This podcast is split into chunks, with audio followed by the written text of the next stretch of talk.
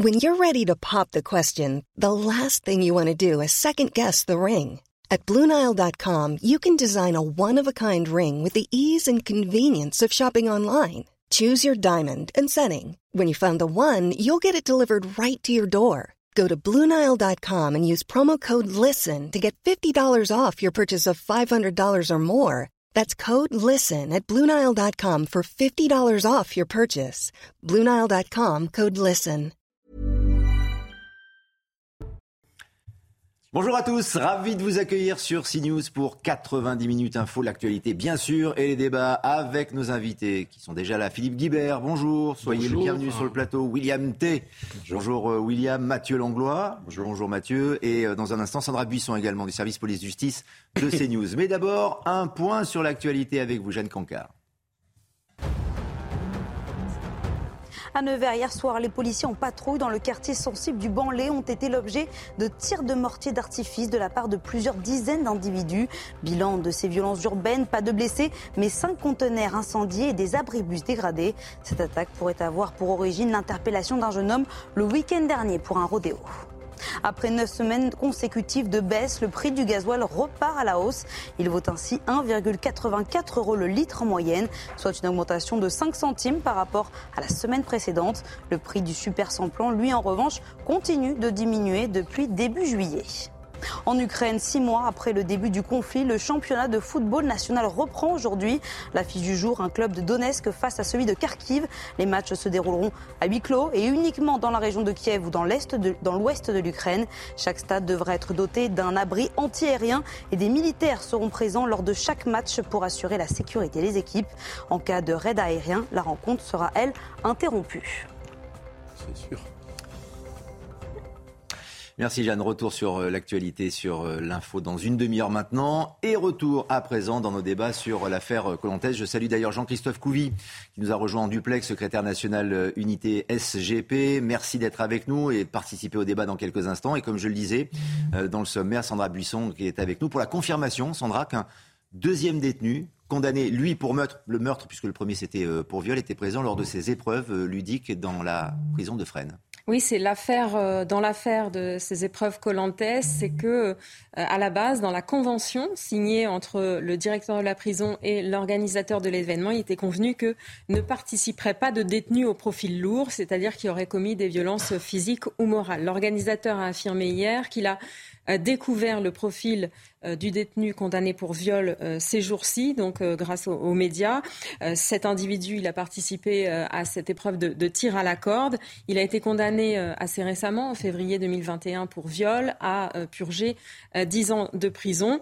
Et de même, vous l'avez dit, nous avons eu confirmation qu'un autre individu a participé à ces épreuves et lui a été condamné pour meurtre. Une source nous, nous affirme et nous maintient que c'est la, la prison, donc le directeur, qui avait pour mission de sélectionner les détenus qui pouvaient participer à euh, ces euh, épreuves et que ça n'est pas remonté au ministère. C'est ce que devra euh, déterminer dans toutes les questions qui se posent l'enquête administrative qui a été lancée. L'organisateur qui a donc hier estimé que l'accord passé entre son organisation et euh, le directeur de la prison était caduque et il a donc retiré la vidéo euh, de sa mise en ligne qui avait été faite euh, donc à la mi-août. Donc, selon vos sources, c'est le pédigré de ces deux individus qui ne seraient pas remontés jusqu'au ministère. En revanche, sur l'organisation ou sur la tenue de la manifestation, ça, pour l'instant, euh, ça reste encore très flou. Hein. Ça reste flou et, euh, et c'est vrai qu'il il faut, il faut voir les choses dans, dans le détail sur euh, toute l'organisation du ministère de la, de la Justice. Cet événement, donc, il relève de cette convention entre le directeur de la prison et l'organisateur. Le ministère affirme qu'il a appris l'existence de ce projet seulement quelques jours avant qu'il ait lieu fin juillet, euh, quand deux médias ont été invités à le suivre, puisque Le Parisien et Combini ont assisté à ce tournage. Le ministère indique qu'à ce moment-là, le projet dont on lui parle, ce sont des épreuves sportives, dont une course de relais. Il affirme qu'il n'y a pas de course de karting euh, prévue dans ce qu'on lui euh, présente. C'est aussi à ce moment-là, donc quelques jours avant l'épreuve, que des médias sont mis dans cette boucle et donc que la direction de l'administration pénitentiaire serait aussi euh, dans euh, l'organisation de cet événement. Alors, est-ce que cette administration pénitentiaire euh, était au courant avant? Est-ce qu'elle l'a validé en connaissance de toutes les épreuves Est-ce que c'est remonté au directeur interrégional euh, qui, lui, est aussi euh, à, domicile euh, à Fresnes?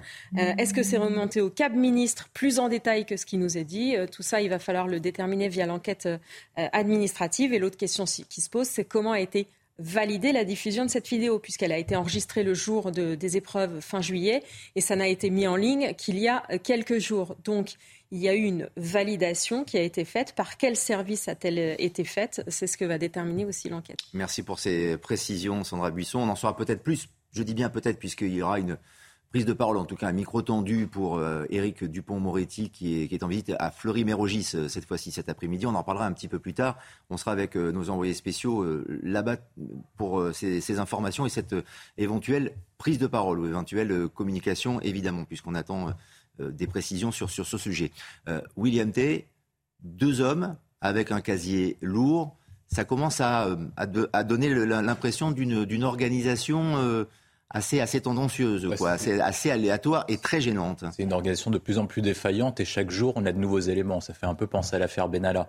Je pense que petit à petit, on assiste à une affaire politique, à une affaire d'État, et qu'il faut lancer une commission d'enquête parlementaire et pas uniquement une commission d'enquête interne. Parce qu'on sait très bien qu'avec une commission d'enquête interne, ça va être les fusibles du plus bas qui vont tomber et pas le fusible le plus haut. On se souvient d'un dicton, je pense que Philippe Guibert se souvient aussi, c'est qu'à l'époque, les ministres disaient responsable mais pas coupable. C'est-à-dire que même si Éric Dupont-Moretti n'est pas coupable directement, il est responsable des actes de son administration en tant que patron de l'administration du ministère de la Justice et donc du coup responsable devant, devant le Parlement sur ce sujet-là. Je pense que normalement, dans, dans un pays normal, Éric Dupont-Moretti aurait déjà dû démissionner quand vous allez dans un pays du Nord, des, pays, des, membres du gouvernement démissionnent parce qu'ils ont acheté du Toblerone avec leur carte, leur carte de service. Vous avez Boris Johnson au Royaume-Uni, qui est quand même une grande démocratie, qui a démissionné non pas en raison de ses résultats politiques, mais en raison du Partygate. Et là, on aurait Éric Dupont-Moretti, auquel on, petit à petit on s'attend à un dysfonctionnement. Parce qu'en fait, qu'importe que, que ce soit le ministère, le service d'administration pénitentiaire ou le cabinet du ministre, dans tous les cas, en fait, on arrivera petit à petit à une défaillance de l'organisation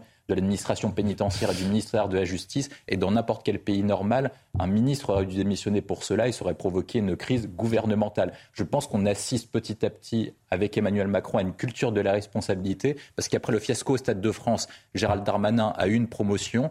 Normalement, il aurait déjà dû tomber pour le fiasco au Stade de France quand un pays comme, comme la France se fait humilier devant 2 milliards de téléspectateurs et quand la France se fait humilier sur une question de prison le ministre doit tomber. Un mot de Sandra Buisson. Juste une précision pour euh, toutes les affaires dont, on parle et qui ont mené à des enquêtes, euh, c'était parce qu'il y avait des, faits euh, illégaux ou des suspicions comme telles. Là, en fait, c'est ce que dit le ministre, c'est qu'effectivement, ça le choque et qu'il n'aurait pas fallu. Mais il n'y a pas de choses illégales. Le directeur de prison n'a pas fait de choses illégales. Ça a été organisé. Peut-être a-t-il pris la mauvaise décision et peut-être ça n'est pas remonté comme il fallait, mais il n'y a pas d'illégalité dans les faits. Juste, un mot. Vous aviez dit dans votre exposé qu'il y avait un problème de contrat entre l'administration pénirentaire et les organisateurs de l'événement, ah, notamment sur les prisonniers. Dans la convention sur le respect ou non par le directeur du choix des, prisonniers. un non-respect de convention repose du coup sur l'illégalité. Oui, je ne suis pas sûr que ce soit ça qui nécessite la, non, on, joue sur, on joue sur les mots. En tout cas, il ne s'agit pas d'une agression, de quelque chose qui serait répréhensible pour envoyer. Pour lui à, valider ou pas les choses. Ouais, William T. va envoyer le directeur de la prison de Fresnes à Fresnes carrément dans, dans, dans la cellule de sa prison. je pense que c'est pas l'administration qui doit payer. Je pense que c'est les ministres qui sont responsables et pas les bon, administrations. Sur la responsabilité, en tout cas, des uns et des autres, et notamment du ministère de la Justice et d'Éric Dupont-Moretti, on va en parler euh, très largement dans quelques instants. Je voudrais juste avoir la, la réaction dans, dans, un premier temps de Jean-Christophe Couvi, qui est en duplex avec nous. Déjà sur le profil, euh, on, on en a parlé récemment avec vous, Jean-Christophe Couvi, sur le profil de ces, de ces deux détenus euh, qui ont donc des, casiers lourds. Euh, pardonnez-moi, j'utilise peut-être un, un, jargon qui fait partie de votre euh, langage policier, mais ce sont deux clients, quoi. C'est ça, deux clients qui ont un gros palmarès à leur actif. Donc ouais, nous on est franchement on est on est ulcéré au fur et à mesure où on découvre un petit peu la portée de cette affaire. Donc on sait bien que certaines personnes essaient de mettre un peu le, couvercle sur la marmite en disant non mais c'est pas le fond du problème, c'est pas si, c'est pas ça. Si le fond du problème et d'ailleurs on l'a vu hier avec euh, cette association qui eux à la rigueur on les blâme pas, ils, croient à ce qu'ils font et d'ailleurs ils ont été floués aussi. Donc il y a des gros mensonges. et j'ai l'impression que euh, certains pans de cette administration sont des auto-entrepreneurs. Chacun fait un petit peu ce qu'il veut. Euh, on, prévient personne, euh, on fait un peu notre, notre sauce. Alors moi, je vais vous dire, pour les policiers, il y a deux salles, deux ambiances. La première salle, donc c'est ici, on, est, on réussit à mettre des gens en prison. qui ont quand même des lourdes peines. Quand on nous dit que c'est des peines légères, bah, j'allais dire mon œil, hein, c'est quand même des lourdes peines. On a un violeur et, un assassin et, un meurtrier. Et donc, eux, ils font du karting, ils jouent à Mario Kart. Et pendant ce temps, moi, mes collègues, par exemple, sur Nantes ce week-end, ont failli mourir sur un refus d'obtempérer euh, il y a eu une agression au couteau et il y a une magistrate qui a remis tout le monde dehors avec 12 mois de prison avec sursis. Donc on voit bien en fait effectivement qu'il y a deux poids, deux mesures. Et quand on met des, délinquants, on arrive à les mettre en prison pour qu'ils purgent leur peine, pour qu'ils réfléchissent sur leur peine et peut-être essayer des fois de réinsérer, on comprend qu'il faut des, des certaines méthodes de, réinsertion, qu'ils aient des projets particuliers. Mais là, franchement, non. Et moi, mes collègues risquent leur vie tous les jours pour envoyer des gens en prison et après, on les fait jouer, euh, sauter dans la piscine et faire du kart. Il y a quelque chose quand même qui ne va pas, ça sonne pas bien. Et surtout, on voit bien, surtout, c'est que tout le monde euh, essaie de se planquer en ce moment parce qu'on sent effectivement qu'il y a une petite boule puante qui va pas tarder à, péter. Philippe Guibert. On peut comprendre que ce soit choquant, en tout cas que l'opinion publique ou que les policiers aussi soient, soient choqués. Oui, bien sûr. Euh, bien sûr, mais entre ceux qui veulent euh, peut-être mettre le couvert euh, dessus, et puis ceux qui veulent, comme William, l'hyper-politiser, je pense qu'il y a peut-être un juste milieu à trouver.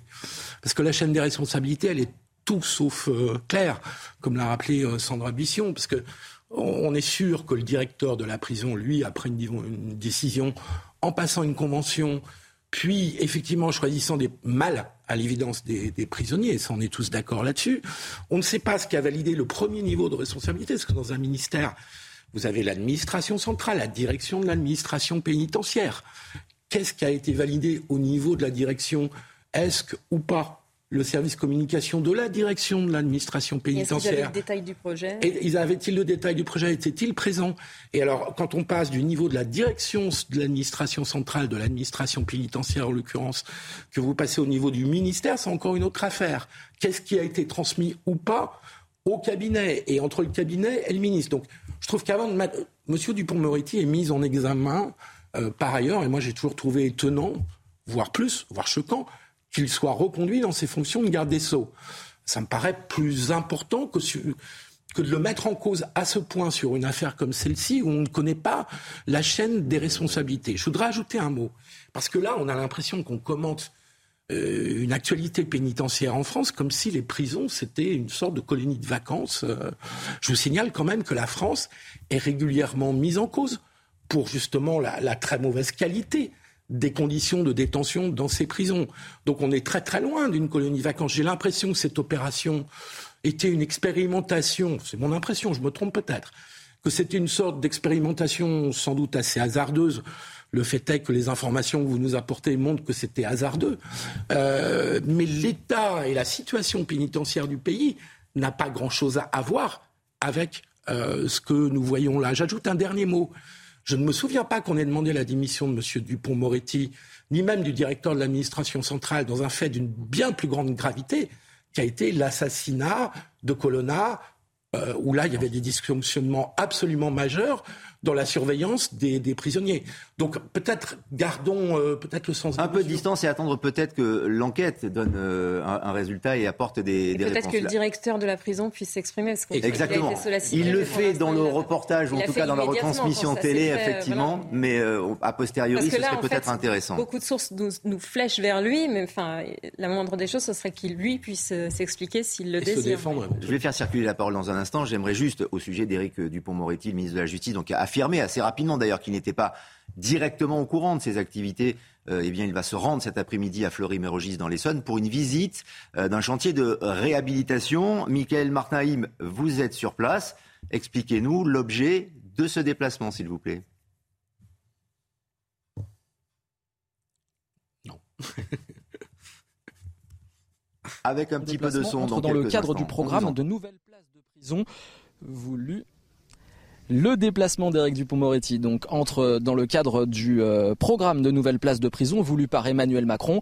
Ici à Fleury-Mérogis, ce sont 400 nouvelles places de prison qui doivent être construites au 1er septembre 2023. Mais bien sûr, vous l'avez dit, ici sur toutes les lèvres, c'est la polémique Colantes. Depuis 24 heures, on sait désormais que deux candidats un euh, accusé de viol et un autre accusé de meurtre ont participé aux épreuves le 27 juillet dernier à la prison de Fresnes. Des révélations qui ont heurté la classe politique et qui soulèvent de nombreuses questions, notamment celle-ci, le ministre de la Justice était-il au courant? Réponse oui et non. Oui, parce qu'il a été informé 48 heures avant d'une épreuve sportive organisée dans la prison. Non, parce qu'il ne connaissait pas tous les détails du tournage et notamment la session karting. Selon nos informations, ni Éric Dupont-Moretti ni le ministère n'ont été intégrés au processus de validation des candidats de Colantes. Éric Dupont-Moretti qui devrait s'exprimer aux alentours de 16h50 ici. Merci Michael Martin. Vous serez sur place d'ailleurs avec euh, Loïc Tanta également pour euh, recueillir la parole s'il y a communication, d'ailleurs bien sûr, puisque ce n'est pas l'objet de ce déplacement à Fleury-Mérogis de la part d'Éric Dupont-Moretti. Avant de continuer évidemment ce, notre débat, j'aimerais avoir le, sentiment de, Mathieu Langlois. Est-ce que vous avez le sentiment que euh, la position est tenable là maintenant avec toute cette tension médiatique qui circule autour de, de cette affaire qui est peut-être pas si grave cela, comme le précisait Philippe Guibert tout à l'heure. Pour le ministre pour le ministre, absolument. alors moi, je suis assez d'accord avec euh, votre point de vue, c'est-à-dire que euh, on, a créé une, polémique euh, et qui ne cesse d'enfler. Alors au début, c'était uniquement le problème de est-ce que en prison il fallait faire du kart et du plongeon. Ensuite, c'était la responsabilité ou pas ou en tout cas la connaissance du dossier du ministre. Puis maintenant, c'est quel est exactement le profil des euh, des, candidats. Et puis après, qu'est-ce que ça va être? Parce qu'on a l'impression qu'il faut entretenir euh, la, mayonnaise pour que ça nous tienne suffisamment longtemps. Je suis assez d'accord. C'est euh, au départ, on était tous, y compris sur ce plateau, à dire que l'initiative, elle, était bonne.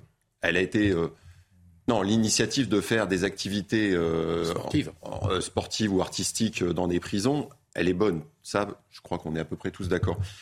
Après, clairement sur la forme, euh, on voit, plus sur la forme que sur le fond, il y a énormément de dysfonctionnements et c'est ça qui pose problème. Alors, hmm. comment on a. On a ça partout, c'est-à-dire que quand on a euh, des dysfonctionnements, et c'est là où euh, bah, plus vite on va être très transparent et essayer d'être constructif par rapport à ces, à ces, dysfonctionnements, et que le ministre, ben, entre guillemets, c'est le maître d'œuvre du retour d'expérience.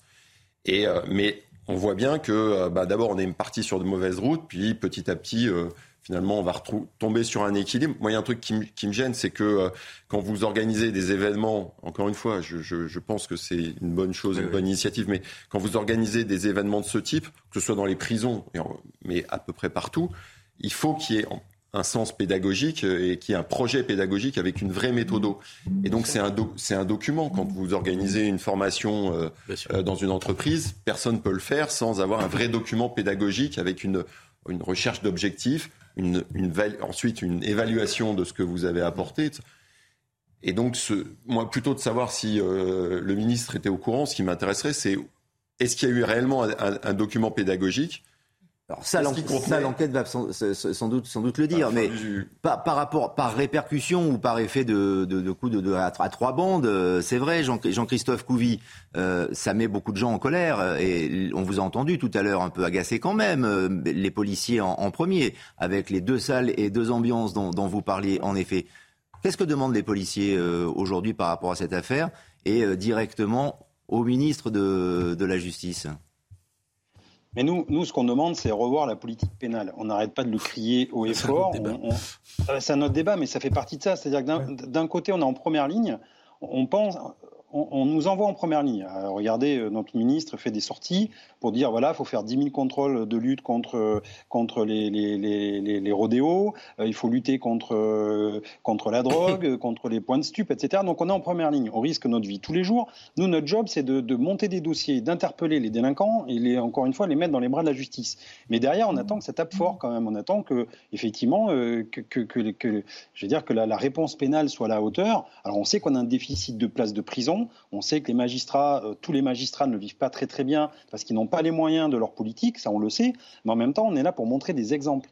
Et, n'oublions pas qu'on est quand même dans une, dans une, société euh, d'exemples et, très médiatisée. Et à travers ça, je suis désolé, on est en train de montrer des mauvais exemples où on montre que oui, il y a un côté répressif, mais en même temps, si ça devient euh, juste une récréation et un, centre de loisirs aéré, où est, où est le sens de la peine?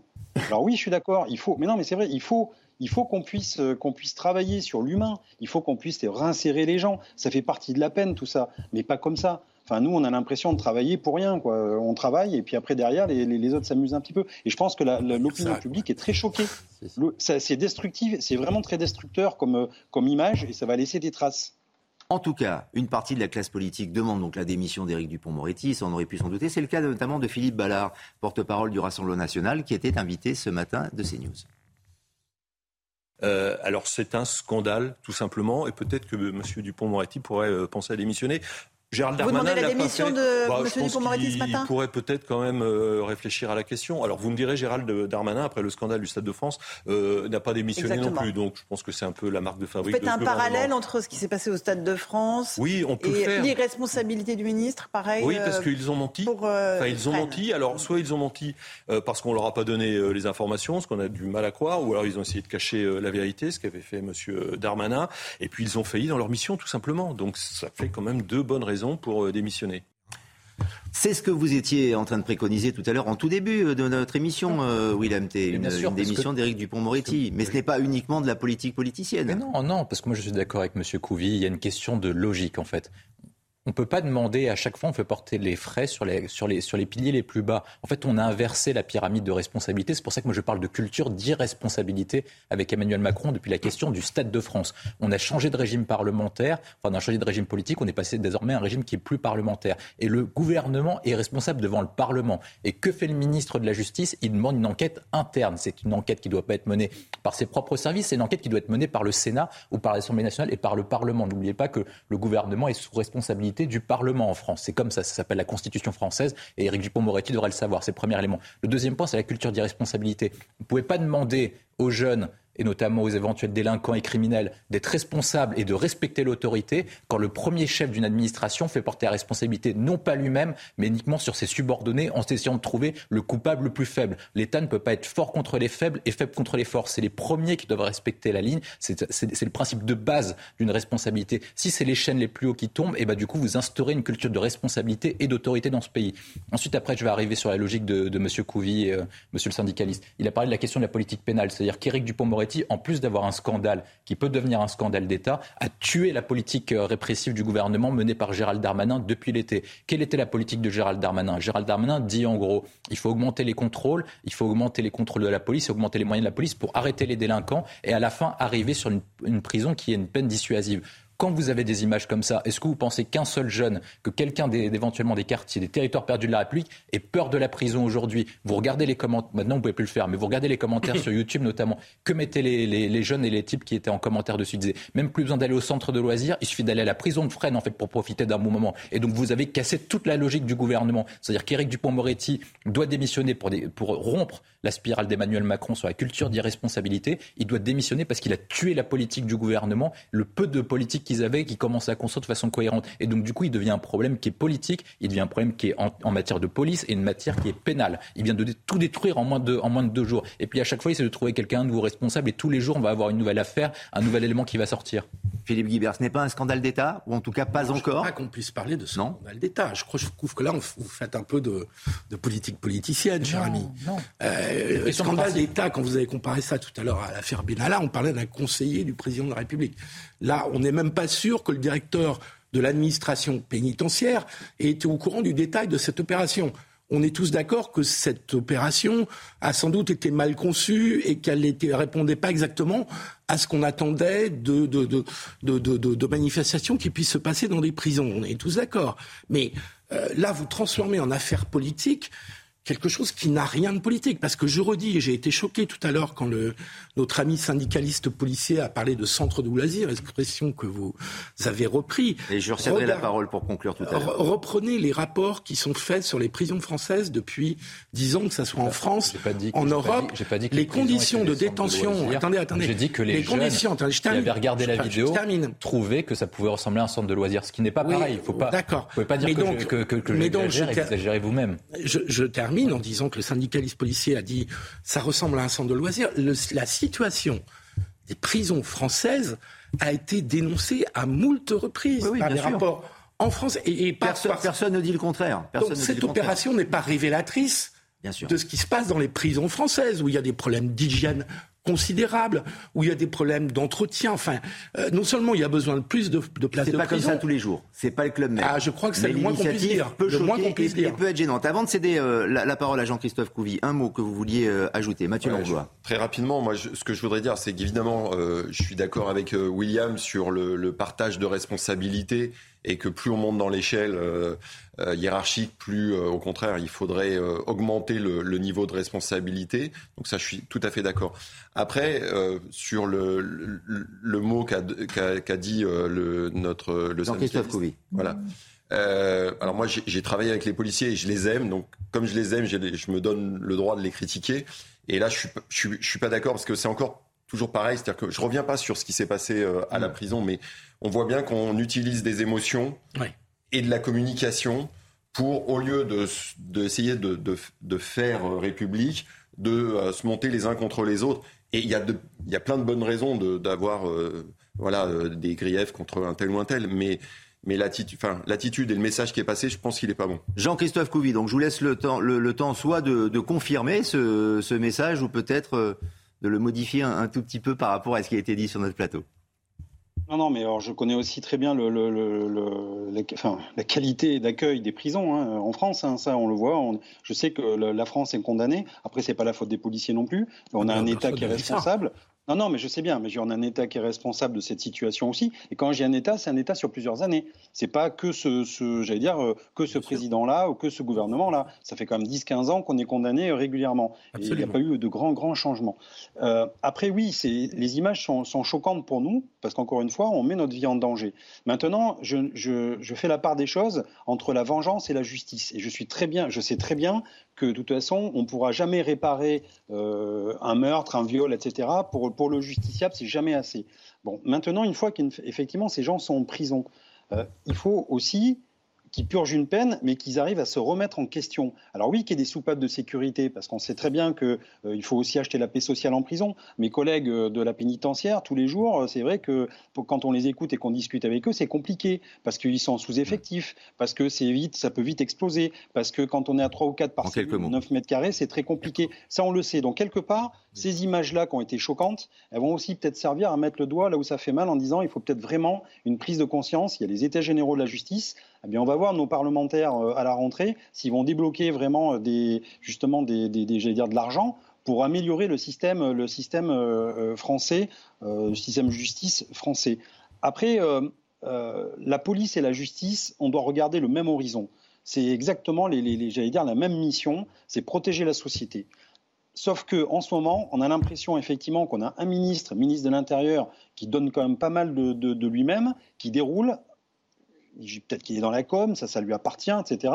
Et de l'autre côté, on a l'impression qu'on a un ministre de la Justice qui est un peu en retrait, et on voit qu'une seule personne depuis cet été. Et donc nous, on a l'impression effectivement d'être zélé, de donner tous les effectifs. On rappelle les fonctionnaires sur leur repos, enfin les fonctionnaires de police, on les fait bosser. On veut du chiffre, on est reparti sur la sur le, la, la politique du chiffre. Et de l'autre côté, ah ben on a l'impression que c'est le statu quo et que pour l'instant, euh, ça ne suit pas. Donc voilà, donc c'est aussi cette image-là qu'il faut donner. C'est soit on lutte à deux, il y a un vrai binôme de la sécurité, police et justice, mais là pour l'instant c'est un peu boiteux. Merci Jean-Christophe Couvi, merci d'être euh, venu sur CNews en 90 minutes info euh, aujourd'hui. On marque une pause, d'autres débats à venir, un point sur l'actualité avec nos invités. À tout de suite. C'est 90 minutes info sur CNews en direct. D'autres débats dans quelques instants, mais d'abord un point sur l'actualité. Jeanne Cancard. À la veille de la fête de l'indépendance en Ukraine et alors que demain marquera les six mois du début du conflit, Emmanuel Macron a adressé un nouveau message au peuple ukrainien à l'occasion du sommet de Crimée, une initiative diplomatique visant à mettre fin à l'occupation du territoire par la Russie. Le président français appelle à n'avoir aucune faiblesse face à la Russie. Écoutez. La Russie a fait le choix, en contradiction complète avec les engagements qu'elle avait elle-même signés, y compris depuis 30 ans, avec la politique qu'elle menait, que les dirigeants actuels menaient depuis des années et des années, elle a fait le choix de sortir de ces principes. Nous ne pouvons face à cela avoir aucune faiblesse, aucun esprit de compromission, parce qu'il en va de notre liberté à tous et à toutes et de la paix dans toutes les parties du globe. Le ministre de l'Éducation nationale va-t-il parvenir à tenir sa promesse? Papendiaï s'était engagé à ce que chaque classe ait un enseignant à la rentrée.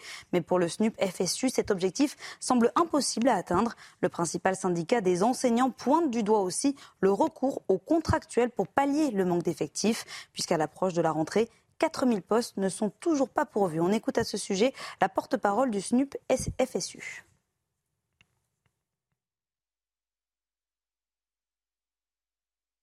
Les enjeux forts de cette rentrée, eh bien, euh, oui, vous aura pas échappé que cette rentrée euh, va être euh, compliquée et qu'on est à un moment charnière pour l'école publique, alors que le métier souffre d'une réelle attractivité depuis euh, quelques années, le métier d'enseignant n'attire plus et ça s'est renforcé cette année encore avec les résultats au, CRPE, résultats qu'on n'avait jamais atteints. En 2022, c'est 1177 postes qui sont restés vacants à l'issue des concours, contre 517 en 2021 au concours externe. Concernant la variole du singe en France, le cap des 50 000 vaccinations a été franchi, a annoncé à Montpellier le ministre de la France et François Braun lors d'une visite dans un des centres de vaccination contre la maladie. Un temps critiqué pour un possible retard à l'allumage quant à la mise à la disposition de vaccins. Le ministre s'en est défendu tout à l'heure. Écoutez. 4 juillet, je suis arrivé. Euh, j'ai demandé tout de suite un avis de la Haute Autorité de Santé qui a rendu son avis le 10 juillet ou le 8 juillet. Tout de suite, euh, j'ai réuni les, directeurs d'ARS euh, qui sont excessivement mobilisés avec les élus, avec les professionnels de santé. Dès le 10, nous commencions la vaccination. Donc je ne peux pas accepter ce terme de, retard à l'allumage. Nous avons démarré extrêmement rapidement. Effectivement, nous avons un peu manqué de bras au début, mais on vient de voir là ici un très bel exemple de coopération avec les professionnels de santé. Le CHU a mobilisé les étudiants en médecine puisque j'avais passé une instruction autorisant les étudiants en médecine à vacciner. Donc ils sont venus ici aider les professionnels à vaccination. Donc voilà, nous avons démarré, nous avons répondu aux besoins. C'était ça l'objectif principal. Cet été, marqué par une sécheresse historique, le mois de juillet 2022 étant le mois le plus sec jamais enregistré, avec pour conséquence principale les niveaux des eaux qui baissent de façon affolante. C'est le cas de la Loire, où les autorités multiplient les arrêtés pour tenter de préserver la ressource en eau potable. Reportage sur place signé Mickaël Chailloux.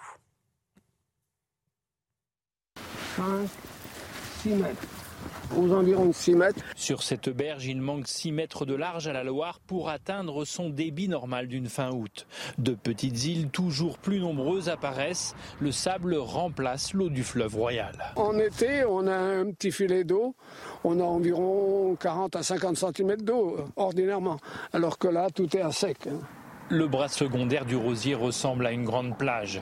Cormorans et hérons affamés sont à l'affût des quelques alevins piégés dans les trous d'eau. Les pêcheurs sont inquiets, la mortalité des poissons explose. Ils vont mourir parce qu'ils vont plus avoir d'oxygène.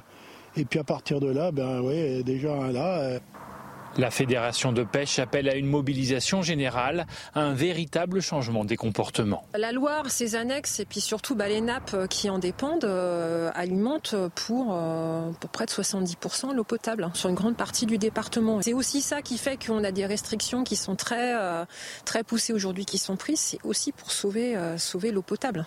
Depuis le 17 août en Maine-et-Loire, seuls les arboriculteurs et maraîchers échappent à un arrêté sécheresse très strict.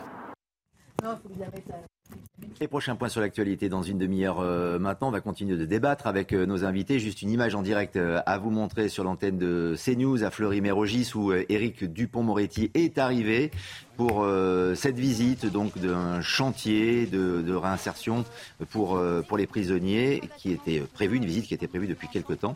Et il y aura très vraisemblablement une prise de parole, en tout cas des micros tendus, dans une cinquantaine de minutes maintenant. Voilà donc pour le déplacement du, ministre de la Justice que nous suivons en direct sur CNews. Nous sommes avec euh, nos invités évidemment sur le plateau, Philippe Guibert, William T, Mathieu Langlois, pour évoquer maintenant un autre déplacement d'un autre ministre dans un département ultramarin à Mayotte. C'est Gérald Darmanin qui a annoncé euh, vouloir durcir euh, l'attribution de la nationalité française aux enfants nés sur l'île et face à la délinquance, hier, le ministre a fait une autre annonce, la volonté de créer des lieux de rééducation ou de redressement pour les mineurs. Les explications d'Adrien Spiteri. À Mayotte, Gérald Darmanin multiplie les propositions. Hier, le ministre de l'Intérieur a annoncé vouloir ouvrir des lieux de redressement pour les mineurs délinquants. Le président de la République, dans sa campagne, a proposé des lieux encadrés par des militaires qui sont des lieux de rééducation, de redressement d'une partie des enfants, des adolescents très jeunes qui n'ont pas de parents ou si peu. Selon lui, policiers et gendarmes seraient régulièrement attaqués sur l'île par des mineurs armés de haches ou de machettes. Des enfants âgés de moins de 13 ans, trop jeunes pour aller en prison. Aujourd'hui, les magistrats, et c'est bien normal, les libèrent, puisqu'on ne met pas les enfants en prison. Mais il faut pourtant leur offrir un lieu de sanction et d'éducation. Il assure que des propositions sur le sujet seront faites dès la semaine prochaine au président de la République. Vos premières réactions, parce que je vous ai vu, je vous ai observé, je vous ai vu sourire, euh, notamment avec euh, peut-être la, sémantique ou les terminologies, euh, camp de redressement, on pourrait appeler ça peut-être Mathieu Langlois, je sais pas, une maison de correction comme ça a été le, cas d'ailleurs, que ça existait en France euh, au 19e, au 20e siècle. Alors, j'aime pas du tout le, mot redressement, donc ça euh, c'est sûr. Mais ce qui me faisait rire, c'était pas ça, c'était surtout, euh, je me suis posé la question est-ce qu'ils se parlent entre les ministres et qui suivent l'actualité avec le même prisme? Parce que là, il y a un manque de cohérence qui est, qui est quand même dingue entre, je parle de communication. Bien sûr. Euh, entre d'un côté euh, bah, le sujet qu'on vient d'aborder euh, dans la dernière demi-heure. Prison de Fresnes. Sur la prison de Fresnes. Et là, alors c'était évidemment dans son agenda et évidemment c'est concentré sur la problématique et sur, et sur Mayotte. Mais néanmoins, là, le cerveau, quand vous passez et qu'on vous parle de centre de redressement et que votre cerveau a encore les images de la prison de Fresnes juste avant. Il y a une petite dichotomie en fait qui peut être un peu gênante, oui, en effet. Mathieu Langlois. Maison de correction ou pas? Ça n'a pas, très, ça pas laissé de très beaux souvenirs, hein, les maisons de correction. Hein. Euh, je dis pas, ça ne veut pas dire qu'on peut rien faire. Mais les maisons de correction version 19e, euh, 20e siècle euh, étaient quand même l'objet de, de, de, ont été l'objet de livres, de récits qui, qui, ont, qui, ont, montré que c'était des lieux qui ne corrigeaient pas grand-chose, qui pouvaient plutôt aggraver les Mais choses. Mais ça ressemble à ça, Philippe Guibert, quand même. Non Je sais pas, je suis pas, pas spécialiste des... J'ai pas l'impression que ce soit... Alors, pour, encore une fois paraphraser ce qui a été dit tout à l'heure, j'ai pas l'impression que ce soit un, centre aéré, hein, puisque ce sera ah, couvert de l'armée. J'ai pas compris non plus. On est, bien d'accord. C'est amusant d'ailleurs parce qu'il y a hmm. une euh, quinzaine d'années, Ségolène Royal, candidat du Parti socialiste à l'époque, avait fait une proposition du même type, mais pas pour Mayotte, euh, pour l'ensemble de la France, en disant. Il faut mettre les jeunes dans des centres avec encadrement euh, militaire. Ça avait fait tout un scandale à gauche. Et je trouve assez euh, amusant qu'on retrouve aujourd'hui ce débat. Mais si j'ai bien compris, le, Monsieur Darmanin euh, le, concentre son propos sur Mayotte. C'est pas une oui, proposition. Absolument. C'est pas une proposition la pour métropole. C'est peut-être un laboratoire Mayotte, que ce soit d'ailleurs pour le droit du sol qu'il veut qu'il veut réformer à Mayotte, mais peut-être aussi pour euh, l'installation de ces euh, maisons de correction ou de ces lieux de, de, regressement. Non mais pourquoi? Surtout parce que les enfants, là-bas, euh, des enfants de 10 ou 11 ans, d'ailleurs on va écouter une députée sur place, de 10 ou 11 ans, sont très, très violents. ils se baladent avec, avec des machettes et, agressent les gens. Je vous cède la parole dans, dans, un instant. On écoute Estelle Youssoufa, justement, la députée de Mayotte, qui raconte sur CNews qui sont ces ah enfants violents qui sèment la terreur sur l'île, tout simplement on a euh, un phénomène d'enfants abandonnés. Ces bébés papiers, une fois qu'ils sont nés sur euh, l'île de Mayotte, sont abandonnés par leurs parents. Et en fait, on est à Mayotte entre 6 000 et 8 000 jeunes en errance qui euh, vivent dans les bidonvilles et qui forment des bandes et qui sont ultra violentes. On a, le ministre Darmanin l'a évoqué, hein, mais des, des, jeunes qui ont moins de 12 ans, qui sont avec des machettes, des hordes de chiens et qui caillassent, qui agressent la population. Moi, je veux envoyer un message de soutien et de solidarité avec la population mahoraise. Nous, Mahorais, sommes victimes de cette violence. Nous sommes des citoyens, des contribuables français comme les autres. On veut avoir le droit de vivre en paix.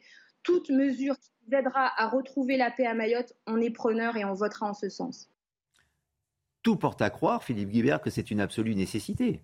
On ne peut pas imaginer des enfants de 11 ans avec des hordes de chiens, comme le décrit, enfin, je cite la députée, avec des machettes qui agressent les gens, qui ont peur, quoi, qui sèment la terreur. Monde sait que la, situation à Mayotte est, dramatique sur le plan sécuritaire.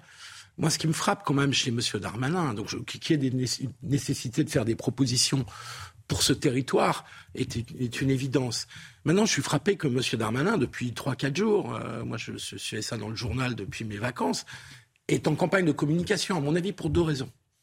Première raison, il doit redorer son blason après l'affaire du Stade de France. Là, je vous rejoins sur ce point, parce que le Stade de France, c'était un mensonge euh, pendant une semaine euh, sur une affaire euh, grave. et puis ensuite, il y a quand même dans le dispositif gouvernemental, dans le discours gouvernemental, et celui d'Emmanuel Macron, Darmanin est là pour le couvrir sur le plan du régalien, sur le plan de la fermeté. Et donc, Darmanin est en campagne de communication, ça fait 3-4 jours qu'il a fait des déclarations sur Marseille, là c'est sur Mayotte. Moi, ma seule question est de savoir si ce sont des déclarations d'intention, si c'est de la com, ou si c'est de l'action. J'aimerais bien qu'à un moment donné. Sur, sur les rodéos, il y a eu des actions? Oui. Avec euh, la volonté que les policiers interviennent. Est-ce que des actions dans le temps? Et là, sur Mayotte, apparemment, enfin, quand on écoute les, habitants et, la députée, il y, a, il y, a, une vraie nécessité. Est-ce que c'est juste fait pour euh, susciter du débat, euh, légitime bah, d'ailleurs par ailleurs ou est-ce que c'est vraiment pour agir? Je, je, me pose la question parce qu'avec M. Darmanin... Il semble que ce soit une action qui soit mise en place. Enfin, il, y a, il, y a, quand même deux, deux actions précises. Avec la réforme du droit du sol, il y a 24 heures, et maintenant, ces maisons de, redressement. Je vais vous céder la parole dans un instant, encore une fois, William T, mais j'aimerais qu'on écoute de nouveau un autre euh, extrait de, l'interview qu'a accordé euh, cette, cette députée, Estelle Youssoufa, qui dit tout simplement, et c'est pour ça que c'est un cas très intéressant, peut-être un cas à part, mais un cas très intéressant que le 101e département français, c'est-à-dire le département et l'île de, Mayotte, euh, qui est tout simplement une, entité où il y a une, une violence terrible. On connaît un déchaînement de violence qui est euh, alarmant. Notre vie est devenue euh, un enfer. Mayotte, c'est la capitale euh, française de la violence sur les personnes, des agressions, des assassinats. Et c'est devenu cet enfer sur Terre en moins d'une décennie. C'est-à-dire qu'il faut comprendre qu'en 2011, à la départementalisation, il n'y avait pas un acte de délinquance à Mayotte. C'est en dix ans qu'on a connu une spirale qui a été couplé à la spirale migratoire, c'est-à-dire qu'on a connu un afflux euh, qui fait qu'aujourd'hui, euh, le lien entre immigration et délinquance est clair, puisque 80% des détenus dans la prison à Mayotte sont des Comoriens. Capitale française de la violence, William T. Les mots sont quand même euh, très très forts, mais il semble tout à fait réaliste. Elle est sur le terrain, elle vit là-bas. Bien sûr, et puis on ne peut pas dire que c'est une députée extrémiste ou quoi que ce soit, ou autre qualificatif pour disqualifier le débat le débat d'idées. Moi, je pense et je maintiens, Mayotte est à l'avant-garde de ce qui peut arriver à la France dans les années et décennies à venir. C'est-à-dire que si Gérald Darmanin n'arrive pas à travers une phase test de résoudre les problèmes à Mayotte, on subira les mêmes problèmes en, France sur le territoire métropolitain. Ce qui s'est passé à Mayotte. Il n'y a pas encore d'enfants de 11 ans qui se baladent avec des, machettes et des hordes de chiens dans, en métropole. pas encore, mais vous avez des cas de délinquance très importants de mineurs isolés. Donc ça, ça arrive, ça existe déjà sur le territoire métropolitain. Et puis ce qu'a dit Madame, c'est que ça arrivait en 10 ans. Donc aujourd'hui, il faut voir si dans 10 ans ou dans 15 ans, on ne peut pas avoir les mêmes problèmes sur le territoire métropolitain. Ce qui se joue à Mayotte, et la, députée l'a très bien rappelé, c'est comment on fait pour résoudre efficacement les problèmes. Je pense que Gérald Darmanin va répondre en partie sur les problèmes qui vont arriver après. C'est-à-dire qu'en stoppant les flux migratoires, on empêche l'arrivée de délinquants ou de criminels potentiels. Il ne faut pas dire que tous les étrangers sont des délinquants et des criminels, mais il limite l'arrivée supplémentaire de délinquants et de criminels. Ensuite, une fois que vous avez résolu ça à travers la modification du droit du sol, et donc du coup vous rendez l'accès au territoire de Mayotte beaucoup moins attractif pour les étrangers, les immigrés potentiels. Vous résolvez les problèmes internes à Mayotte. Ça veut dire que ça repose sur deux piliers. La reprise en main du territoire public et donc du coup le centre de redressement fait partie de ces solutions parce qu'à partir du moment où vous avez des mineurs isolés, vous n'allez pas les expulser et donc du coup il faut faire en sorte qu'à leur majorité, ils soient insérables dans la société. Comment on fait pour rendre des personnes qui se baladent avec des machettes réinsérables dans la société si ce n'est par pas la voie la plus forte et donc par la voie quasiment d'une sorte de service national ou ce qu'on avait connu avec le service national? Moi, je suis pour et je trouve que c'est une bonne idée pour remettre l'ordre et l'autorité, il faut que ce soit par les personnes qui l'incarnent le plus et les militaires l'incarnent le mieux. Ensuite, après, vous résolvez les territoires en limitant les flux, notamment la question des aides sociales, pour remettre de l'argent supplémentaire, pour redonner de l'argent public et des services publics aux habitants de Mayotte. Et petit à petit, vous arrivez à résoudre les problèmes. Mais le plan de Darmanin se fait en plusieurs étapes et moi, je pense qu'il va dans le bon sens et éventuellement, le fast test de Mayotte, c'est pour ça que je dis que ça peut arriver plus tard en France, c'est que toutes les questions liées sur l'immigration, sur les sécurités, est-ce que Gérald Darmanin pourra pas dire en résolvant la situation à Mayotte avec ces méthodes, on pourra apporter les mêmes méthodes sur le territoire métropolitain pour les importer parce que ce sont les meilleures. Petit mot de conclusion de Mathieu Langlois. Ça fait un peu, ça fait un peu peur la situation. Oui, oui, ça fait. Pardonnez-moi quand même. Mathieu. Évidemment que ça fait peur. Moi, c'est juste un éclairage. C'est pour expliquer. Alors, je suis allé, j'ai eu la chance d'aller avec le RAID plusieurs fois euh, en outre-mer et le RAID, le GIGN, on est souvent impliqué sur des violences mm. euh, graves euh, sur les sur les îles.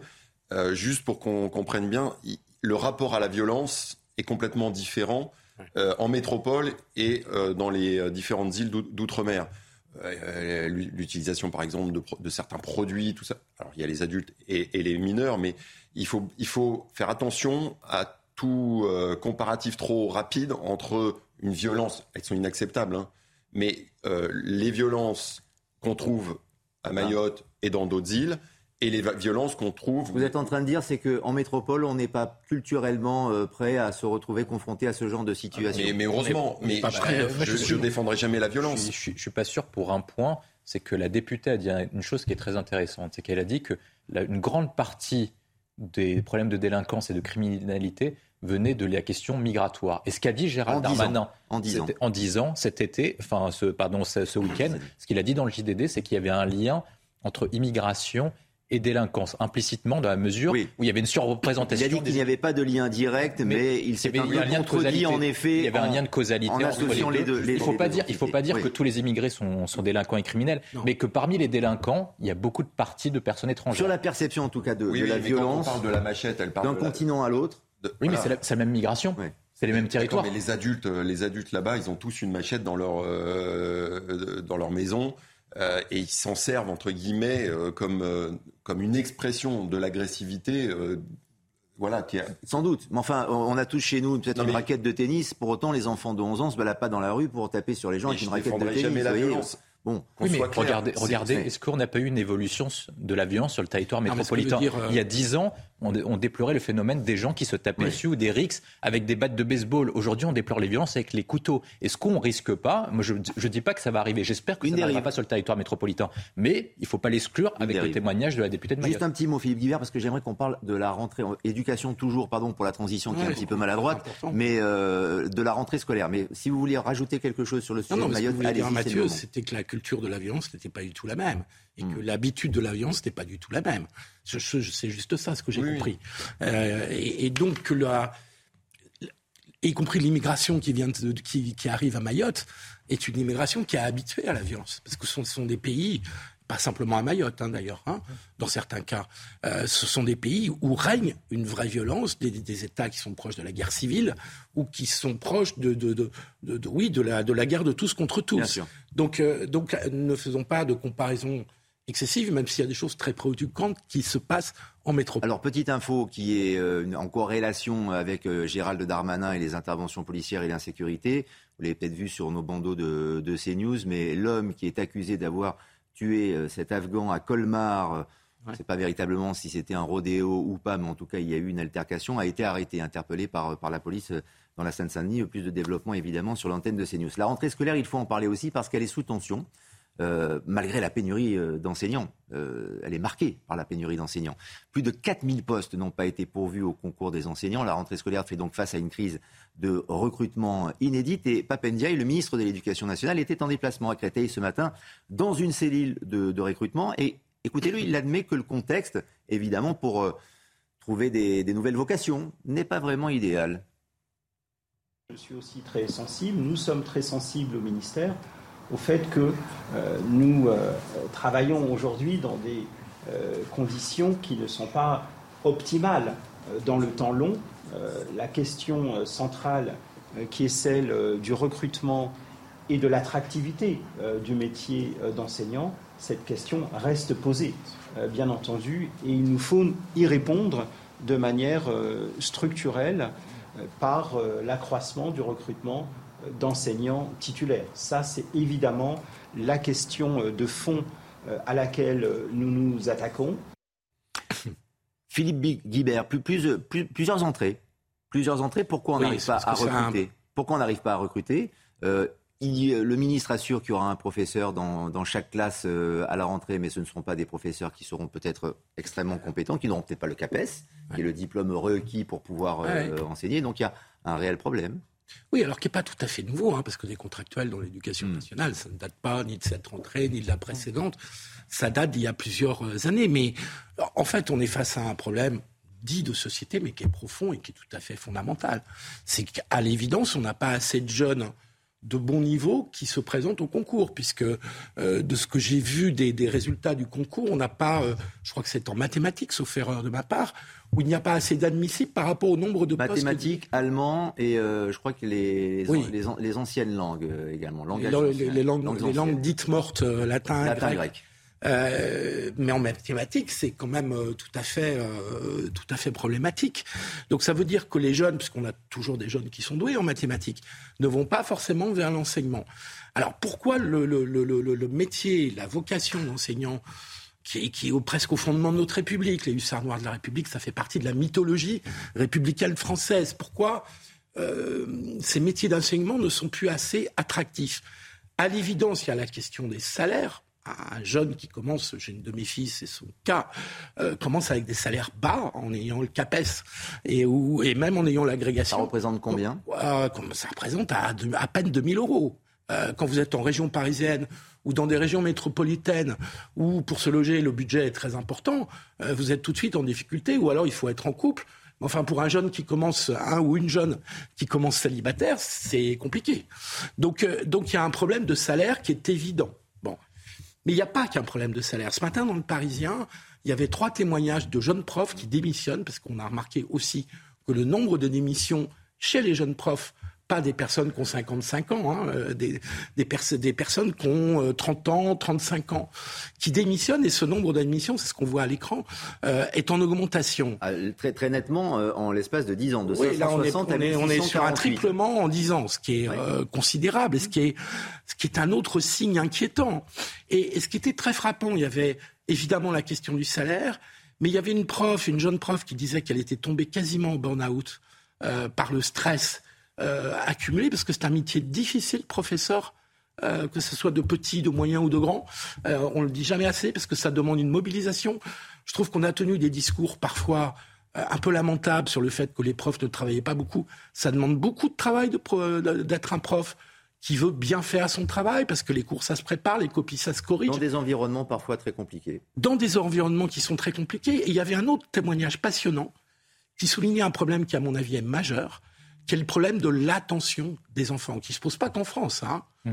euh, qui est le problème de la révolution numérique, qui est le problème qu'on a des enfants qui grandissent avec des écrans, et c'est très compliqué, c'est même impossible de les empêcher d'être sur des écrans, mais le trouble de la concentration et de l'attention est un problème récurrent pour les gamins, petits et moyens, et pose des problèmes énormes à l'école, parce que pour un prof, Bien sûr. Eh ben, de tenir l'attention des élèves, c'est beaucoup plus difficile qu'il y a 30 ans. Force est de constater, Mathieu Langlois, tout de même, c'est qu'à la rentrée, il n'y aura peut-être pas un professeur dans chaque classe, ou s'il y a un professeur, il semble que ce ne sera pas un professeur, euh, je le dis, je mets des guillemets, je prends un petit peu de recul, mais qui ne sera peut-être pas un professeur compétent. Ça, c'est très inquiétant pour, euh, pour l'enseignement de, nos enfants. Alors, s'il en manque 4000, on est le 23 août et qu'on dit qu'il en manque 4000 euh, dans la rentrée étant dans 15 jours à peine. Euh, non, mais il y, a, un vrai problème. il y aura, non, mais il y aura des enseignants contractuels, ce qu'on appelle les enseignants contractuels. Et d'ailleurs, le ministre les a, les a, salués, mais euh, ils ne sont pas suffisamment diplômés, peut-être encore moins préparés que les, jeunes professeurs diplômés. Mais bon, en plus, Philippe connaît très bien le sujet, donc je ne vais, je vais, pas répéter ce qu'il a dit. évidemment, c'est pas un problème nouveau, et tu l'as dit, c'est le, le, problème de comment arriver à valoriser euh, ce, métier d'enseignant. Moi, je fais beaucoup le parallèle avec le, métier d'infirmier ou d'aide-soignant euh, dans un secteur que je connais beaucoup mieux, ou la police que je connais aussi très bien. Euh, alors, et je crois, enfin, je suis assez d'accord avec votre analyse, c'est-à-dire que évidemment qu'il y a un problème de salaire, ça c'est sûr. Mais à le mettre uniquement sur la table tout le temps en première position, on le voit bien qu'il y a un problème de sens. Les démissions, c'est pas uniquement parce que euh, en fin de mois euh, on n'a pas de salaire. Bien sûr. C'est parce qu'en fin de mois, on l'a vu sur le Covid avec les infirmiers. C'est parce que en fin de mois, aussi un problème de reconnaissance. Donc on ne prend, comprend pas le sens de notre engagement, qui est un engagement extrêmement euh, difficile, et c'est là-dessus qu'il faut travailler. On marque une pause, on se retrouve dans quelques instants sur CNews dans 90 minutes info. À tout de suite.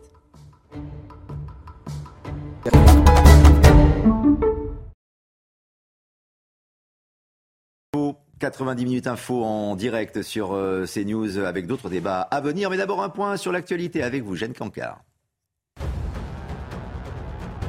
Quelques jours après le début de la polémique d'un événement de, karting à Fresnes, Eric Dupont-Moretti est en ce moment dans la prison de Fleury-Mérogis où il va tenter de défendre sa politique en matière de réinsertion. Un déplacement dans le cadre du programme de création de nouvelles places de prison annoncé par Emmanuel Macron. À Fleury-Mérogis, 400 places doivent être livrées au premier semestre 2023. Le Royaume-Uni vient d'enregistrer un record, près de 1300 traversées illégales de la Manche en une journée. C'était hier. Ces traversées ont eu lieu à bord d'une trentaine de bateaux. Au total, depuis le début de l'année, plus de 22 000 migrants ont effectué ce dangereux voyage depuis janvier. En Ukraine, six mois après le début du conflit, le championnat de football national reprend aujourd'hui. L'affiche du jour, un club de Donetsk face à celui de Kharkiv. Les matchs se dérouleront à huis clos et uniquement dans la région de Kiev ou dans l'ouest de l'Ukraine. Chaque stade devra être doté d'un abri antiaérien et des militaires seront présents lors de chaque rencontre.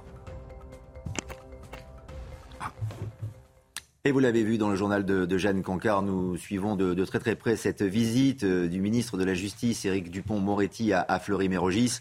Euh, les images, notre caméra est, braquée sur, sur le ministre. Et dès que cette prise de parole, si prise de parole il y a euh, d'ailleurs, en tout cas c'est ce qui est prévu, se, déclenche, s'enclenche, eh bien nous serons là pour, pour l'écouter en direct, évidemment. En attendant, avec nos invités, nous continuons à débattre autour de cette rentrée scolaire. On ne vous a pas entendu d'ailleurs, William T, sur, sur le, le cas des 4000 postes non pourvus euh, au concours euh, d'enseignants, donc avec une rentrée qui risque d'être euh, très compliquée. Les syndicats le disent et même le ministre lui-même, le ministre de l'Éducation nationale, le reconnaît. Et puis souvent, on a tendance à taper sur le ministre en poste, mais il récupère les dégâts qui ont été causés ces dernières décennies. Le problème que nous rencontrons dans l'éducation est le même que celui dans la police auprès des sapeurs-pompiers et auprès de différents corps de métier du service public. Il y a deux sujets. Il y a des questions qui sont matérielles et des questions qui sont immatérielles. Matérielles, on parle souvent des questions des salaires, des conditions de, conditions de travail. Et après, je pense que le sujet essentiel, parce que quand on travaille dans le service public, on fait don de sa personne pour la cause de l'intérêt général, c'est la question immatérielle. C'est pourquoi est-ce que les profs font un métier tel que celui-là? Comme vous l'avez rappelé, Monsieur Guibert, les profs sont les hussards noirs de la République et sont là pour transmettre un savoir. Et je pense qu'on a eu une erreur depuis une trentaine, quarantaine d'années, c'est qu'on a donné trop de missions à l'école. C'est-à-dire que contrairement aux modèles qui réussissent, c'est-à-dire qu'on a voulu faire n'importe quoi à l'école. Et la quintessence de cet échec, c'est Najat Volobel-Kassem avec ses activités par périscolaire. En fait, on a voulu tout donner à l'école. Il faut qu'ils forment au métier professionnel. Il faut en même temps assurer le service d'éducation, le service d'instruction. Il faut enseigner je ne sais pas combien de logs et faire je ne sais pas combien de métiers. Préparer à la vie professionnelle, préparer à la vie d'entreprise. C'est n'importe quoi. Il faut revenir aux fondamentaux pour que les profs se sentent à l'aise. Et ça repose sur plusieurs piliers. Réinstaurer l'autorité du professeur à l'école, parce que le professeur, on doit séparer l'éducation qui repose sur les familles et l'instruction qui repose sur les professeurs. Les professeurs sont là pour transmettre un savoir. Ils ont une mission de transmission. Les fondamentaux tout d'abord, et ensuite après remettre le paquet dessus. Et pour remettre ce paquet dessus, comme on sait que ça prendra des années, je pense qu'il faudra augmenter le temps de travail des professeurs. Et en contrepartie de cette augmentation du temps de travail, il faudra augmenter leur salaire et voir payer les, cours d'heures supplémentaires et d'aide au soutien scolaire. Éventuellement, ça leur permettra d'avoir plus de pouvoir d'achat, redonner du sens à leur engagement. Moi, je pense que je m'en suis sorti notamment parce que des professeurs m'avaient aidé, m'avaient donné des conseils d'orientation. Mes parents sont immigrés, ils, ils font des métiers qui sont manuels, ils connaissaient rien au sujet scolaire français. Et j'avais des professeurs auxquels ils donnaient de leur temps personnel pour prendre du temps avec les élèves pour le faire. Et je pense que tant qu'on ne viendra pas à ce sujet-là, qui est la question de la transmission du savoir, la question de l'orientation, eh ben, on redonnera ce lettre de noblesse au métier de professeur, qui est un des plus beaux métiers du monde. Et le sujet essentiel, contrairement à ce que tout le monde dit, c'est que nous, on a beaucoup travaillé sur la question de l'avènement et du déclin des empires. Un empire naît et déclin avec la question de l'éducation. Et il faut s'inspirer notamment de ce qu'ont fait les pays est-asiatiques comme Singapour qui trustent le classement. Je pense qu'on doit, on doit rompre avec le pédagogisme et le nivellement par le bas pour remettre en place la méritocratie et le goût de l'effort. Et on résoudra une grande partie des problèmes que nous rencontrons sur les refus d'obtempérer, sur la question des territoires perdus de la République. C'est le sujet essentiel du XXIe siècle. C'est une question d'éducation. Mais est-ce que cela veut dire, Philippe Guibert, vous semblez d'accord avec euh, William T, mais est-ce que cela veut dire que l'enseignement aujourd'hui en France est de mauvaise qualité? Oh non, on ne peut pas dire ça. Mais enfin, en tout cas, dans les classements, euh, y compris entre pays européens, sans même parler des pays euh, asiatiques, euh, il est clair que la France, à l'école primaire, en, mathématiques, par exemple, ce qui est un sujet quand même très important, a complètement régressé et se retrouve parmi les derniers pays européens alors qu'on était parmi les premiers. Donc il y, a eu, ingénieurs du monde. il y a eu une baisse du, niveau. Euh, incontestable. C'est de là à dire évidemment que l'enseignement de mauvaise qualité, il y a de très bons professeurs et il y a toujours d'excellents euh, enseignements. Les programmes qu'on leur impose ou les. Mais là où je rejoins euh, William sur ce sujet-là, je, je, pense que l'erreur a été de vouloir mettre l'enfant au cœur du, du, de, de l'école. Euh, c'est le professeur et c'est le savoir qui est au cœur de l'école. C'est là où je vous rejoins. Euh, je viens de la gauche, donc euh, c'est une erreur qu'a commise la gauche au début des années 90, euh, parce que du coup, le professeur et son autorité a largement diminué compte tenu du poids pris par les parents d'élèves qui deviennent de plus en plus exigeants à l'égard de l'école, comme si c'était un service public où il fallait que le gamin sorte avec son diplôme, sans quoi l'école n'a pas rempli son but au risque de faire baisser le niveau et de, euh, ne plus pratiquer cette culture de l'excellence dont vous parliez. Et, et donc l'autorité du professeur en termes de transmission du savoir a été amoindrie. Et je, on connaît tous plein de profs, j'en connais tous, qui nous disent, mais si on notait vraiment comme on voudrait noter, on noterait beaucoup plus bas enfin en tout cas plus bas. Et donc il y a un problème de niveau, il y a un problème de, qualité de la notation, il y a un problème d'exigence. Il faut retrouver cette culture de l'exigence, il faut remettre le prof au cœur de l'école, parce que c'est sur le prof ou les profs, euh, la prof, parce que c'est souvent une femme, euh, que repose l'école. Et donc c'est le savoir qui est le fondamental de l'école. Et, je, suis, je vous rejoins là aussi sur le fait qu'on a voulu donner trop de missions à l'école, que euh, de bien s'y connaître en matière d'environnement, c'est très important, mais ce n'est pas la mission première et immédiate de l'école.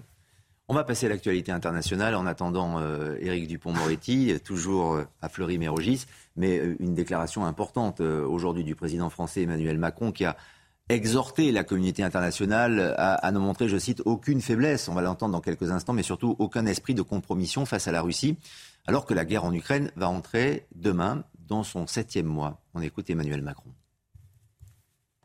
La Russie a fait le choix, en contradiction complète avec les engagements qu'elle avait elle-même signés, y compris depuis 30 ans, avec la politique qu'elle menait, que les dirigeants actuels menaient depuis des années et des années, elle a fait le choix de sortir de ces principes.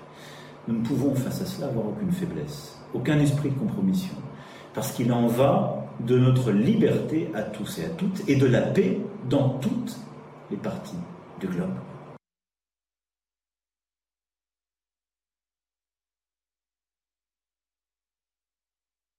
euh, assez ferme de la part d'Emmanuel Macron qui se positionne comme un interlocuteur euh, privilégié déjà de, Vladimir Poutine puisqu'il a échangé avec lui il y a, il y a quelques jours mais également en, portant la parole de l'Europe. Oui, je trouve qu'Emmanuel Macron, pour la première fois, enfin depuis la commémoration à Borne-les-Mimosas, tient un discours qui est courageux et qui est clair. Pourquoi est-ce qu'il est courageux Il est clair, c'est qu'en raison des effets causés par la guerre en Ukraine, on a des effets très importants sur la question de la crise énergétique et l'inflation. Et donc, du coup, euh, il faut remettre du sens en fait sur les sacrifices faits aux Français. Moi, j'invite les personnes à lire notamment le livre L'étrange défaite de Marc Bloch, auquel on explique exactement le choix auquel est confronté Emmanuel Macron, qui était le même que celui de Daladier dans les années 30. Il y a beaucoup de personnes qui sont dans un esprit munichois, qui pensent qu'il faut abandonner l'Ukraine comme il fallait abandonner à l'époque la République tchèque, notamment pour préserver la paix et euh, ne pas payer les prix de la guerre. Et je pense que c'est essentiel qu'Emmanuel Macron, il a pris un peu de retard parce qu'il était en élection présidentielle, mais comme Boris Johnson au Royaume-Uni et comme dirigeant, instaure et restaure la commémoration et notamment la perspective de ce que c'est qu'un conflit, parce qu'on assistons à un retour tragique de l'histoire. Si on perd l'Ukraine, on perd notre première ligne de défense face au régime autoritaire sur lequel il n'y a plus beaucoup de possibilités de compromission. C'est-à-dire qu'avant, on pouvait dialoguer avec la Russie, c'était notamment ce qu'avait fait Nicolas Sarkozy sur la question de la Géorgie. François Fillon voulait le faire en 2017 et Emmanuel Macron l'avait invité au château de Versailles. À l'époque, on pouvait discuter avec Vladimir Poutine. Mais souvent, en choix géopolitique, on a à peu près trois choix à faire. C'est un choix des valeurs, c'est un choix économique et c'est un choix géostratégique. Le choix des valeurs et le choix géostratégique, c'est de soutenir l'Ukraine jusqu'au bout, même si le choix économique, c'est de soutenir la Russie. Et je pense qu'il faut privilégier la géostratégie et les valeurs en soutenant l'Ukraine, même si on doit payer le prix et on doit rompre notamment avec cette doctrine qui était celle de l'étrange défaite. Et Emmanuel Macron, ça lui coûtera cher électoralement, ça lui coûtera cher très politiquement, mais je pense qu'il a fait un bon choix historiquement. Très bien, il se positionne en tout cas comme euh, un président qui pourrait entrer dans, l'histoire, une histoire qui est encore à, écrire euh, en effet, avec cet engagement qui euh, perdure. Et Mathieu Langlois, avec quelle, enfin, quelle issue? Faut-il pousser le curseur encore un petit peu plus? Je, vous pose la question dans quelques instants, mais d'abord, Éric Dupont-Moretti, en, direct, qui va prendre la parole en direct de Fleury-Mérogis, qui s'approche des micros. On va écouter le ministre de la Justice. Poursuis, si j'ose dire, ma, tournée d'été des différents chantiers de rénovation et de construction des établissements pénitentiaires pour m'assurer qu'ils ne prennent aucun retard. Plus de 15 000 places de prison nettes auront été construites d'ici la fin du quinquennat. Et un certain nombre de rénovations sont en cours, vous le savez. C'est le cas euh, notamment euh, euh, au Baumette, à la fois rénovation-construction. C'est le cas ici, 407 places supplémentaires, agrandissement des cellules. Cela a un certain nombre d'objectifs, bien sûr. Assurer la réponse pénale, ce que l'on doit faire avec fermeté mais sans aucune démagogie et sans aucun populisme, assurer bien sûr des conditions dignes. Et je rappelle que je suis le garde des Sceaux qui, avec François-Noël Buffet, président de la commission des lois du Sénat, a porté le texte sur les conditions indignes. Il est des établissements pénitentiaires qui sont indignes et donc il est nécessaire de rénover. De ce point de vue, nous avons multiplié par deux le budget consacré aux rénovations et j'aurai euh, l'honneur d'inaugurer euh, dans euh, quelques mois trois établissements pénitentiaires, Caen, Montpellier et Connay en Nouvelle-Calédonie. En 2023, d'autres seront inaugurés en 2024 et comme ça jusqu'à la fin du quinquennat. En réalité, vous le savez, il est indispensable que l'on ait davantage de place et que l'on assure bien sûr des conditions dignes et que l'on n'oublie pas surtout le personnel pénitentiaire qui travaille dans des conditions difficiles. Troisième force de sécurité dans ce pays et pour qu'ils accomplissent leur mission de réinsertion, ils ont également besoin de ces conditions dignes pour les détenus et de conditions plus favorables pour leur travail quotidien, qui est un travail très difficile. Monsieur Gardez, vous imaginez la raison de cette présence importante de. Vous nous parlez de l'affaire du karting. Vous avez ouvert une enquête Or, votre cabinet était, semble-t-il, au courant. Ça veut dire quoi Que vous, personnellement, vous ne saviez pas ce qui, allait se passer? Vous voyez, moi, je suis naïf. Je pensais que vous veniez ici pour valoriser le travail pénitentiaire, puisqu'à Fleury-Mérogis, la moitié des détenus travaillent grâce, monsieur, au contrat du détenu travailleur que j'ai mis en place. Je suis très naïf. Je vais répondre à votre question, rassurez-vous. Pourquoi dites-vous semble-t-il? Je vous dis, moi, que jamais je n'ai été informé, que jamais mon cabinet n'a été informé, que le... Non, non, monsieur, monsieur c'est faux ce que vous dites. Vous voulez le buzz, mais vous ne l'aurez pas. Vous allez euh, écouter ce que je vous dis. L'organisateur dit qu'il a signé un contrat avec le directeur de la maison d'arrêt, ce qu'établit de façon tout à fait claire le rapport d'enquête que j'ai demandé et qui sera à votre disposition dans les heures qui viennent. C'est la de la direction de la prison, pas de votre cabinet bah, l'organisateur dit que les images, même, elles auraient, été validées par votre cabinet. Ce qui a été validé, monsieur, c'est une compétition Colanta dans laquelle il n'a jamais été question de cartes.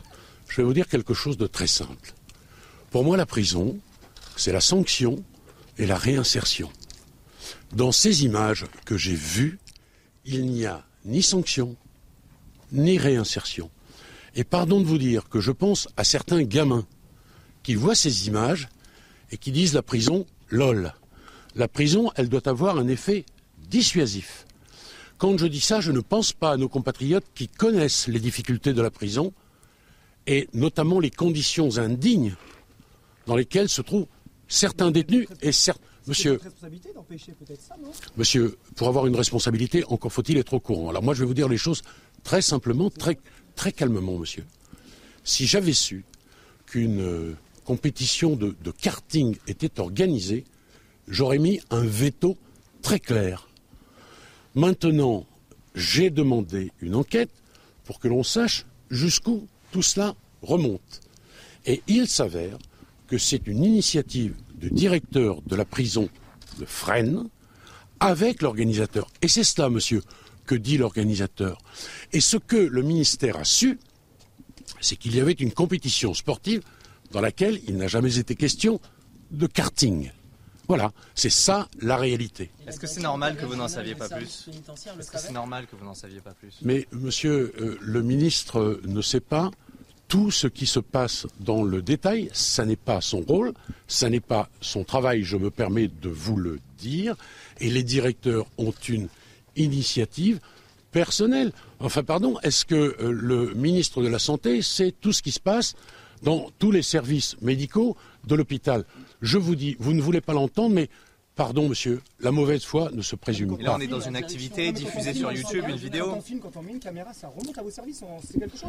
Quand on demande une autorisation. Non, mais monsieur, vous allez insister 30 euh, fois et me poser la question. Vous voulez absolument mettre en exergue une responsabilité ministérielle. Moi, je vous dis une chose très simple. Ce que nous avons su, c'est compétitions sportives. Et quand j'ai vu les images, et quand j'ai appris ce qu'elles comportaient, j'ai tweeté tout de suite pour dire que je désapprouvais totalement ce qui s'était passé à la maison d'arrêt de Fresnes. C'est une initiative du directeur. Le directeur interrégional n'est pas au courant, en tous les cas pas dans un temps lui permettant de réagir. Le directeur adjoint ne l'est pas davantage. Le directeur ne l'est pas, le cabinet du ministre non plus, et le ministre pas du tout. Et moi, je peux vous dire, monsieur, que si j'avais su, je ne vais pas vous le répéter trois fois, ça n'aurait pas eu lieu. Moi, monsieur, je favorise la culture, le sport, le travail. J'ai créé le contrat du détenu travailleur. J'ai conditionné les remises de peine à l'effort, entendez-moi bien. Et ça marche, puisqu'à quelques centaines de mètres d'ici, vous avez la moitié des détenus qui aujourd'hui travaillent. On est passé de 20% de détenus travailleurs à 50%. Pourquoi? Parce que le but de ça, c'est là réinsertion. Et parce que le but de ce salaire, c'est de permettre aussi aux détenus de payer les indemnités qu'ils doivent aux victimes. Voilà la réalité de cela. Il y a une dernière question, s'il vous plaît. Sur un autre sujet. Mais monsieur, si vous me connaissiez, vous ne me poseriez pas cette question.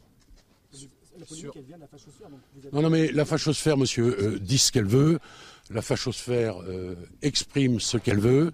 Et moi, je suis sur une ligne claire.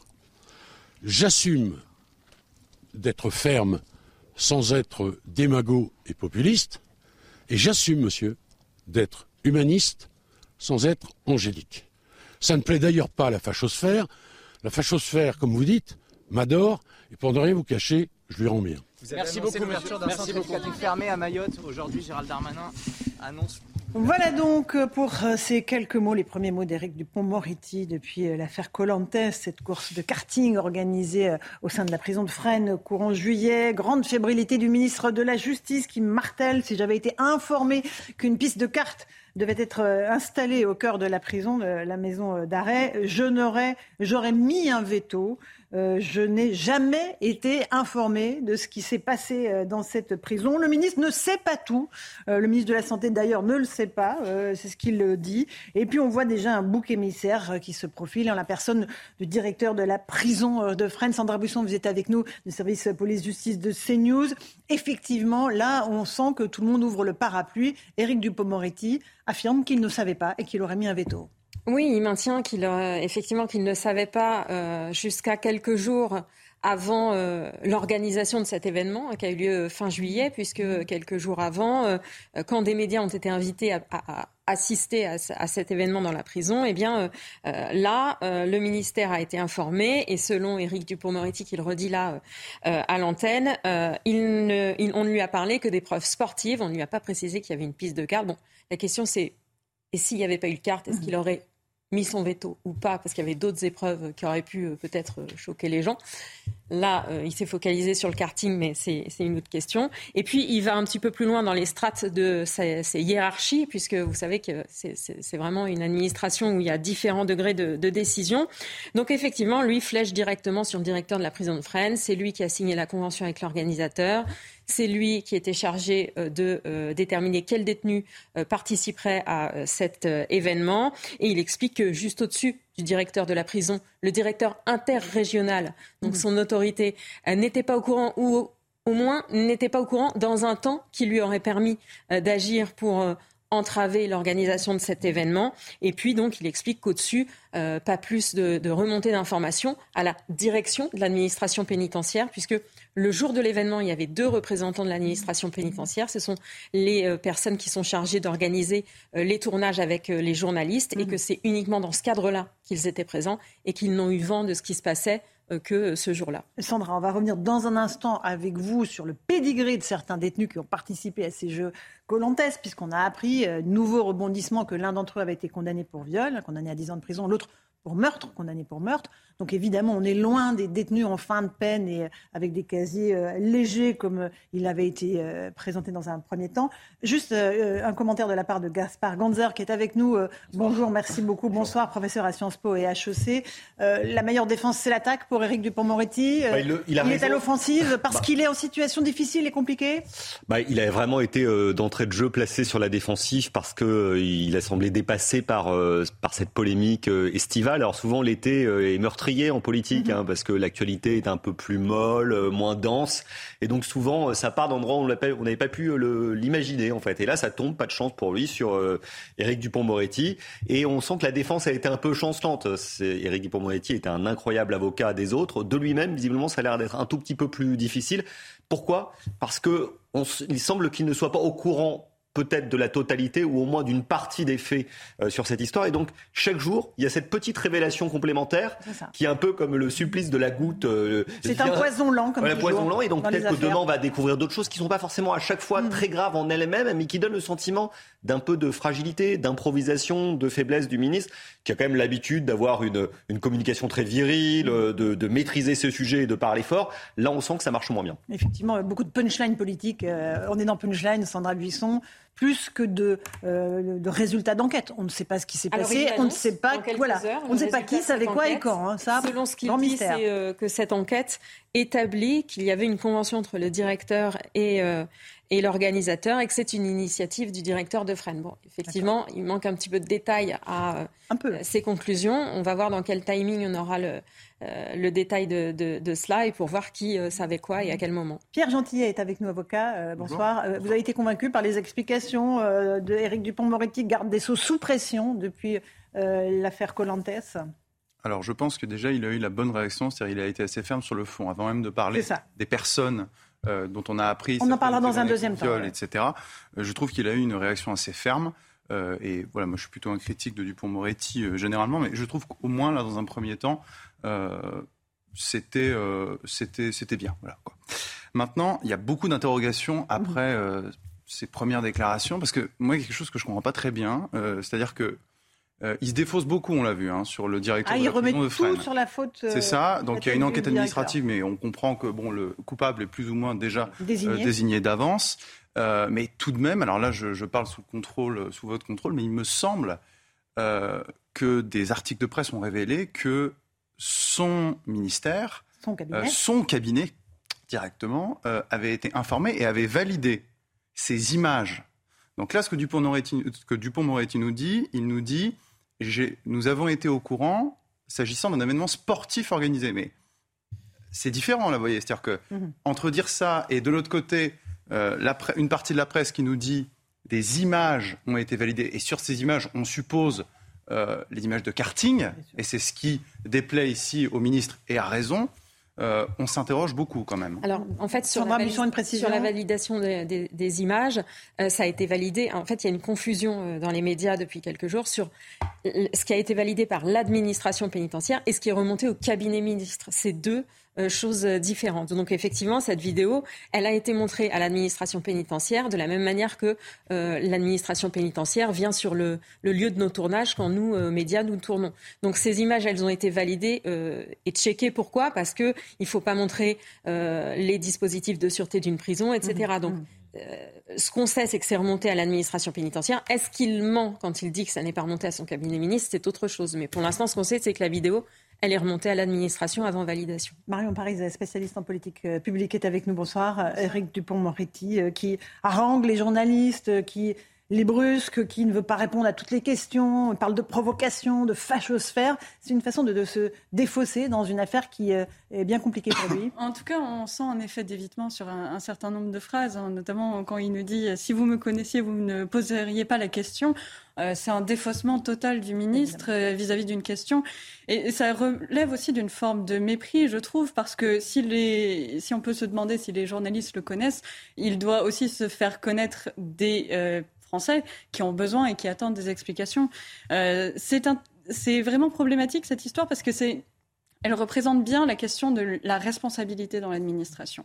Et on parle de la distinction entre euh, le cabinet et l'administration pénitentiaire, mais en effet, l'administration pénitentiaire, la direction de la communication, si elle a des euh, vidéos, des images à valider, à un moment, c'est son rôle également de savoir si quelque chose est sensible, si quelque chose est susceptible de poser un problème politique et le cas échéant de le faire remonter au cabinet.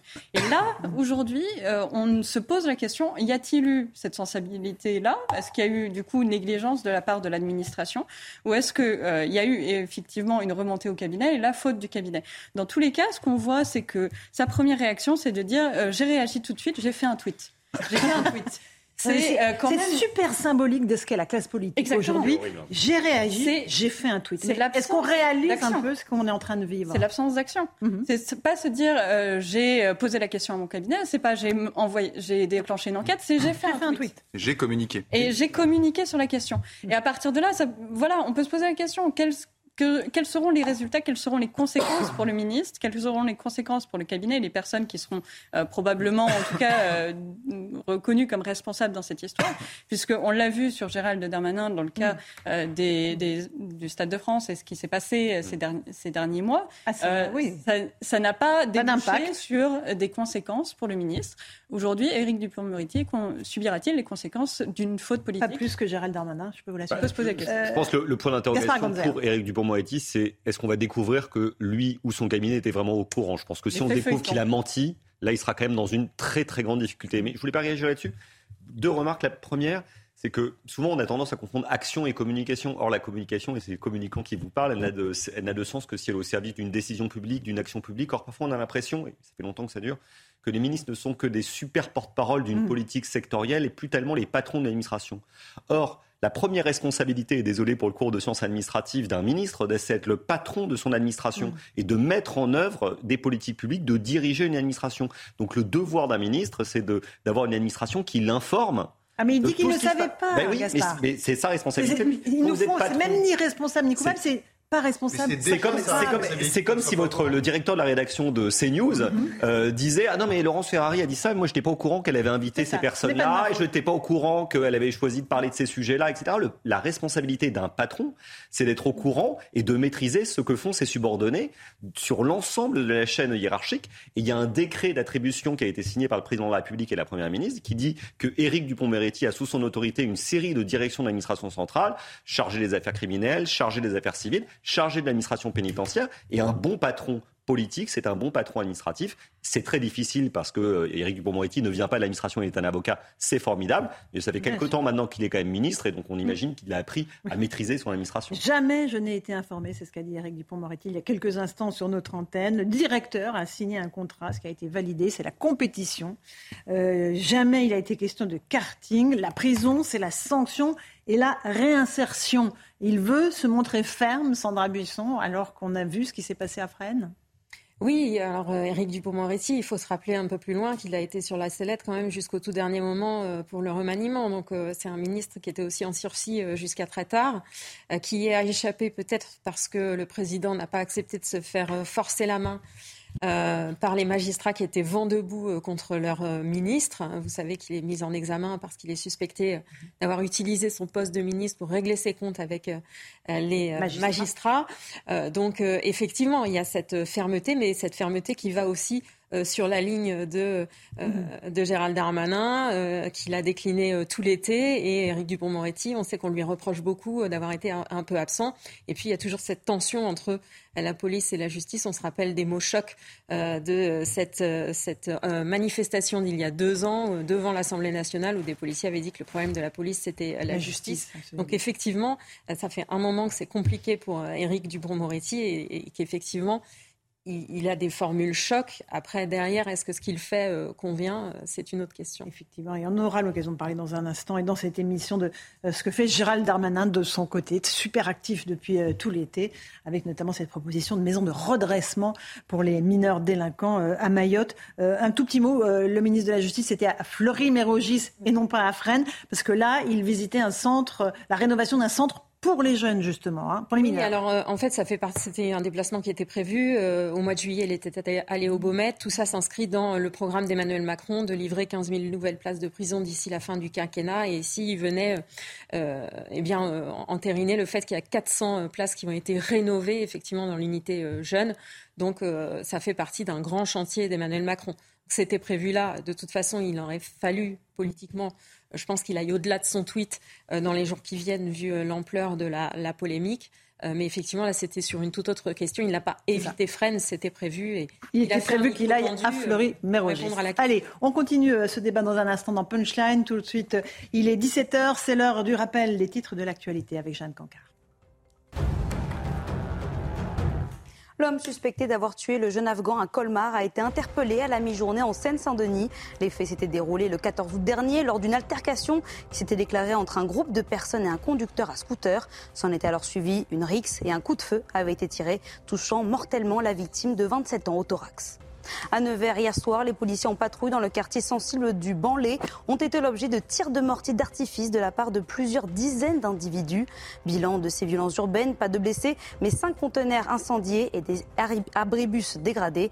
Cette attaque pourrait avoir pour origine l'interpellation d'un jeune homme le week-end dernier pour un rodéo. À moins de 10 jours de la reprise des cours, c'est une rentrée scolaire sous tension qui s'annonce face à la pénurie de professeurs. Cette année, plus de 4000 postes n'ont pas été pourvus au concours d'enseignants, un taux historiquement bas. L'éducation nationale a dû embaucher de nombreux contractuels pour tenter de pallier au manque d'effectifs. Une solution dénoncée par le principal syndicat enseignant qui plaide, lui, pour une titularisation massive à la veille de la traditionnelle fête de l'indépendance en Ukraine qui fait craindre aux Ukrainiens une journée sanglante. Emmanuel Macron a adressé un nouveau message de soutien à l'occasion du sommet de Crimée, une initiative diplomatique visant à mettre fin à l'occupation du territoire par la Russie. Le président français appelle à n'avoir aucune faiblesse, aucun esprit de compromission face à la Russie et assure que les Occidentaux sont prêts à soutenir Kiev dans la durée. Voilà, il est 17h si vous nous rejoignez un instant en direct sur CNews. On est dans Punchline. On va débattre de l'actualité, à la fois les prisons, avec ce qu'a dit le garde des Sceaux. On y revient immédiatement. On parlera aussi de ce que fait Gérald Darmanin. Il est à Mayotte. Il parle beaucoup de sécurité, d'immigration. Il propose des centres de redressement euh, euh, pour euh, les mineurs. On va tout de suite aller du côté de la prison de Fleury-Mérogis. C'est là que s'est exprimé il y a quelques instants Éric Dupont-Moretti. Vous l'avez vécu en direct sur notre antenne. Il revenait évidemment sur le scandale Colantes, ces jeux organisés au cœur de la prison de Fresnes pendant l'été, jeux diffusés sur Internet avec pistes de karting, piscine au cœur de la maison d'arrêt. Michael Martin Haïm est sur place, notre envoyé spécial avec Loington Fat. Euh, bonjour à tous les deux. On a vu un ministre de la Justice agacé, énervé par les questions des journalistes. Des questions des journalistes qui ne portaient que sur l'affaire Colantes. Je ne savais pas si j'avais su pour le karting, j'aurais mis un veto très clair. La prison doit avoir un effet dissuasif. Voilà les phrases à retenir de l'intervention il y a quelques minutes ici du ministre Éric Dupont-Moretti, le ministre de la Justice qui venait visiter le chantier des 400 nouvelles places de prison a bien évidemment été largement interrogé sur l'affaire Colantes. Résultat, pas de grandes déclarations et une ligne claire, c'est une initiative personnelle du directeur de la prison de Fresnes. Le ministre qui a également rappelé qu'une enquête était en cours dont les résultats devraient être connus très prochainement. Si, Michael Martin et Wellington Tat euh, sur place à Fleur-et-Mérogis. Allez, on écoute un tout petit extrait d'Éric Dupont-Moretti. Je n'ai jamais été informé de ce qui se passait à Fresnes. Je vous dis, moi, que jamais je n'ai été informé, que jamais mon cabinet n'a été informé, que le, non, non, monsieur, monsieur c'est faux ce que vous dites. Vous voulez le buzz, mais vous ne l'aurez pas. Vous allez euh, écouter ce que je vous dis. L'organisateur dit qu'il a signé un contrat avec le directeur de la maison d'arrêt, ce qu'établit de façon tout à fait claire le rapport d'enquête que j'ai demandé et qui sera à votre disposition dans les heures qui viennent. Pierre Gentil, vous êtes avocat, qu'il renverse complètement euh, euh, les choses. Vous voulez le buzz? Non, on ne veut pas le buzz, on veut des explications. On est en droit de savoir ce qui s'est passé dans la prison de Fresnes, qui était au courant, quand et, et dans quelle mesure tout ça s'est déroulé. On a l'impression qu'il veut éluder le sujet, on a l'impression qu'on allait l'interroger sur autre chose, mais c'est évident. C'est, enfin, ce qui s'est passé est scandaleux. et plus on avance, plus on apprend des informations scandaleuses. effectivement, euh, le scandale du scandale serait, comme vous dites Gaspard Ganzer, qu'on apprenne quelques jours plus tard finalement que le ministre euh, soit au courant. Euh, un ministre est responsable, mais quoi qu'il arrive, indépendamment de la connaissance qu'il a eue du dossier ou de ce qui s'est passé dans telle ou telle prison. Et pitié, la prison de Fresnes, c'est pas la prison d'Aurillac. D'accord? C'est une prison très importante. Donc on peut penser quand même qu'il a euh, des gens dans son cabinet qui peuvent suivre une prison qui est, euh, je crois, une des prisons qui a les plus gros effectifs. Euh, donc il essaye d'éviter ce sujet parce qu'il voit que c'est inflammable, parce qu'il voit aussi effectivement que c'est l'été et que effectivement on risque d'en parler encore et encore. Et pardon, il faut le redire parce que c'est choquant. Si la prison peut faire de la réinsertion dans notre doctrine pénale, bien sûr, c'est pris en compte. Mais il y a une on parle beaucoup de la dignité. Il y a la dignité des prisonniers qu'on doit respecter, mais il y a aussi la dignité des victimes. Pardon, quand les victimes ou les parents de victimes regardent ce genre d'image, mhm. c'est pas pas acceptable. Et quand on parle de victimes, on parle donc de victimes euh, de viol et d'un meurtre, d'un condamné pour meurtre. On va juste faire le point, si vous le voulez, avec ce sujet euh, Colanta, le fiasco. Et puis on reviendra avec vous, Sandra Buisson, sur le pédigré de certains des détenus qui ont participé à cette compétition. D'abord le sujet. Nouveau retentissement dans l'affaire Colantes. Parmi les détenus ayant participé aux épreuves figurent un condamné pour meurtre et un violeur. Âgé de 31 ans, l'homme a été condamné à 10 ans de réclusion criminelle pour viol par la cour d'assises du Val-de-Marne en février 2021. Il a aussi été condamné précédemment pour violence avec usage ou menace d'une arme et vol aggravé. L'homme n'aurait donc pas dû participer aux épreuves. Dans un communiqué, les organisateurs font part de leur colère. La confiance que nous avons accordée au centre pénitentiaire de Fresnes ainsi qu'au ministère de la Justice a été rompue. Ayant pris connaissance de ces profils ces dernières heures, les organisateurs ont immédiatement supprimé la vidéo par respect pour les victimes. Euh, là, on peut le confirmer qu'il y a des personnes qui ont participé, en l'occurrence une personne qui avait un bon passif disciplinaire en détention. Mm. Donc il y a l'image qui est renvoyée au personnel de surveillance aussi. Donc c'est quoi l'image? C'est que les détenus agressent les surveillants, mais à côté de ça, ils vont faire du karting pour être récompensés. C'est pas comme ça que ça fonctionne. Éric Dupont-Moretti a annoncé l'ouverture d'une enquête après la diffusion de la vidéo. Le ministre de la Justice affirme avoir eu connaissance que quelques jours avant de l'organisation de ces épreuves sportives, dont une course de relais. Voilà pour euh, les explications. On revient un, instant, Sandra, sur le pédigré de ces deux détenus en particulier, parce qu'on croit rêver. Donc, un condamné pour viol et un condamné pour meurtre, c'est ça? Oui, alors c'est vrai que ça, euh, en fait, ça, vient euh, s'entrechoquer avec la convention qui a été signée entre le directeur de la prison et l'organisateur. C'est pour ça qu'il est ressorti dans les médias et qu'il a fait ce communiqué de, presse, l'organisateur de, cet événement. Il avait stipulé qu'il ne voulait pas de détenus au profil lourd, c'est-à-dire qui ait commis des violences physiques ou morale. Et euh, apparemment, il a pris connaissance du profil de deux euh, des participants, dont une source nous indique que ce sont les deux seuls au profil les plus lourds et qui contreviennent à cette convention. Il n'a pris connaissance, l'organisateur, de cela que ces derniers jours avec euh, les révélations des, médias. Effectivement, le premier dont on a eu connaissance, c'est cet individu condamné il y a seulement un an, donc en février 2021, pour viol, condamné à purger dix ans de prison. Euh, qui avait aussi d'autres antécédents, même si on imagine mm. que euh, le fait de participer ou pas à, cet euh, événement était simplement dépendait simplement de la condamnation en cours et pas des antécédents mm. avant. Et puis il y a cette peine de prison pour meurtre pour un autre détenu qui lui aussi a participé aux épreuves. on nous indique que le seul euh, qui devait euh, statuer sur le fait que de tel détenu ou tel détenu devait ou pas participer, c'était le, directeur de la prison. Voilà. Encore une fois. Et le directeur de la prison que nous avons sollicité, mais qui pour l'instant n'a pas n'est pas, pas sorti dans les médias. Et ne peut pas s'exprimer. Il peut s'exprimer ou il est soumis au secret euh, de son institution?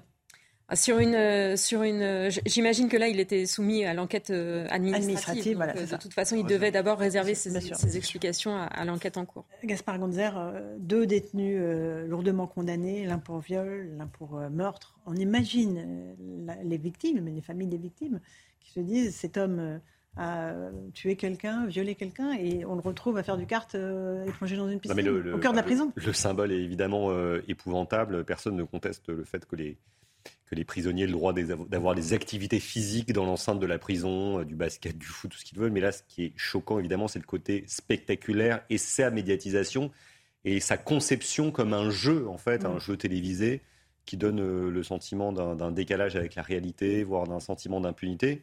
Alors ça pose un problème vis-à-vis évidemment des victimes, des familles des victimes, mais ça pose aussi un problème vis-à-vis de l'ensemble de la société. Euh, parce qu'on parle souvent de, crise de l'autorité. Mm-hmm. Et là, on, donne en spectacle finalement euh, des délinquants qui, pour certains, sont des délinquants ou des criminels, des criminels très graves, les gens qui ont commis des crimes, des viols, des meurtres. on donne le sentiment qu'ils font ce qu'ils veulent une fois, en prison, on peut vouloir se réinsérer, on peut faire de l'activité physique, mais pas cette spectacularisation euh, de l'action. Euh, Marion Pariset, on a le sentiment que l'affaire ne fait que rebondir, euh, qu'elle voilà, elle n'en finit pas de, se déployer, jusqu'à peut-être gêner l'action du ministre lui-même. Oui, probablement. Cet effet feuilleton, il est, il est très dangereux pour un ministre parce que justement, il, vient euh, parasiter toute l'action qu'il peut mener. Et là, typiquement, c'en est un exemple puisque ce déplacement, on l'a dit, était prévu de longue date. Et aujourd'hui, il se retrouve dans cette situation où il n'est pas en mesure de parler de ce qu'il fait et de ce qu'il est en, train de promouvoir simplement parce que euh, ces événements ont parasité tout simplement son son schéma, mais c'est un peu le lot à chaque fois de euh, cette publicisation euh, d'événements. Et sur, cette, sur ce cas en particulier, c'est là où, on a deux volets intéressants. On a le volet des activités. Qu'est-ce qui a été fait? Est-ce que mhm. c'est acceptable ou pas? Est-ce que c'est utile ou pas? Et là, en effet, le, choix du kart et le choix de la piscine en plein milieu d'une canicule, alors que beaucoup de Français limitaient leur consommation, paraît complètement absurde et, et ne rend pas, enfin, ne laisse pas comprendre l'intention derrière ce choix-là. Et il y a toute la partie communication. Donc on a des erreurs qui se font aux deux niveaux. Et, c'est toute la difficulté pour ça, puisque euh, au final, on a des tiroirs qui vont s'ouvrir du côté des activités, du côté des personnes qui ont, parlé, qui ont euh, été, participé à ces activités, du côté des administrations concernées, à quel niveau. Et chacun de ces mmh. niveaux est susceptible de déclencher un nouveau scandale. Au final, c'est une faillite à tous les échelons. C'est pas alors même si euh, le ministre essaye de repousser ça euh, sur le directeur de la prison, c'est une faillite à tous les échelons puisque le directeur de la prison, certes, devait être au courant de qui participait à ces épreuves, mais qui en dessous Peut-être qu'il y avait euh, des personnes en congé, on ne sait pas. Qui en dessous a fait remonter ces informations? Est-ce qu'elles ont été remontées correctement? On est vraiment. Comment le matériel a été acheminé dans la Exactement, prison Quelles vérifications ont été menées Mais on, va, on, peut aller très loin. Hein. On peut aller très très loin dans cette histoire. Et c'est là où c'est peut-être aussi euh, la vertu de, de, ce, de cette activité. C'est qu'elle montre bien aujourd'hui, alors qu'il y a quelques mois, il y avait un sondage qui sortait, ou il y a un mois à peine, sur, de l'IFOP, qui montrait que trois quarts des Français considéraient que euh, la justice aujourd'hui était insatisfaisante en mhm. France. Mhm. Euh, aujourd'hui, euh, peut-être qu'on a un sujet qui va permettre finalement d'ouvrir un certain nombre de dossiers pour voir toutes les, toutes les faillites de l'institution et commencer un véritable travail dessus. mais en plus, ça va avoir une répercussion politique au-delà du seul cas d'Éric Dupond-Moretti, parce que pour l'instant, en termes de communication, le gouvernement charge le ministre. Hein. il est tout seul, il communique quasiment tout seul, même si d'autres ont pris la parole pour le défendre. Et demain, il y a un conseil des ministres. Mhm. Euh, et puis, euh, il va y avoir des rebonds. Donc, les prochains déplacements d'Elisabeth Borne, peut-être d'Emmanuel Macron, il y aura de nouveau des questions. C'est parti pour durer quelques temps au fil des révélations. Et on peut aussi s'interroger aussi quand même sur le problème qui est posé par le fait que le Parlement aujourd'hui ne soit pas euh, en réunion. Parce que si mm. euh, il y avait une session euh, extraordinaire comme c'est la coutume entre la fin du mois d'août et du mois de septembre, on peut être certain que les oppositions auraient interrogé le gouvernement et le ministre sur ces éléments. Et ça, ça ne pourra pas être le cas avant le mois d'octobre. D'accord. Et les oppositions n'ont pas manqué de monter au créneau. ce matin, Philippe Ballard du Rassemblement national était l'invité de CNews. Écoutez, il réclame la démission d'Éric Dupont-Moretti. Euh, alors c'est un scandale, tout simplement, et peut-être que M. Dupont-Moretti pourrait euh, penser à démissionner. Gérald Darmanin. Vous demandez la démission de bah, M. Dupond-Moretti ce matin Il pourrait peut-être quand même euh, réfléchir à la question. Alors vous me direz, Gérald Darmanin, après le scandale du Stade de France, euh, n'a pas démissionné non plus. Donc je pense que c'est un peu la marque de fabrique. Vous faites un parallèle entre ce qui s'est passé au Stade de France oui, on peut et l'irresponsabilité du ministre, pareil. Oui, parce euh, qu'ils ont menti. enfin, ils ont menti. Alors soit ils ont menti parce qu'on leur a pas donné les informations, ce qu'on a du mal à croire, ou alors ils ont essayé de cacher la vérité, ce qu'avait fait M. Darmanin. Et puis ils ont failli dans leur mission, tout simplement. Donc ça fait quand même deux bonnes raisons pour démissionner. Une démission, euh, le mot n'a même pas été prononcé face à Éric Dupond-Moretti il y a quelques instants. Nos confrères n'ont même pas eu le temps de poser toutes les questions qu'ils avaient à poser, tant le ministre paraissait énervé. Ça paraît plausible, une démission, euh, Pierre Gentillet Je vous pose la question à, tous. Non, à ce stade, Je, alors, à ce stade, je ne pense pas. Euh, tout d'abord, alors, ça peut se poser si demain, nous apprenons que les déclarations qu'a fait aujourd'hui Dupond-Moretti, il y a quelques minutes, Dupond-Moretti sont fausses. Euh, en l'occurrence que ni lui ni euh, les membres de son cabinet euh, n'ont validé ces images et n'étaient au courant. si là, il a menti, là, effectivement, la démission pourra sérieusement se poser. Pour autant, euh, de toute manière, je vais vous dire, il y a quand même eu des précédents. Souvenez-vous l'affaire Ivan Colonna. Il y a eu un grave dysfonctionnement. Mmh. Et on n'est toujours pas au bout. Alors, on n'est pas au bout de l'enquête. Enfin, en tout cas, vous parlez du meurtre d'Ivan Colonna, en prison. Hein, en prison, dans, des, circonstances assez étranges. Euh, le, un des détenus les plus surveillés de France qui reste pendant 10 minutes tout seul dans une salle de sport. Avec un djihadiste euh, avec, avec, un djihadiste, en contexte djihadiste. il y a eu des choses très bizarres. Et, et, et ça n'a pas engagé la responsabilité du ministre, qui, encore une fois, je le dis, est indépendante de la connaissance qu'il a de tel ou tel dossier. La question, c'est comment est-ce qu'il organise ses équipes du, plus proche et qui fait descendre jusqu'aux plus petits échelons. Donc, je ne pense, je ne pense pas qu'il y aura de mise en jeu de sa responsabilité à ce stade, parce qu'il y a des précédents, je l'ai dit, et aussi parce qu'à mon avis, c'est pas encore, en tout cas pas encore assez, euh, assez grave, manifestement, étant donné le précédent, pour que sa responsabilité soit Marion Parizet, même avis, pas de démission pour l'instant Pas de démission pour l'instant, en effet, mais j'aimerais peut-être faire le parallèle avec aussi euh, d'autres cas hein, au niveau européen. On a vu euh, ce qu'avaient donné les scandales pour Boris Johnson, qui a été poussé à la démission. On voit dans les pays nordiques qu'on euh, on est à un point de de redevabilité qui est bien plus haut que ce qu'on a nous chez nous, euh, qu'un ministre qui a utilisé sa carte euh, professionnelle, on va dire, pour euh, acheter un chocolat et finalement pousser à la démission. On va dans les extrêmes inverses. on va dans les mmh. extrêmes inverses, mais ça pose aussi la question de qu'est-ce que nous, en, en France, on attend d'un ministre en termes d'action. Et en effet, il y a cette question de comment il organise ses services, quelle direction il donne, quelle directive il donne à ses services, quelle mentalité, quel choix mm. en termes de communication, notamment parce qu'un ministre a vraiment la main sur les questions de communication et laisser passer, euh, en tout cas, que la direction de la communication de l'administration pénitentiaire ait pu considérer que c'était acceptable de montrer de telles images, mm. alors que le principe de la prison, c'est plutôt de sanctionner, ça paraît complètement inconsidéré. et là, on touche vraiment à, un sujet parce que les Français, je pense, en ont assez d'avoir euh, des situations ah de cette, de cette nature-là. Des ministres. Alors, dans une autre vie, Gaspard Gonzer, vous avez travaillé avec François Hollande. Vous fait pas mal de bêtises aussi. Voilà, non, mais je pensais plutôt aux, mensonges de certains ministres. On se rappelle de l'affaire Cahuzac.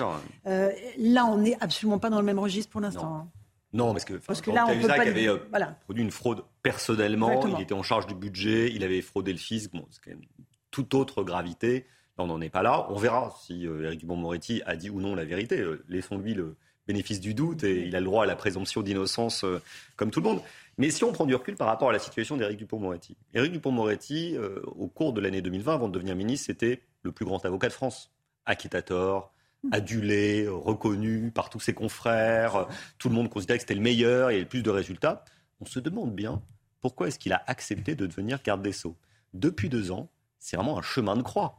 Ah, il peut, au positif, euh, peut-être que vous y arriverez, mais moi, je n'arriverai pas à mettre dans la case positif une réforme, euh, un succès. Mais là, il a parlé des détenus travailleurs, le statut des détenus travailleurs. C'est très bien, formidable, mais bon, mm. j'en ai découvert l'existence et je trouve ça formidable à, travers euh, cette occasion.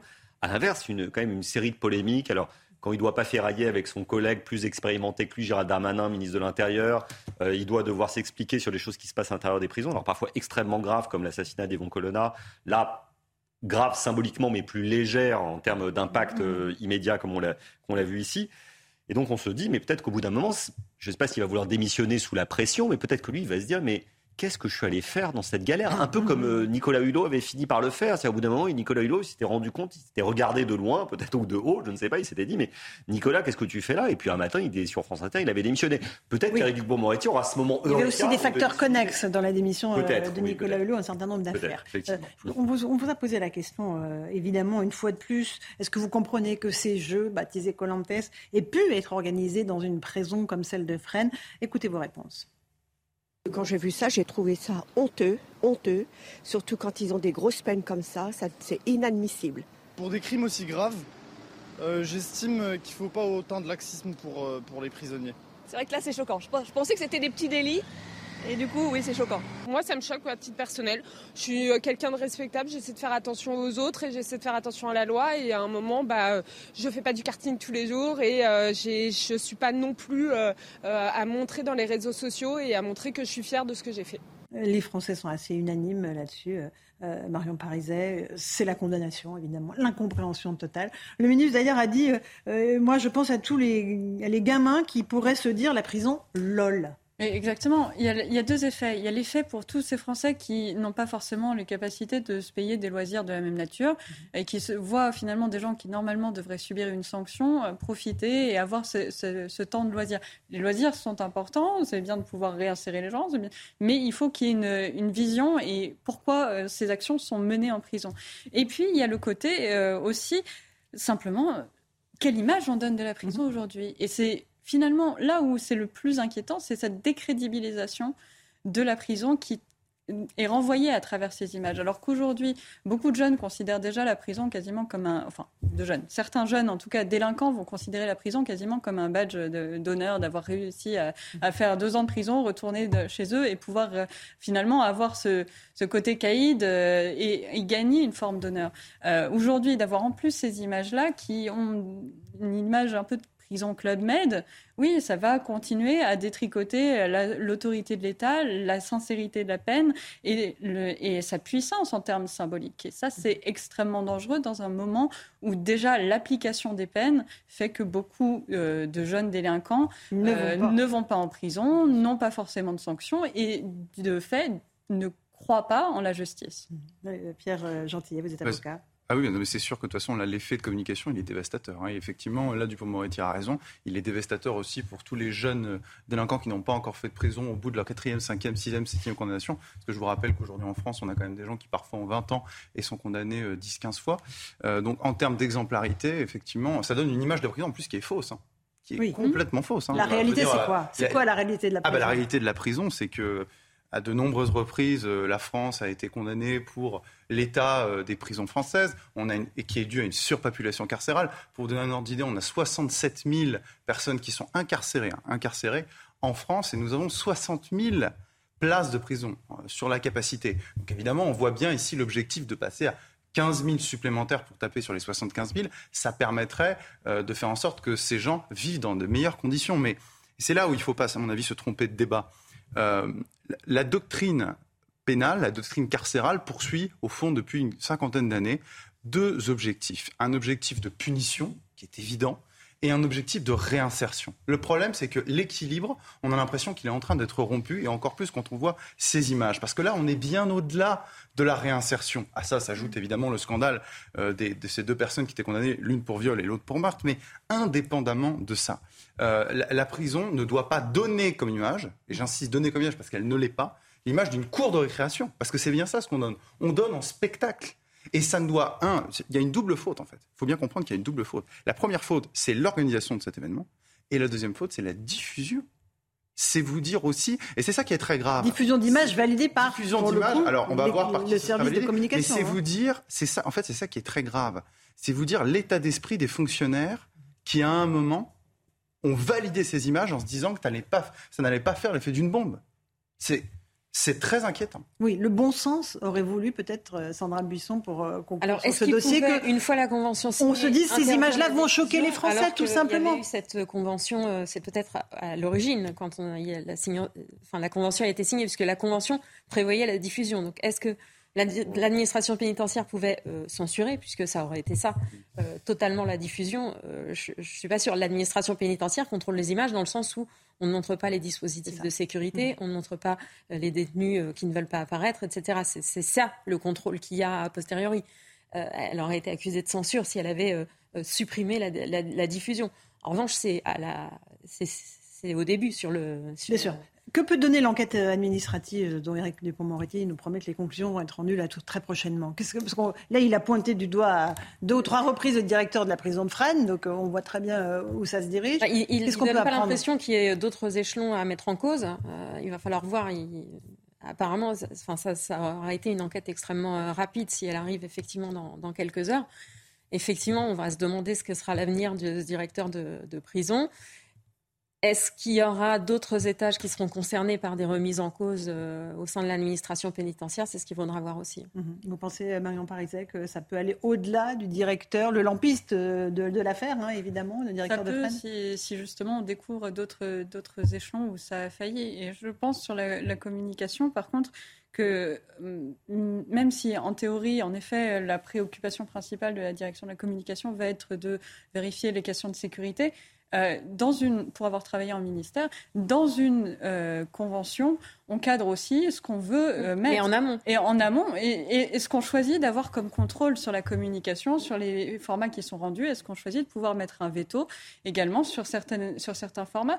Et ça paraît normal dans un contexte aussi sensible que des films sur des activités en prison, d'avoir un contrôle qui dépasse simplement le contrôle formel de sécurité et d'avoir un contrôle sur le fond. Parce que définitivement, ce genre mm. d'action n'est pas juste, euh, ce n'est pas juste une action de communication. On ne parle pas d'un flyer qui est distribué. On parle euh, réellement d'un message qui peut être largement diffusé avec euh, des images assez longues, avec une image qui est renvoyée et qui est complexe et qui a nécessairement un impact sur la façon dont les prisons sont perçues, sur la façon dont l'administration est perçue et sur la façon dont les gens ensuite. Mais là, il fallait supprimer tout le, tout, tout le, film. Enfin, je veux dire, il ne fallait pas juste supprimer le carton. Pourquoi est-ce qu'il n'aurait Est-ce que c'est faisable Et est-ce que nous, on n'aurait pas, hurlé les, journalistes à la censure si on avait appris que ça avait été censuré Ça se fait sur beaucoup de. Si je puis me permettre, cette séquence, en plus, il faut la remettre euh, dans la perspective de l'été. C'est-à-dire que là, nous arrivons malheureusement à la fin de l'été euh, et nous avons eu un été euh, en termes de faits divers, qui ne sont même plus des faits divers, mais des faits de société, euh, en termes d'insécurité, en termes de rodéo urbain.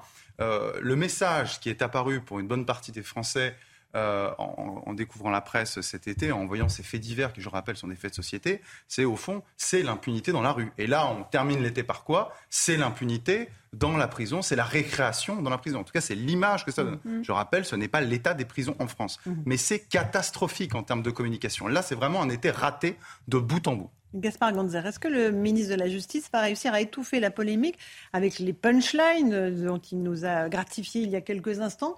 Ou est-ce que ça va continuer? Est-ce que le feu peut se propager encore bah, Déjà, la seule chance euh, qu'il a que ça puisse s'arrêter, c'est de dire euh, toute la vérité hein, euh, et de vraiment ouvrir le capot de la voiture, de montrer qu'il n'a rien à, rien à cacher et qu'on sache la totalité de la chaîne de circulation de l'information et des responsabilités du directeur de la prison jusqu'à lui-même en passant par son cabinet la direction de l'administration pénitentiaire et puis après qu'il y ait des décisions qui soient prises administratives si des erreurs ont été commises. Donc ça, c'est le premier point.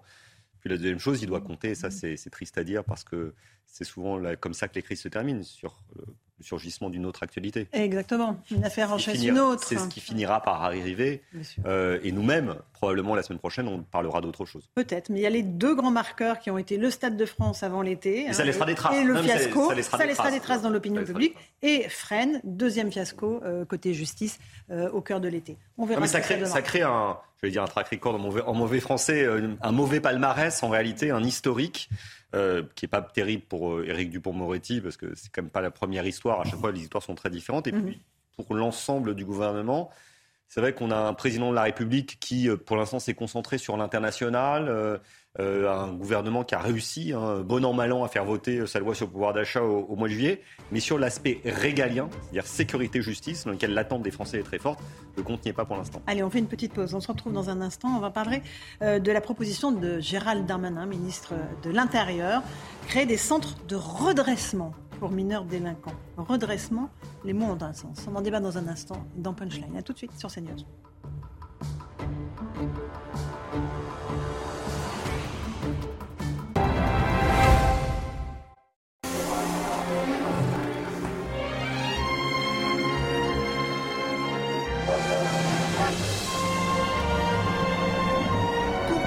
Il arrive un moment où on arrête de se faire des films sur les rencontres. Vous aussi, provoquez le destin sur Disons Demain et rencontrez des célibataires de plus de 50 ans. Là, c'est bien Adriana Carambeu. Et là, c'est bien le logo Comme J'aime. Maintenant, vous allez adorer les pubs Comme J'aime. Comme J'aime a déjà aidé plus de 500 000 clients à retrouver leur poids bien-être. Alors pourquoi pas vous? Alors testez la première semaine. Vous ne paierez que si vous êtes satisfait. Vous n'avez rien à perdre à part vos kilos. Vous pouvez tester la première semaine. Vous ne paierez que si ça vous plaît et si vous souhaitez continuer. Rendez-vous sur commej'aime.fr. comme j'aime.fr. C'est News. Pourquoi faudrait-il qu'on soit tous d'accord? Imaginez-vous apprendre une nouvelle langue et parler avec confiance. Essayez l'application Babel et découvrez une méthode conçue par des experts avec des leçons courtes et interactives. Téléchargez l'application ou rendez-vous sur babel.com.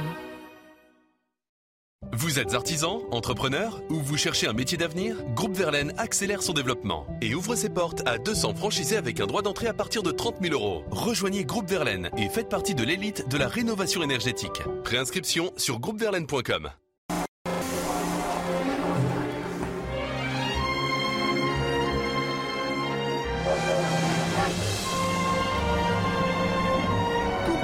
Il arrive un moment où on arrête de se faire des films sur les rencontres. Vous aussi, provoquez le destin sur Disons demain et rencontrez des célibataires de plus de 50 ans.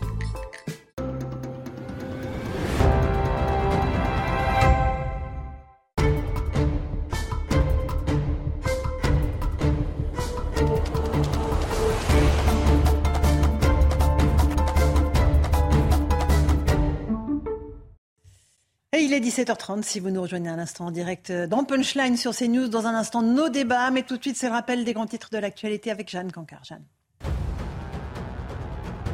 Quatre jours après le début de la polémique, le garde des Sceaux se défend. Éric Dupont-Moretti affirme n'avoir jamais été informé de l'organisation d'une compétition de karting à la prison de Fresnes.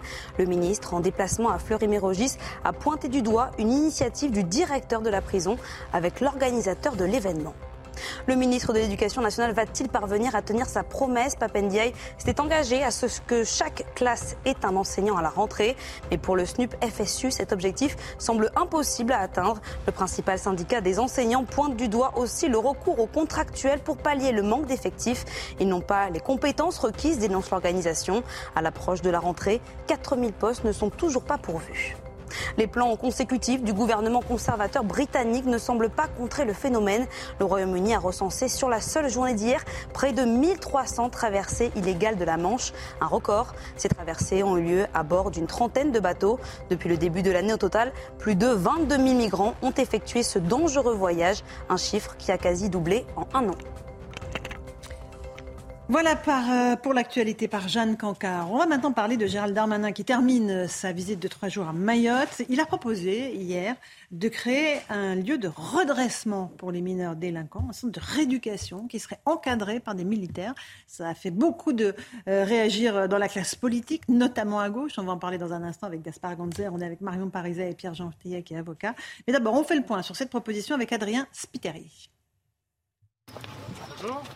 À Mayotte, Gérald Darmanin multiplie les propositions. Hier, le ministre de l'Intérieur a annoncé vouloir ouvrir des lieux de redressement pour les mineurs délinquants. Le président de la République, dans sa campagne, a proposé des lieux encadrés par des militaires qui sont des lieux de rééducation, de redressement d'une partie des enfants, des adolescents très jeunes qui n'ont pas de parents ou si peu. Selon lui, policiers et gendarmes seraient régulièrement attaqués sur l'île par des mineurs armés de haches ou de machettes. Des enfants âgés de moins de 13 ans, trop jeunes pour aller en prison. Aujourd'hui, les magistrats, et c'est bien normal, les libèrent, puisqu'on ne met pas les enfants en prison. Mais il faut pourtant leur offrir un lieu de sanction et d'éducation. Il assure que des propositions sur le sujet seront faites dès la semaine prochaine au président de la République. Voilà, alors est-ce que vous êtes d'accord avec cette proposition de Gérald Darmanin? On vous a posé la question sur le compte Twitter de CNews. Est-ce que ces centres de redressement pour mineurs, c'est la solution? Regardez votre réponse. Oui, 79%, non. 21%, c'est une question Twitter, c'est pas un sondage traditionnel, mais ça, une fois de plus, Gaspard Gonzer, l'opinion publique, elle est très euh, en faveur de l'autorité, de la fermeté, de la sanction. Bah, il y a une ambiance, il y a une ambiance dans le pays qui est pas terrible. Hein. C'est-à-dire qu'il y a une crise de l'autorité, euh, une grande attente sur la sur la sécurité, un sentiment d'insécurité, mais aussi une réalité de l'insécurité, parce qu'il y a quand même tous les jours des, ces, ces, ces, révélations, ces statistiques, donc ce sont des éléments, des éléments réels. Donc on attend une réponse euh, dure euh, sur le plan euh, policier, sur le plan de la gendarmerie, mais aussi de, de la justice. Est-ce que pour autant... Euh, ça vous plaît le centre de Alors, redressement ou pas parce que, parce que ça rappelle les maisons de correction du début du ah bah, siècle. Hein. Déjà, je, je parlais de la gauche tout à l'heure, vous savez que Ségolène Royal, c'est l'histoire. 2007. En 2007, avait proposé, alors qu'elle était candidate socialiste, de créer euh, de l'encadrement militaire pour les adolescents. Je ne sais plus exactement la preuve, mm. mais, mais c'était à peu près du même tonneau. Exactement. Et, et, dans, et dans la même ambiance, Nicolas Sarkozy avait créé les centres éducatifs euh, fermés, hein, à peu près la même genre de proposition. Donc, Gérard Darmanin n'a pas la palme de l'originalité avec sa proposition. Et peut-être que si ça ne s'est pas fait euh, tant à l'initiative de Ségolène Royal, qui n'est pas devenu président de la République, et que si Nicolas Sarkozy a finalement remis en cause sa propre proposition, c'est parce qu'on... Ils existent, les centres Oui, mais ça reste ils sont ouverts. Voilà, ça reste, ça reste assez circonscrit et ils sont pas la maison de correction qui avait été annoncée.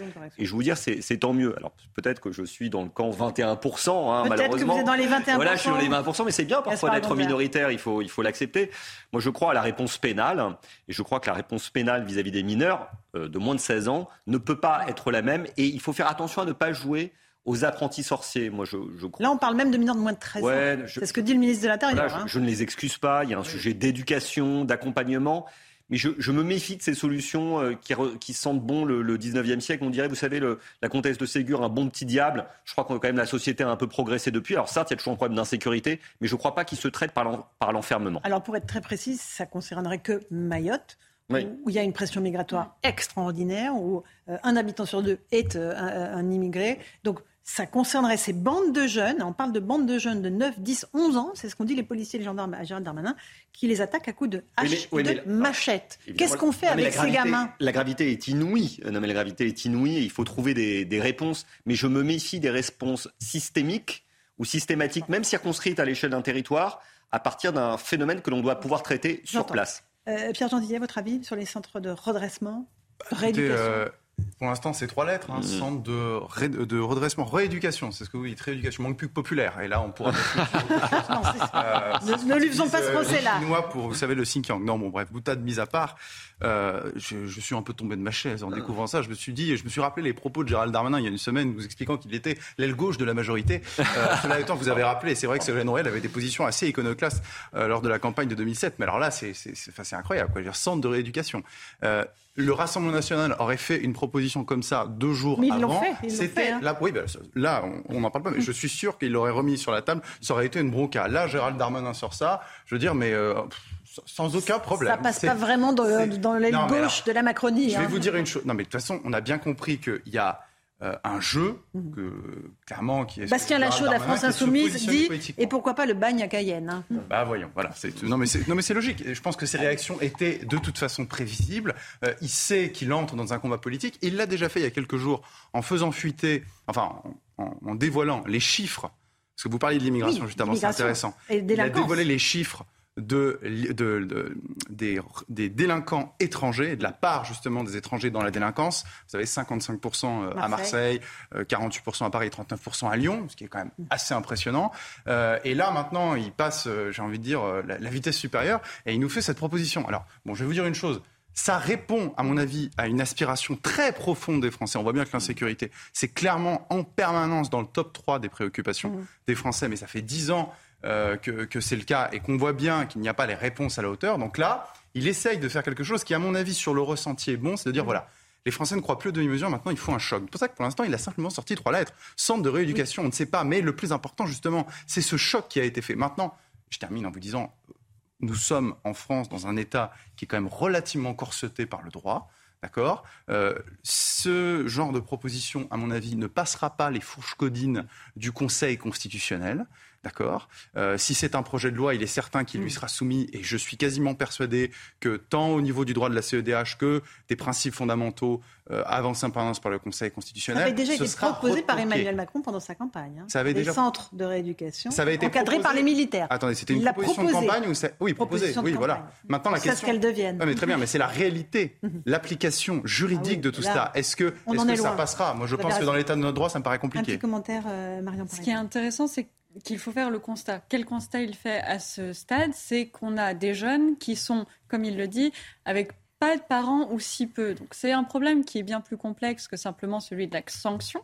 Euh, et d'ailleurs, il doit être compris et on doit l'appréhender de manière globale. C'est-à-dire, ça veut dire travailler aussi avec les parents, le rôle des parents dans l'éducation, le rôle dans la structuration des individus pour éviter qu'ils ne basculent dans la délinquance. Le problème sur le cas en question qu'il mentionne, c'est que ces jeunes-là sont déjà d'une certaine façon perdus.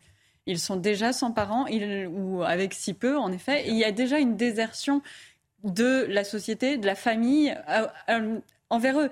Et pour cela, donc, en effet, il faut trouver une solution. On ne peut pas simplement se dire, bah, on n'a rien fait, euh, bon, tant pis, euh, on va les renvoyer chez leurs parents s'ils en ont, si on les retrouve. Ça n'est pas une solution au problème qui est pointé. Et là, avec ces centres de rééducation ou de redressement, c'est exactement ce qu'ils cherchent à faire. C'est trouver une solution à un problème spécifique. la question, c'est est-ce que ça va être pris dans son ensemble? Est-ce que ça s'insère dans un ensemble de politiques, un ensemble de politiques qui permet d'anticiper et de prévenir l'arrivée de la délinquance? En tout cas, à Mayotte, c'est quelque chose qui est réclamé, en tout cas qui est demandé, euh, vu le niveau de violence qui se déchaîne dans l'archipel. On va écouter Estelle Youssoufa, qui est députée de la première circonscription de Mayotte. Elle parle véritablement du chaos qui règne à Mayotte. On connaît un déchaînement de violence qui est euh, alarmant. Notre vie est devenue euh, un enfer. Mayotte, c'est la capitale française de la violence sur les personnes, des agressions, des assassinats. Et c'est devenu cet enfer sur Terre en moins d'une décennie. C'est-à-dire qu'il faut comprendre qu'en 2011, euh, à la départementalisation, il n'y avait pas un acte de délinquance à Mayotte. C'est en dix ans qu'on a connu une spirale qui a été couplée à la spirale migratoire. C'est-à-dire qu'on a connu un afflux euh, qui fait qu'aujourd'hui, le lien entre immigration et délinquance est clair, puisque 80% des détenus dans la prison à Mayotte sont des Comoriens. Les chiffres sont très clairs, là, Gaspard Ganzer. Oui, il y a, la situation est très grave. les habitants. Non, mais la situation est, évidemment très grave. Il y, a, une pression euh, migratoire très très forte euh, dans cette zone. Je rappelle que Mayotte, dorénavant, est un département euh, français à 100% et pas simplement un, territoire d'outre-mer. Et qu'on voit que la digestion administrative et politique ne se passe pas aussi bien qu'on aurait pu l'imaginer il, y a, il quelque temps et que les, autorités préfectorales, étatiques sur place sont un peu submergées. Donc les réponses elles doivent être sécuritaires elle doit être aussi sociale et diplomatique, parce que Mayotte, euh, c'est une île au milieu de l'océan Indien et on ne peut pas tout décider tout seul. Alors sociale, évidemment, euh, on pense à la rentrée sociale et à l'inquiétude euh, des ménages les plus modestes en voyant les prix augmenter. Le pouvoir d'achat, ça reste, avec la sécurité, une des grandes priorités des Français. il y a des rentrées scolaires qui sont de plus en plus chères.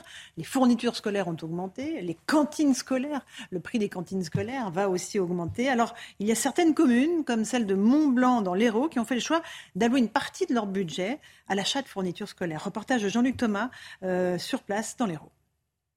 Dans chaque carton, on peut trouver donc euh, euh, tout le nécessaire qui permet aux élèves de commencer une année scolaire dans des bonnes conditions. Comme à chaque rentrée, ce directeur d'école est un homme heureux. Ces 262 élèves reçoivent un kit de fournitures scolaires gratuit d'une valeur de 70 euros. C'est un confort extrêmement important puisque euh, ça nous permet euh, d'être tout à fait à l'aise euh, par rapport à la situation des élèves. Les élèves sont tous sur un pied d'égalité quand ils arrivent à l'école. Personne ne manquera de quoi que ce soit. Une aide non négligeable pour beaucoup de familles sur le plan financier, bien sûr. Plus la peine non plus de courir les magasins avant la rentrée. Comme moi, on n'a pas droit aux aides de la rentrée du gouvernement. Donc euh, ça nous permet euh, de pouvoir euh, acheter éventuellement d'autres besoins pour la rentrée. C'est de plus en plus cher, les fournitures scolaires. Et oui, ça, ça enlève une grosse épine. Cela fait plus de 20 ans que ce village de 3000 habitants offre cette gratuité. C'est d'abord un choix qui a été fait par mon prédécesseur et les équipes avant, un choix qui est, qui est misé sur la jeunesse et, et qui se perpétue d'année en année le choix délibéré de consacrer une partie du budget. Pour l'école primaire et l'école maternelle, le budget 2022 alloué pour les fournitures scolaires gratuites sera de 27 000 euros. Étonnant que d'autres communes n'aient pas cette priorité.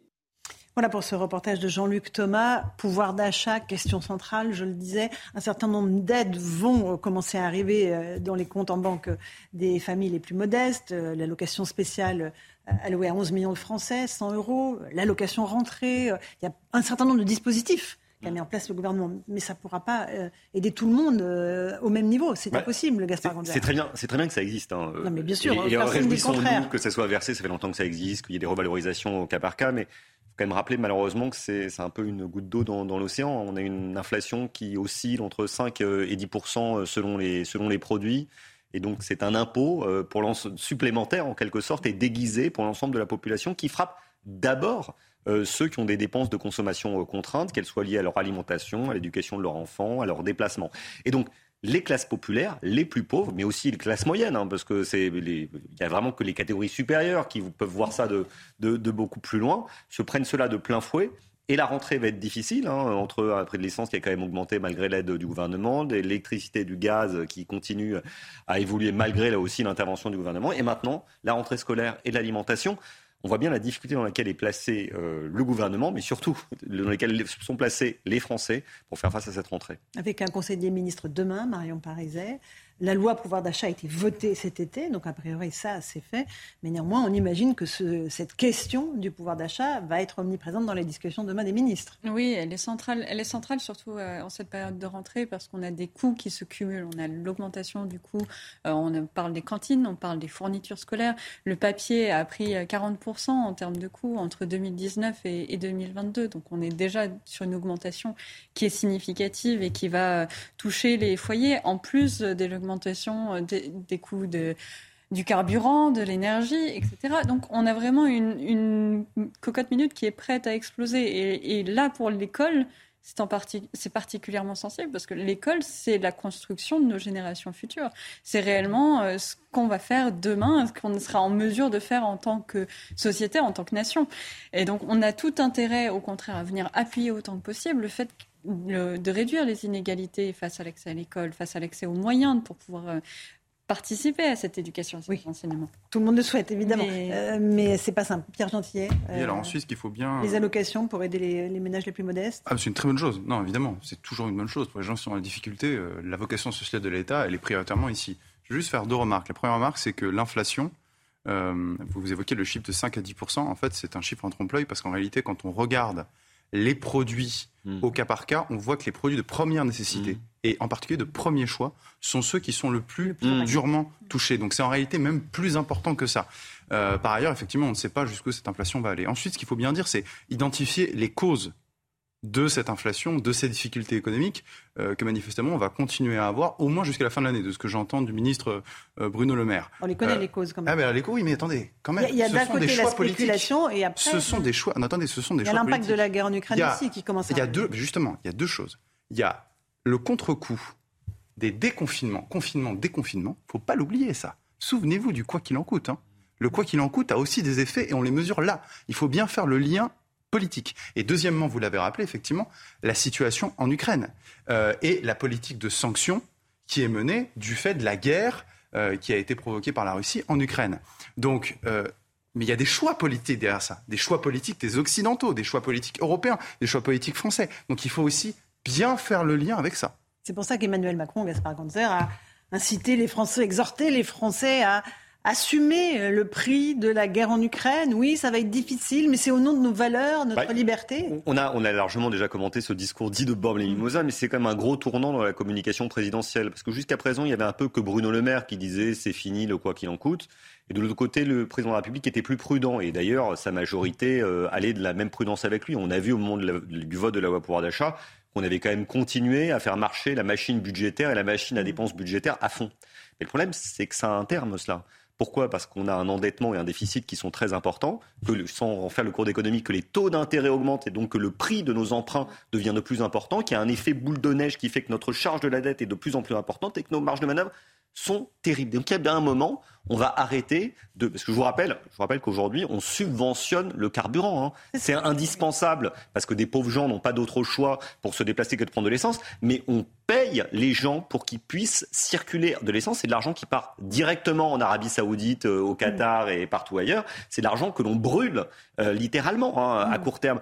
De la même manière, on a bloqué les prix de l'électricité et du gaz, mais l'argent ne s'est pas évaporé. On doit offrir des compensations à, à ceux qui distribuent le gaz, à ceux qui distribuent l'électricité. Donc il y a un moment, le président de la République, c'est d'abord à lui qu'il adresse cette protestation devant Borne Mimosa, parce qu'il va devoir arriver devant les Français et leur dire écoutez, bah finalement, vous allez devoir payer l'essence au vrai prix, le gaz au vrai prix, l'électricité au vrai prix. Et là, d'un coup d'un seul, les Français vont pas du tout être d'accord. Quand les prix de l'électricité vont être multipliés par 4, les prix du gaz par 3, les prix de l'essence par 3, comme c'est le cas euh, au Royaume-Uni. Hein. Au Royaume-Uni, il n'y a pas eu ces Il y a interventions. des grèves massives. hein. Le pays, le Royaume-Uni, est en grève depuis trois mois. Ils ont le plus gros euh, mouvement de mécontentement social depuis 40 ans et l'ère Thatcher. Thatcher, voilà. Pourquoi? Parce que justement, il y a eu cette objectivation d'esprit. Je peux vous dire que les Français, qui, euh, ils ont bien le droit d'ailleurs, Mm. ils ont pris des vacances parce qu'ils en ont quand même pris euh, lourd sur la carafe avec euh, le, le confinement, le Covid, la guerre en Ukraine. Donc ils ont essayé chacun pour ceux qui pouvaient soit chez eux, soit à côté de chez eux, soit en partant un peu plus loin de prendre des vacances. Si on leur dit d'un coup d'un seul que tous les prix vont exploser parce que l'État a décidé d'objectiver et que c'est normal de souffrir et de payer le prix de la liberté, je crois qu'ils vont sera pas être d'accord. On va juste écouter, avant de vous passer la parole, Mario Marizet, quelques réactions de Français euh, qui vont faire le plein à la pompe à essence. Ça fait mal et ils font évidemment euh, usage du système D. Je roule moins vite. Et ça compense, ouais. Ouais, bah, je vais travailler en moto et euh, du coup, euh, bon, au lieu de rouler à 90, euh, bah, je roule à 70 et, euh, et je fais du 3, 4, 4 litres au 100. Là, vraiment, je pense à passer à hybride ou électri- euh, les voitures électriques parce que on sent vraiment la, la- la- la différence. C'est pas cool pour le quotidien, mais euh, on fait avec de toute façon. hein. Voilà, on fera avec jusqu'à quand? Parce que effectivement, l'Allemagne a décidé de baisser euh, le prix de, de- de son énergie de 7%. Euh, c'est pas le cas en France hein, pour l'instant. Non, la difficulté du, du gouvernement, c'est qu'il est pris dans des mesures qu'il s'est lui-même imposées et qui sont contradictoires. C'est-à-dire que l'augmentation, essayer de préserver le pouvoir d'achat des Français par des interventions sur, avec des chèques, avec euh, un plafonnement de l'essence, etc., avec des, tout, tout ça, ce sont euh, des mesures qui sont euh, salvatrices hein, et qui aident les Français à vivre au quotidien. Mais derrière, il y a cet objectif de ne pas augmenter les impôts et de réduire la dette et de contraindre les dépenses publiques. En fait, c'est pas possible, il y a un problème là, dans l'équation. À un moment, à un moment, cette équation, un moment, cette équation ne peut pas tenir très longtemps et ne tiendra pas, notamment dans les discussions au niveau de l'Union européenne. Et c'est là où va se situer le problème, c'est qu'on est dans une dans des mesures qui, même si elles sont bénéfiques, à, à long terme, elles ne sont pas très viables. Or, ce qui pourrait fonctionner mieux, ce serait au contraire de, ma- de plutôt parier sur la production, sur améliorer nos capacités, sur repre- re- travailler plus, travailler mieux et de pouvoir permettre en fait à chacun de gagner dignement sa vie plutôt que de travailler sur Travailler des plus chèques pour gagner plus, ça rappelle Mais derrière, je l'ai pas dit comme ça, mais Non, non, mais pas ça résonne comme Et, ça. euh, mais c'est c'est vrai que c'est la distinction, c'est qu'aujourd'hui le modèle qui est appliqué, il ne va pas avec la façon dont fonctionne l'économie mondialisée. Et c'est là où ça va rentrer en friction et ça va rentrer en friction potentiellement à l'hiver. La question pour la mobilisation des Français face à cette à ces à cette situation-là, c'est est-ce qu'ils considèrent que euh, leur situation est de la faute ou non du gouvernement. Est-ce qu'on considère que c'est encore l'Ukraine? Est-ce qu'on considère que c'est encore euh, la situation internationale et qu'on en on subit juste des conséquences? Ou est-ce qu'on considère que le gouvernement, en effet, a fait des mauvais choix Et dans ce cas-là, peut y avoir action? Et avec les réformes, avec les réformes, notamment réforme des retraites que euh, Emmanuel Macron veut euh, mettre en place, qui est importante pour pouvoir faire tenir cet équilibre-là, de- cette euh, équation-là, justement, euh, ça va poser problème parce que la réforme des retraites est de toute façon un sujet extrêmement sensible. Si je puis me permettre, le lien avec justement les conséquences politiques que j'ai rappelées avant, sur lesquelles j'insiste, à mon avis, on- les Français n'en ont pas conscience vraiment aujourd'hui, mais ils vont, à mon avis, à partir de décembre, parce que c'est là où la question du prix de l'électricité, du prix du gaz va se poser, bah là, ils vont commencer à faire le lien. Parce que là, on va s'interroger, on va Ce essayer de décembre, c'est la fin du, surtout. du- du gel hein, de, C'est ça. Et surtout, des tarifs. et hein. oui, et c'est le moment où, vous savez, les sanctions vont s'appliquer directement. Parce que Bruno Le Maire, a- quand il a annoncé les sanctions, en fait, le gros train de sanctions, il arrive en réalité début 2023. Euh, donc je pense que c'est là que le lien va être fait. Et ça va être intéressant de voir l'attitude des politiques là-dessus. Comment est-ce qu'ils vont rendre compte à leurs concitoyens? Euh, C'est très bien hein, de, de dire tous qu'on est pour la guerre, qu'on est con- contre la guerre en Ukraine, qu'on est pour la paix, etc. En attendant, est-ce que vous êtes prêts à en assumer les conséquences politiques Étant entendu qu'en plus, on voit que pour l'instant, ces sanctions sur le plan économique, n'ont pas l'air de faire plier la Russie. Non. Non, je rajouter un petit point parce que vous avez parlé de l'électricité et du gaz euh, ce- cet hiver. Euh, il va y avoir la, la petite goutte d'eau, enfin euh, su- supplémentaire, qui peut vraiment faire craquer les Français, c'est qu'il est quand même possible, en plus, qu'on ait des coupures d'électricité. hein. Vous l'avez certainement entendu cet été. À la fois euh, parce qu'il euh, y a l'effet de la guerre en Ukraine, mais surtout parce que, pas de chance, on, a- on cumule à peu près, vous savez, c'est la loi de l'emmerdement euh, maximum. hein, toutes les difficultés, il y a en plus de la sécheresse, et, des, et donc il y a moins d'eau euh, pour faire fonctionner les barrages, par exemple, et nos centrales nucléaires qui étaient censées être les meilleures du monde, il y en a quand même 50% qui sont à l'arrêt. Donc il est tout à fait possible que cet hiver, non seulement on paye notre électricité plus cher, mais qu'en plus on n'en est plus. Il y ait des coupures d'électricité. Est-ce que ça provoquera euh, une explosion sociale ou pas? Ou est-ce que le fait que les Français, dans toute leur diversité politique, soient mieux représentés à l'Assemblée, va permettre de calmer en un fait, peu je la pense qu'il y a situation? deux choses différentes. Si la situation économique se, se- se dégrade lentement, tous les Français souffriront. Peut-être qu'ils en voudront au président de la République. Il y aura un mécontentement qui s'exprimera dans les sondages et peut-être plus tard dans les élections. Mais je ne crois pas qu'à ce moment-là, il y aura de grandes manifestations sociales. Parce que les mouvements sociaux, ils sont toujours contre quelque chose. Mhm. En revanche, si le président de la République déclenche la réforme des retraites, Ah, ça. il est évident que ça sera le point de fixation sur la réforme en tant que telle, parce que la majorité des Français est contre le rallongement de la durée de cotisation, plutôt la fixation de l'âge de départ à la retraite de 65 ans, mais surtout parce que ça deviendra le réceptacle de toutes, les, toutes les colères, colères. comme euh, le combat contre la taxe carbone avait débouché sur le mouvement des Gilets jaunes, qui était finalement un mouvement beaucoup plus large. Aujourd'hui, finalement, le mouvement social l'attend, la colère profonde qui est dans le pays attend finalement une étincelle, pas pour le plaisir de manifester, hein, pas pour le plaisir d'être en colère, mais parce qu'il y a une coalition, comme ça, une coagulation de plusieurs mécontentements qui va s'exprimer à un moment, trouver un débouché social, probablement contre une réforme du gouvernement. Mais combien de temps Emmanuel Macron peut-il sursoir à cette réforme qu'il promet déjà depuis 5 ans? Bah, honnêtement, je me pose la question. La Parce que, des retraites, bah, moi, ans si j'étais qu'il à sa place, j'aimerais pas du tout être à sa place. Dieu nous en préserve, nous ne sommes pas à sa place. Parce que, en gros, s'il la fait pas, il ne résout pas son équation de finances publiques, Absolument, qui est impossible à résoudre à l'heure, comptes. à l'heure actuelle. Il a promis en plus à, à l'Union européenne qu'il allait faire cette réforme. On a gagé l'ensemble de nos dépenses et de nos économies de recettes, parce que je vous rappelle qu'on a continué à supprimer des impôts comme euh, la redevance euh, télé, euh, par exemple, en disant qu'on allait faire cette réforme des retraites. Si on la fait pas, et ben en fait, on est échec et mat sur les finances publiques. Mais si on est fait, euh, l'échec et mat, il se perdra dans la rue. Alors peut-être qu'ils se disent ah, on a déjà survécu au mouvement des gilets jaunes. Mais moi personnellement, en tant que citoyen, j'ai pas du tout envie de revivre Non. ce mouvement des gilets jaunes. Euh, les Français n'ont pas envie de vivre des blocages, euh, des grèves. Les gens ont le droit de manifester, mais je pense qu'on a envie d'apaisement et certainement pas euh, de cette agitation sociale. Mais je crains qu'on y ait droit quand même. D'autant, on a un mot que sur les 5, 6, ça dépend comment on compte, les 5, 6 premières années euh, Macron, celle-ci sera sans doute la pire pour faire passer euh, une réforme des retraites. Oui, mais en même temps, c'est la le seule, hein, parce que si vous Oui, attendez trop, vous ne les faites pas passer. C'est la pire. En réalité, la seule année, c'était celle avant les Gilets jaunes. C'était euh, je- c'était 2000 c'était 17, 2017-2018. Euh, après, effectivement, entre les Gilets jaunes, le Covid, euh, plus effectivement maintenant, cette, cette année-là, euh, je ne veux pas dire qu'il n'a pas de chance, hein, évidemment, c'est pas ce que je dis, mais ça me paraît quand même très compliqué. Hein. J'aimerais pas être à sa place. Marion Brel, personne ne l'a forcé non plus. Hein. Oui, c'est. Marion Vous raison. Exactement. Euh, il y a en effet la, la réforme des retraites, il y a aussi la réforme euh, de, de l'administration aussi dans son ensemble, parce que c'est le deuxième, je pense, gros sujet, c'est la dépense publique. Aujourd'hui, on, est, euh, on a quasiment 66 ou 70% euh, du PIB en dépenses publiques. Non, 57%. qui est énorme dans tous les cas, même 57%. On Oui. est déjà sur Attention, des, sur 70%, des- euh, on est on est déjà si sur des énorme, chiffres qui, énorme, sont, énorme. qui sont énormes et qui sont problématiques parce que Emmanuel Macron avait déjà promis cette réforme.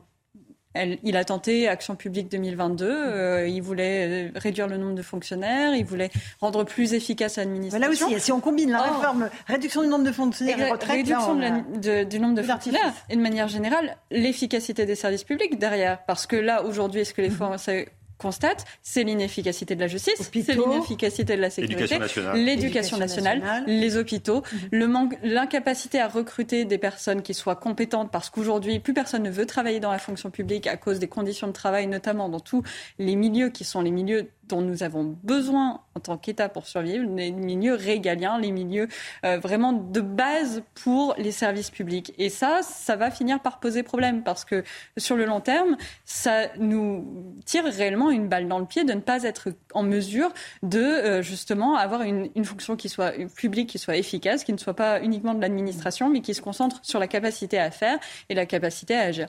Affaire à suivre, en tout cas, dans les prochaines éditions de Punchline. Merci Gaspard Ganzer, Pierre Gentillet, Marion Pariset. Dans un instant, on se retrouve sur CNews dans Punchline. On écoutera la déclaration d'Éric Dupont-Moretti, garde des Sceaux. Il était devant la prison de Fleury-Mérogis il y a quelques instants. Il a parlé de cette affaire de circuit de karting installé à Fresnes. Je n'étais pas au courant, je n'ai pas été informé, a-t-il dit. On en débat dans un instant dans Punchline sur CNews. A tout de suite. Bonsoir à tous et bonsoir à toutes. Bienvenue euh, dans Punchline si vous nous rejoignez à l'instant sur CNews. Pas de mea culpa de la part d'Éric Dupont-Moretti. Le garde des Sceaux reste droit dans ses bottes après le nouveau rebondissement dans le scandale des séances de karting organisées à Fleury-Mérogis. En visite dans une autre prison, euh, il a pointé du doigt la responsabilité du directeur de Fresnes. Il dit Je n'étais pas informé, sinon j'aurais mis mon veto. On en reparle dans un instant parce qu'on en a appris un peu plus sur le pédigré de certains des détenus qui participaient à ces jeux. L'un a été condamné pour viol à 10 ans de prison, l'autre pour meurtre. Au chapitre de la sécurité aussi, on parlera de ce drame à Lyon où deux adolescents sont morts à trottinette percutés par une ambulance dont le conducteur s'était déjà vu retirer le permis de conduire. Il a été placé en garde à vue. On reviendra aussi sur la proposition du ministre de l'Intérieur Gérald Darmanin de créer un centre de redressement pour les mineurs. Est-ce que c'est la solution, ces centres de redressement pour les mineurs? On vous a posé la question sur le compte Twitter de CNews. On verra la réponse dans un instant. Mais tout de suite, il est 18h pile. C'est le rappel des titres de l'actualité avec Jeanne Cancard. À Nevers, hier soir, les policiers en patrouille dans le quartier sensible du Banlé ont été l'objet de tirs de mortier d'artifice de la part de plusieurs dizaines d'individus. Bilan de ces violences urbaines, pas de blessés, mais cinq conteneurs incendiés et des abribus dégradés. Cette attaque pourrait avoir pour origine l'interpellation d'un jeune homme le week-end dernier pour un rodéo. À la veille de la traditionnelle fête de l'indépendance en Ukraine qui fait craindre aux Ukrainiens une journée sanglante, Emmanuel Macron a adressé un nouveau message de soutien à l'occasion du sommet de Crimée, une initiative diplomatique visant à mettre fin à l'occupation du territoire par la Russie. Le président français a appelé à n'avoir aucune faiblesse, aucun esprit de compromission face à la Russie et assure que les Occidentaux sont prêts à soutenir Kiev dans la durée. En France, après neuf semaines consécutives de baisse, le prix du gasoil repart à la hausse. Il vaut ainsi 1,84 euros le litre en moyenne, soit une augmentation de 5 centimes par rapport à la semaine précédente. Le prix du super samplon, lui en revanche, continue de diminuer depuis début juillet. Conséquence de la suppression de la redevance pour l'audiovisuel public, plus de 6 millions de foyers vont recevoir un virement dès la rentrée de la part de l'administration fiscale. Il s'agit des foyers qui avaient opté pour la mensualisation. Le remboursement devrait se faire courant septembre. Merci beaucoup Jeanne Cancard pour ce rappel des grands titres de l'actualité. On accueille sur le plateau de Punchline Mathieu Vallet, porte-parole du syndicat indépendant des commissaires de police. Bonsoir à vous, bienvenue sur ce plateau. Pierre Gentil, avocat, merci d'être là. Et Jonas Haddad, autre avocat. Bonsoir, bonsoir à tous les trois. On va partir dans un instant euh, à Fleury-Mérogis. On va écouter le garde des Sceaux, Eric euh, Dupont-Moretti. Il s'est exprimé il y a quelques instants à propos du scandale de Fresnes, une autre prison dans laquelle s'est tenue une compétition euh, baptisée Colantes avec séance de karting à la clé. Il n'était pas au courant, a-t-il dit. Je n'ai pas été informé. Écoutez sa défense. Je vous dis, moi, que jamais je n'ai été informé. Que jamais mon cabinet n'a été informé. Que le. Non, non, monsieur, monsieur c'est faux ce que vous dites. Vous voulez le buzz, mais vous ne l'aurez pas. Vous allez euh, écouter ce que je vous dis. L'organisateur dit qu'il a signé un contrat avec le directeur de la maison d'arrêt ce qu'établit de façon tout à fait claire le rapport d'enquête que j'ai demandé et qui sera à votre disposition dans les heures qui viennent. Voilà, est-ce que le ministre de la Justice a raison de dire je, n'étais pas informé, je ne peux pas être au courant de tout, Jonas Haddad, mais quand est-ce qu'on va savoir qui a fait quoi, qui savait quoi et quand? Bah, Le rapport l'établit clairement. Euh, il est dans l'argutie juridique, Eric Dupont-Moretti. Il devrait dire il y a eu une erreur, on va sanctionner les gens qui en sont responsables plutôt que d'essayer de se cacher derrière les, les personnes. Je regardais dans le rapport qui est sorti, quelques fuites qui sont sorties. La DICOM, oui, parce qu'il n'est pas sorti encore le rapport. Pas hein. encore, mais on voit quelque chose dans les médias. Et la DICOM, donc la direction de la communication du ministère de la Justice, a validé le montage. C'est-à-dire que des fonctionnaires qui sont payés par nos impôts ont pendant des jours et des jours découpé des petits morceaux dans lesquels on voit des détenus en train de faire du karting, d'autres du trampoline ou d'autres des jeux à eau. Mais on est où là? On est où de faire en sorte que des gens qui sont détenus pour certains parce qu'ils ont violé, pour d'autres personnes parce qu'ils ont tué, on est en train de faire un montage de leurs exploits de Colanta. Alors, M. Darmanin proposait aujourd'hui un centre de redressement mm. Mayotte. Donc, eux, ce sera quoi? Ce sera le flambeau? Euh, on, fera toutes les séries comme ça pour savoir comment on peut s'en inspirer. Mettez-vous à la place, et je pense que tous les spectateurs peuvent se mettre à la place de ceux qui ont subi ces drames. Mhm. La personne qui a perdu son être cher, la personne dont euh, un proche a été violé et qui voit ces jeunes en train de s'amuser avec, euh, bien évidemment, la contribution euh, de, l'administration, c'est scandaleux. Mathieu Vallet, un commentaire rapide. Après, on entendra euh, Robert Ménard, le maire de Béziers, qui est en ligne avec nous. Non, mais de jour en jour, on voit euh, la décadence du système carcéral. Enfin, écoutez, le profil interpelle. Il y a un des participants qui a été condamné pour viol, pour évasion, pour agression sur des surveillants pénitentiaires. Alors, moi, j'aime bien. On nous l'a vendu comme un centre pierre et vacances, mais finalement, je ne sais pas si vous êtes déjà dans un centre pierre et vacances, mais ça ressemble à tout sauf à ça. Et je l'avais déjà dit, dans les prisons, on met pas les profils les plus faibles ou ceux qui font le moins d'infractions, on met des profils lourds. Donc l'idée de croire que l'organisation allait avoir des bénis oui oui sympathiques qui avaient juste volé des, des voitures, fait des défauts de permis ou alors euh, fait des escroqueries en carte bleue, c'était euh, en bois. Malheureusement, on voit bien qu'aujourd'hui, on a plus que jamais besoin d'un ministère des victimes, d'un porte-parole des victimes et d'une politique pour les victimes. On n'a que trop parlé des voyous, on n'a que trop parlé d'une mascarade, d'une mise en scène où en fait on a fait la part belle encore une fois, non pas à des voyous, mais même à des criminels. Quand on est condamné par une cour d'assises pour des faits de viol, quand on est condamné pour des trafics de stupéfiants, apparemment d'autres participants avaient des profils lourds. Enfin, euh, sans jeu de mots, on est quand même dans un résultat qui est lourd, néant, avec une vidéo qui a été retirée par l'organisation. Le plus simple aurait été de pas faire un tournage vidéo, un tournage euh, euh, de vacances en fait dans une maison d'arrêt. Il faut sanctuariser la prison qui est là pour exécuter des peines avec des détenus qui ont été condamnés par la justice française et non pas un club où en fait chacun vient faire euh, ce qu'il veut. On n'est pas chez McDonald's. Je sais que la tendance c'est de venir comme on est, mais là euh, franchement c'est indécent et franchement pour les victimes, je rejoins Jonas Salade, c'est une honte parce que les victimes elles elles n'ont jamais eu la parole, elles ne demandent jamais rien et puis finalement en guise de remerciement, eh ben elles voient leurs condamnés, les bourreaux en fait faire du karting et de la piscine. Enfin c'est désastreux. Robert Ménard, avec nous, euh, le maire de Béziers. Est-ce que vous avez été euh, convaincu par les arguments, les punchlines d'Éric Dupont-Moretti Je n'étais pas au courant. Euh, c'est bizarre. Ça pourrait laisser penser à certains gamins, la prison, c'est lol. Qu'est-ce que vous en pensez, Robert Ménard? Écoutez, je, ne sais pas ce, qui, ce, que dit, si ce que dit le, le ministre est vrai ou pas, mais enfin, d'une certaine façon, peu importe. Vous m'entendez? Oui, on vous entend, mais on ne voit plus. Donc, vous, je pense que vous avez activé la pause sur votre téléphone. Si vous pouvez l'enlever, on vous verrait à nouveau à l'écran, euh, Robert Ménard. Est-ce que vous nous... Voilà. Et là, vous, me voyez. Oui, on vous voit mieux. Allez-y, on vous écoute. Voilà, c'est mieux. C'est mieux. Non, je vous disais, je ne vais pas traiter le, ministre de menteur, j'en sais rien. Peut-être que c'est pas arrivé à son niveau. Dans tous les cas, même si c'est le cas, euh, écoutez, la première chose à faire quand tu es ministre, c'est quand même que tu portes la responsabilité de ça et tu te défausses pas sur ton administration. Tu dis, il y a une bêtise, une connerie, quelque chose d'inadmissible qui a été fait. J'en prends la responsabilité. Je ferai en sorte que ça se reproduise pas. Il me semble que c'est la première, la première remarque. La deuxième, je, partage évidemment ce que, ce, que dit, euh, euh, ce que disent les avocats sur votre, votre plateau. Premier effet catastrophique euh, pour les victimes et pour les proches des victimes. Vous imaginez le sentiment que ça donne. Tout à l'heure, un de vos intervenants a expliqué qu'un des participants à cette espèce de fête, puisqu'il faut appeler ça par son nom, cette fête, il a violé une dame. Il a violé une dame.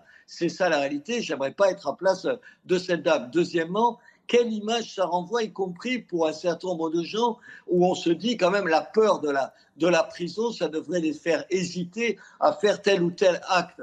Mais manifestement, ils vont se dire si c'est ça la prison, c'est pas si grave que ça. Troisième remarque, vous savez, je ne pense pas que les prisons soient des hôtels 4 étoiles. Pour en avoir visité, je ne pense pas un instant. Mais évidemment, pour, pour la, personne qui connaît pas les prisons, elle se dit, bah, attends, c'est ça la prison? Ça alimente encore un peu plus le doute, l'inquiétude, plus que ça, le, sentiment d'injustice euh, qui taraude la population. On a vu des sondages où on estime que 75% des Français estiment que la justice n'est pas mieux rendue, estiment que l'insécurité est, pas en recul, mais ça ne va pas participer à améliorer les choses. Je crois qu'il y, a un vrai problème. Est-ce que M. Dupont-Moretti, plutôt que de penser à lui, pourrait penser à ce problème de fond, pas s'en sortir lui, mais à faire que ça change c'est ce qu'on pourrait espérer. Vous restez avec nous, Robert Ménard. Euh, Pierre Gentillet, vous êtes avocat. Euh, dans ce qu'il a dit, Eric Dupont-Moretti a aussi pointé du doigt le directeur de Fresnes. On voit que ça y est. Là, C'était le parfait bouc émissaire. C'est le bouc émissaire. C'est lui qui a passé la convention avec les organisateurs de ce jeu. C'est lui qui va payer? Alors, cela étant, il faut quand même reconnaître une chose c'est que c'est le seul qui assume. C'est le seul qui assume publiquement. Moi, je suis allé voir euh, Éric Dupond-Moretti s'est défaussé en parlant de Twitter, Mhm. avec un Il dit que j'ai magnifique accent tweeté. anglais. Voilà, c'est ça, j'ai tweeté. Euh, sur Twitter, le directeur de la prison de Fresnes, dont le nom m'échappe, vous pouvez le trouver facilement, a communiqué, et a même communiqué en amont de cette affaire, il me semble. Oui. Donc ça prouve bien qu'il assumait, qu'il assume toujours. En disant qu'il se félicitait de ce tweets. moment de confraternité. Exactement, qui se félicitait de cet événement. Donc j'ai envie de dire, il a quand même trouvé le, le bouc émissaire idéal, puisque lui, au moins, il assume tout. Lui, au moins, il assume tout. Et par ailleurs, on fait une confusion, à mon avis. C'est-à-dire que la responsabilité d'un ministre ne se confond pas avec sa prétendue culpabilité ou sa connaissance Un ministre est responsable de son administration. C'est lui qui met en place les différents chefs, les différents administrateurs. S'il y a un dysfonctionnement, alors le ministre est responsable. Être ministre, ce n'est pas un cadeau. D'accord? Ce n'est pas un perchoir duquel on est euh, en haut d'un totem et on ne pourrait plus descendre. En l'occurrence, ici, il doit être responsable d'un directeur qui, rappelons-le, est quand même le directeur de la prison de Fresnes. C'est pas la prison d'Aurillac, c'est une prison très importante. Euh, et il pourrait y avoir un deuxième scandale si derrière, on apprenait qu'en réalité, Éric Dupont-Moretti a menti il y a une heure et qu'il était bien au courant de ce qui se Rien passait. ne nous permet de l'affirmer, évidemment. Euh, Il a dit qu'il n'avait pas été euh, informé et que s'il l'avait été, il aurait mis son veto à l'organisation de ces Jeux. Robert Ménard, est-ce que vous faites partie de ceux qui demandent la démission euh, d'Éric Dupont-Moretti Ce matin, Philippe Ballard du Rassemblement national euh, souhaitait qu'il euh, remette sa démission au président Macron. Mais non, écoutez, c'est une espèce de réflexe pavlovien d'une partie, y compris de mes amis, manifestement, qui, dès qu'il y a un problème, demandent la démission du ministre. On s'en fout, c'est pas le problème. Le problème, c'est ce que vient de dire euh, cet avocat, c'est euh, de se défausser, c'est-à-dire normalement, enfin moi je sais pas, moi je suis pas ministre, je suis à la tête d'une mairie et d'une intercommunalité. S'il y a quelque chose qui est mal fait, je renvoie ou qu'un vrai problème, je renvoie pas la faute sur le directeur de service. Je dis comment ça se fait, un, que je l'ai pas su, qu'est-ce qui s'est passé et comment je fais pour que ça se reproduise pas? Je veux dire, c'est des ministres qui pensent d'abord à leur peau avant leur mission. Je trouve ça un, peu triste. Maintenant, peut-être qu'il a raison, qu'il l'a jamais su. Ce qui, poserait un autre problème, c'est à quel niveau se prend une décision comme ça? Le directeur d'un centre pénitentiaire est responsable de tout ce qui se passe à l'intérieur. Il, il ne rend compte à personne, il n'a pas une hiérarchie au-dessus de lui.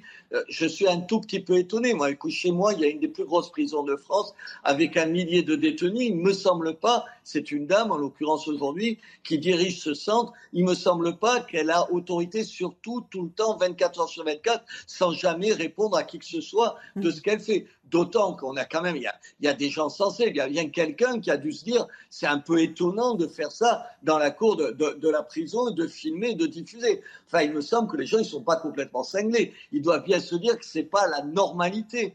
Mais ça, ça c'est la première chose. La deuxième chose, je pense que ça renvoie quand même à une. Si un directeur de prison dit ça, je pense qu'il le dit pour plusieurs raisons. Mais il y a sous-jacent quand même l'idée que, au fond, euh, les gens qui sont en prison, ils sont coupables, mais pas que coupables. Euh, qu'ils ont des circonstances atténuantes, euh, que la prison, ça doit les rééduquer, qu'ils ont eu une vie difficile. Il y a mille éléments qui sont distillés dans la société depuis des années, en gros, pour trouver toujours des excuses à un certain nombre de gens. Et je trouve que là, on va un peu loin, honnêtement. Allez, euh, on va juste avancer. Un, un dernier mot là-dessus, parce que j'aimerais qu'on parle de ce qu'a annoncé Gérald Darmanin, a proposé sur les, les centres de redressement. Jonas Haddad Ben, J'ai pris le verbatim de ce qu'a dit Eric Dupond-Moretti. Il n'a pas dit nous n'étions pas au courant. Il a dit nous n'étions pas au courant du karting, mais nous étions au courant de Colanta. C'est-à-dire que dans sa tête, le ministre, ça ne pose pas de problème qu'il y ait un Colanta.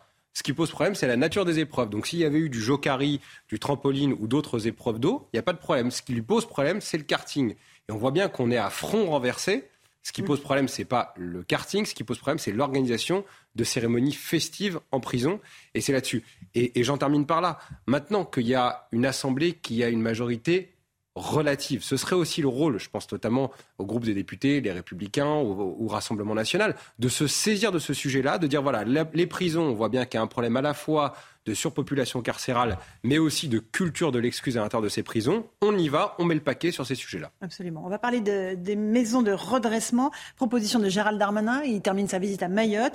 Il s'agit de lutter contre la délinquance de très jeunes on ne peut même pas parler d'adolescents, enfants, euh, Mathieu Vallet, vous êtes euh, commissaire de police, 9, 10, 11 ans, c'est ce que disent les policiers et les gendarmes sur place, armés de machettes, de haches, qui tentent des, guet-apens euh, aux forces de l'ordre, mais aussi à la population, qui le raquette.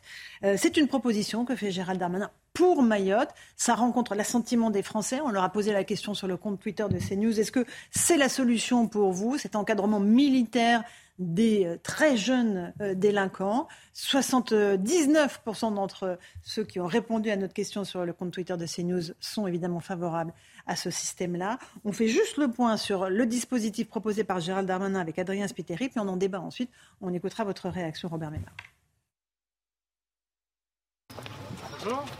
À Mayotte, Gérald Darmanin multiplie les propositions. Hier, le ministre de l'Intérieur a annoncé vouloir ouvrir des lieux de redressement pour les mineurs délinquants. Le président de la République, dans sa campagne, a proposé des lieux encadrés par des militaires qui sont des lieux de rééducation, de redressement d'une partie des enfants, des adolescents très jeunes qui n'ont pas de parents ou si peu. Selon lui, policiers et gendarmes seraient régulièrement attaqués sur l'île par des mineurs armés de haches ou de machettes. Des enfants âgés de moins de 13 ans trop jeunes pour aller en prison. Aujourd'hui, les magistrats, et c'est bien normal, les libèrent, puisqu'on ne met pas les enfants en prison. Mais il faut pourtant leur offrir un lieu de sanction et d'éducation. Il assure que des propositions sur le sujet seront faites dès la semaine prochaine au président de la République. Euh, Mathieu Vallet, vous êtes euh, commissaire de police. Ça peut fonctionner, des centres de redressement, de rééducation? Ça existait, c'était les maisons de correction au début du siècle? On peut remettre ça au goût du jour? D'abord, pour que vos qu'on comprennent bien, la responsabilité pénale en France, c'est à partir de l'âge de 13 ans. Donc quand on évoque que les mineurs de 10, 11 ou 12 ans n'ont pas évidemment le même statut que ceux au-dessus de 13 ans, c'est euh, dans le code de procédure pénale. Ensuite, euh, écoutez, on avait créé des centres éducatifs fermés dans lesquels on mettait des mineurs délinquants et qui ne fonctionnaient pas. On avait déjà des établissements pénitentiaires pour mineurs. Donc ceux qui veulent nous faire croire que la prison est le lieu de formation des voyous, c'est pas vrai puisqu'on distinguait les mineurs des majeurs. Donc les mineurs n'étaient jamais côtoyés avec des majeurs puisque pas dans les mêmes établissements pénitentiaires. Moi, les centres éducatifs fermés ou les centres de redressement, les centres de rééducation, les centres de correction, comment on les appelait, j'en sais rien. En tout cas, est-ce qu'on attend qu'on ait des mineurs qui deviennent des voyous pour les mettre en redressement, en correction, en rééducation? Moi, je pense que comme aujourd'hui tous les acteurs travaillent autour de la table, Bayer, Éducation nationale, Police nationale, euh, intervenants sociaux, on voit bien que aujourd'hui, dès qu'on a un élève qui décroche à l'école, dès qu'on a des parents qui n'arrivent plus à assumer l'éducation, dès qu'ils commencent à basculer dans la délinquance, moi je pense qu'il ne faut pas attendre qu'ils soient voyous. Bien en amont, il faut associer tous les partenaires. Parce que faire former par des militaires, on a déjà les écoles de la deuxième chance, on a déjà le service national universel qui est encadré par des militaires. Donc moi, je pense qu'il faut pas attendre qu'on ait des mineurs voyous. Il faut que dès qu'on ait les premiers symptômes, les premiers signes d'un décrochage d'un mineur, il soit rapidement pris en charge. Et je ne veux pas, pardon, c'est un point de vue personnel, qu'on fasse démissionner les parents complètement de l'éducation de leurs enfants, les mettre dans des centres de correction, ça veut dire que les parents sont éludés. Moi, je pense que dans des centres éducatifs fermés, on associe parents, profs, intervenants sociaux pour remettre dans le droit chemin avant qu'ils commettent il y a des parents, et c'est ce que disait Gérald Darmanin, là, il s'agit souvent de mineurs ah ben, qui n'ont pas Après, il y a une question de, la responsabilité pénale. S'ils commettent des infractions graves avec des hachettes, des machettes, pardon, euh, c'est qu'on est quand même sur des violences assez graves qui, qui, sont commises sur les policiers. Robert Ménard, est-ce que vous souscrivez à la proposition de Gérald Darmanin créer des, des centres de redressement, de rééducation pour les mineurs délinquants? Oui, je trouve que ce n'est pas forcément une mauvaise idée parce que aujourd'hui, moi, comme maire, je suis sans arrêt, sans arrêt confronté à, des mineurs qui font un certain nombre de choses incroyables, incroyables, qui foutent le feu à, des écoles. Moi, j'ai eu une école où c'est des mineurs qui ont mis, qui ont mis le feu. Qu'est-ce que vous voulez que je fasse avec eux? On m'explique ah non, il ne faut pas de répression euh, à cet âge-là, c'est pas possible et tout. Bien sûr qu'il faut les séparer euh, des, autres enfants. Et quand on me dit, j'entends là, et je comprends le policier qui, qui dit, le commissaire qui dit, euh, il y, a des parents, mais parfois il n'y a pas de parents ou parfois, je me rappelle, moi, vous savez, je fais des rappels à l'ordre, comme tout un tas de, de quand il y a des bêtises qui sont faites, mais qui sont le prémisse, qui sont les prémices de, de, dérapages plus importants, je les convoque à, la mairie avec les représentants euh, de la police nationale, de la police municipale et tout. Mais je tombe sur des parents qui donnent systématiquement raison aux enfants si c'est à leurs enfants. Mais non, ils n'ont rien fait. Mais non, vous exagérez. Mais non, il n'est pas fautif. C'est aussi ça la, réalité. Et puis le nombre de fois où j'ai vu des enfants dans les rues de ma ville qui, parlaient à peine français, mais qui avaient compris que c'est qu'il y avait un mot qui leur évitait d'avoir les ennuis, en tout cas c'est ce qu'ils pensaient, c'est le mot mineur. J'ai en tête des, gamins, des, enfants de 10 ans, je, je les réprimandais parce qu'ils disaient, ils faisaient des bêtises ou ils volaient dans les magasins, et ils me disaient mineur, mineur, mineur. Vous savez, comme si de me dire ça, ça me désarmait et ça les mettait à l'abri. Bien sûr qu'il faut aujourd'hui regarder les choses en face.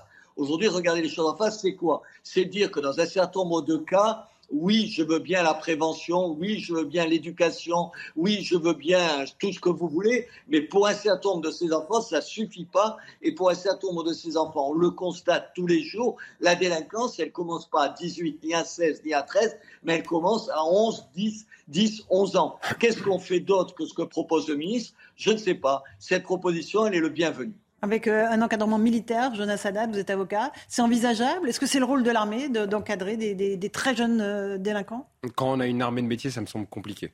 Euh, donc je pense que la proposition de Gérald Darmanin est pertinente parce qu'il y a une situation particulière à Mayotte, qu'il faut la juguler assez rapidement. Il y a une violence endémique.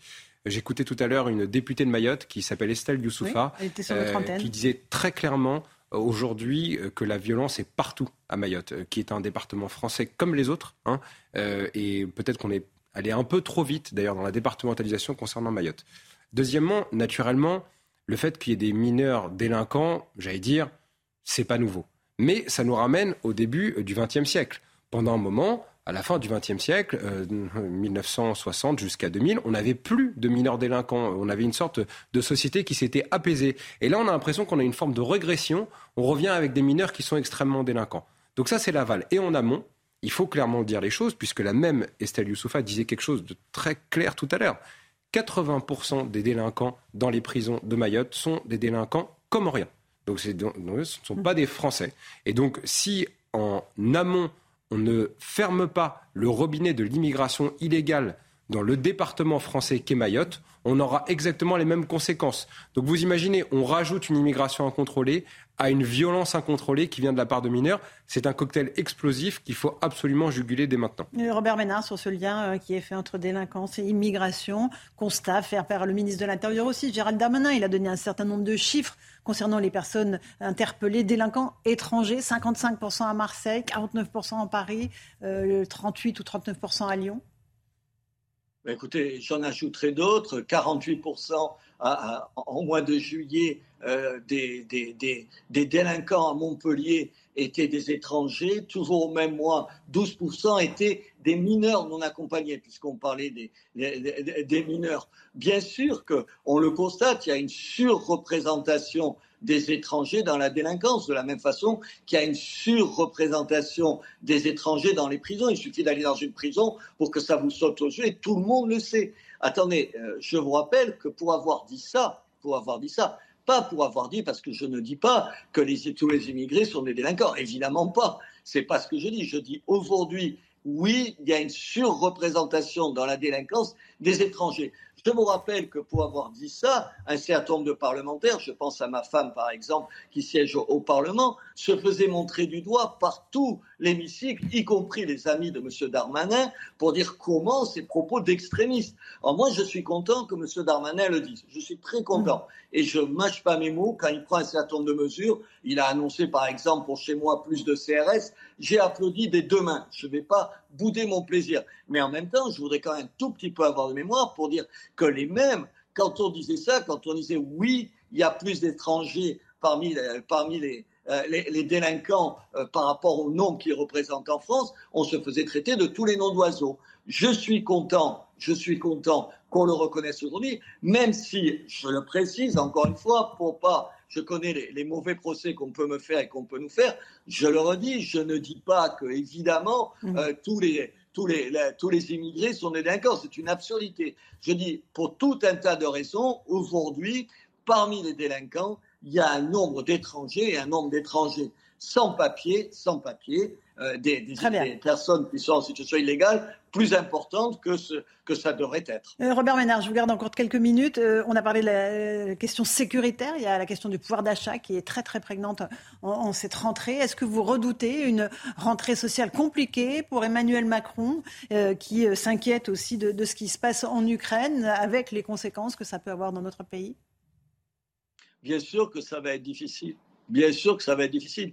Mais, mais pardon, moi je, le dis depuis des mois, on ne peut pas sérieusement faire croire aux Français qu'on peut avoir la guerre sur, notre continent, qu'on peut s'associer, défendre, et on doit le faire évidemment, les Ukrainiens face à l'invasion russe, et penser que ça n'aura aucune conséquence euh, sur le pouvoir d'achat, sur la vie des Français.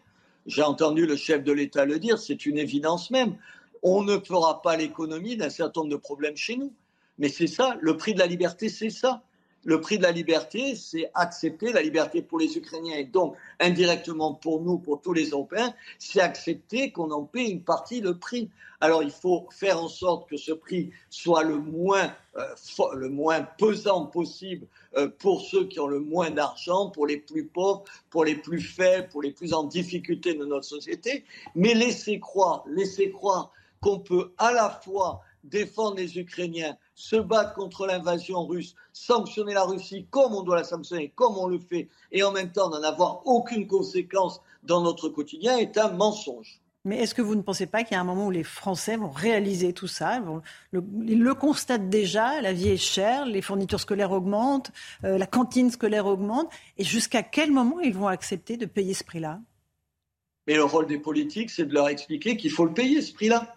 On ne peut pas seulement faire des discours. Écoutez, moi, chaque fois, on nous renvoie les valeurs de la République et tout. Les valeurs de la République, elles ont un prix. La liberté, l'égalité, la fraternité, ça se défend. Aujourd'hui, ça s'est défendu pendant des dizaines d'années, et depuis 1700, depuis deux siècles maintenant, en allant se battre. Il y a plein de Français qui sont morts pour défendre ces valeurs de la République. Aujourd'hui, ces valeurs de la République qu'on essaie de défendre en étant aux côtés de nos amis ukrainiens, de nos alliés ukrainiens, de ceux qui sont à l'avant-poste face à la dictature de M. Poutine, oui, on le paiera d'une certaine façon. Mais c'est ce qu'il faut dire.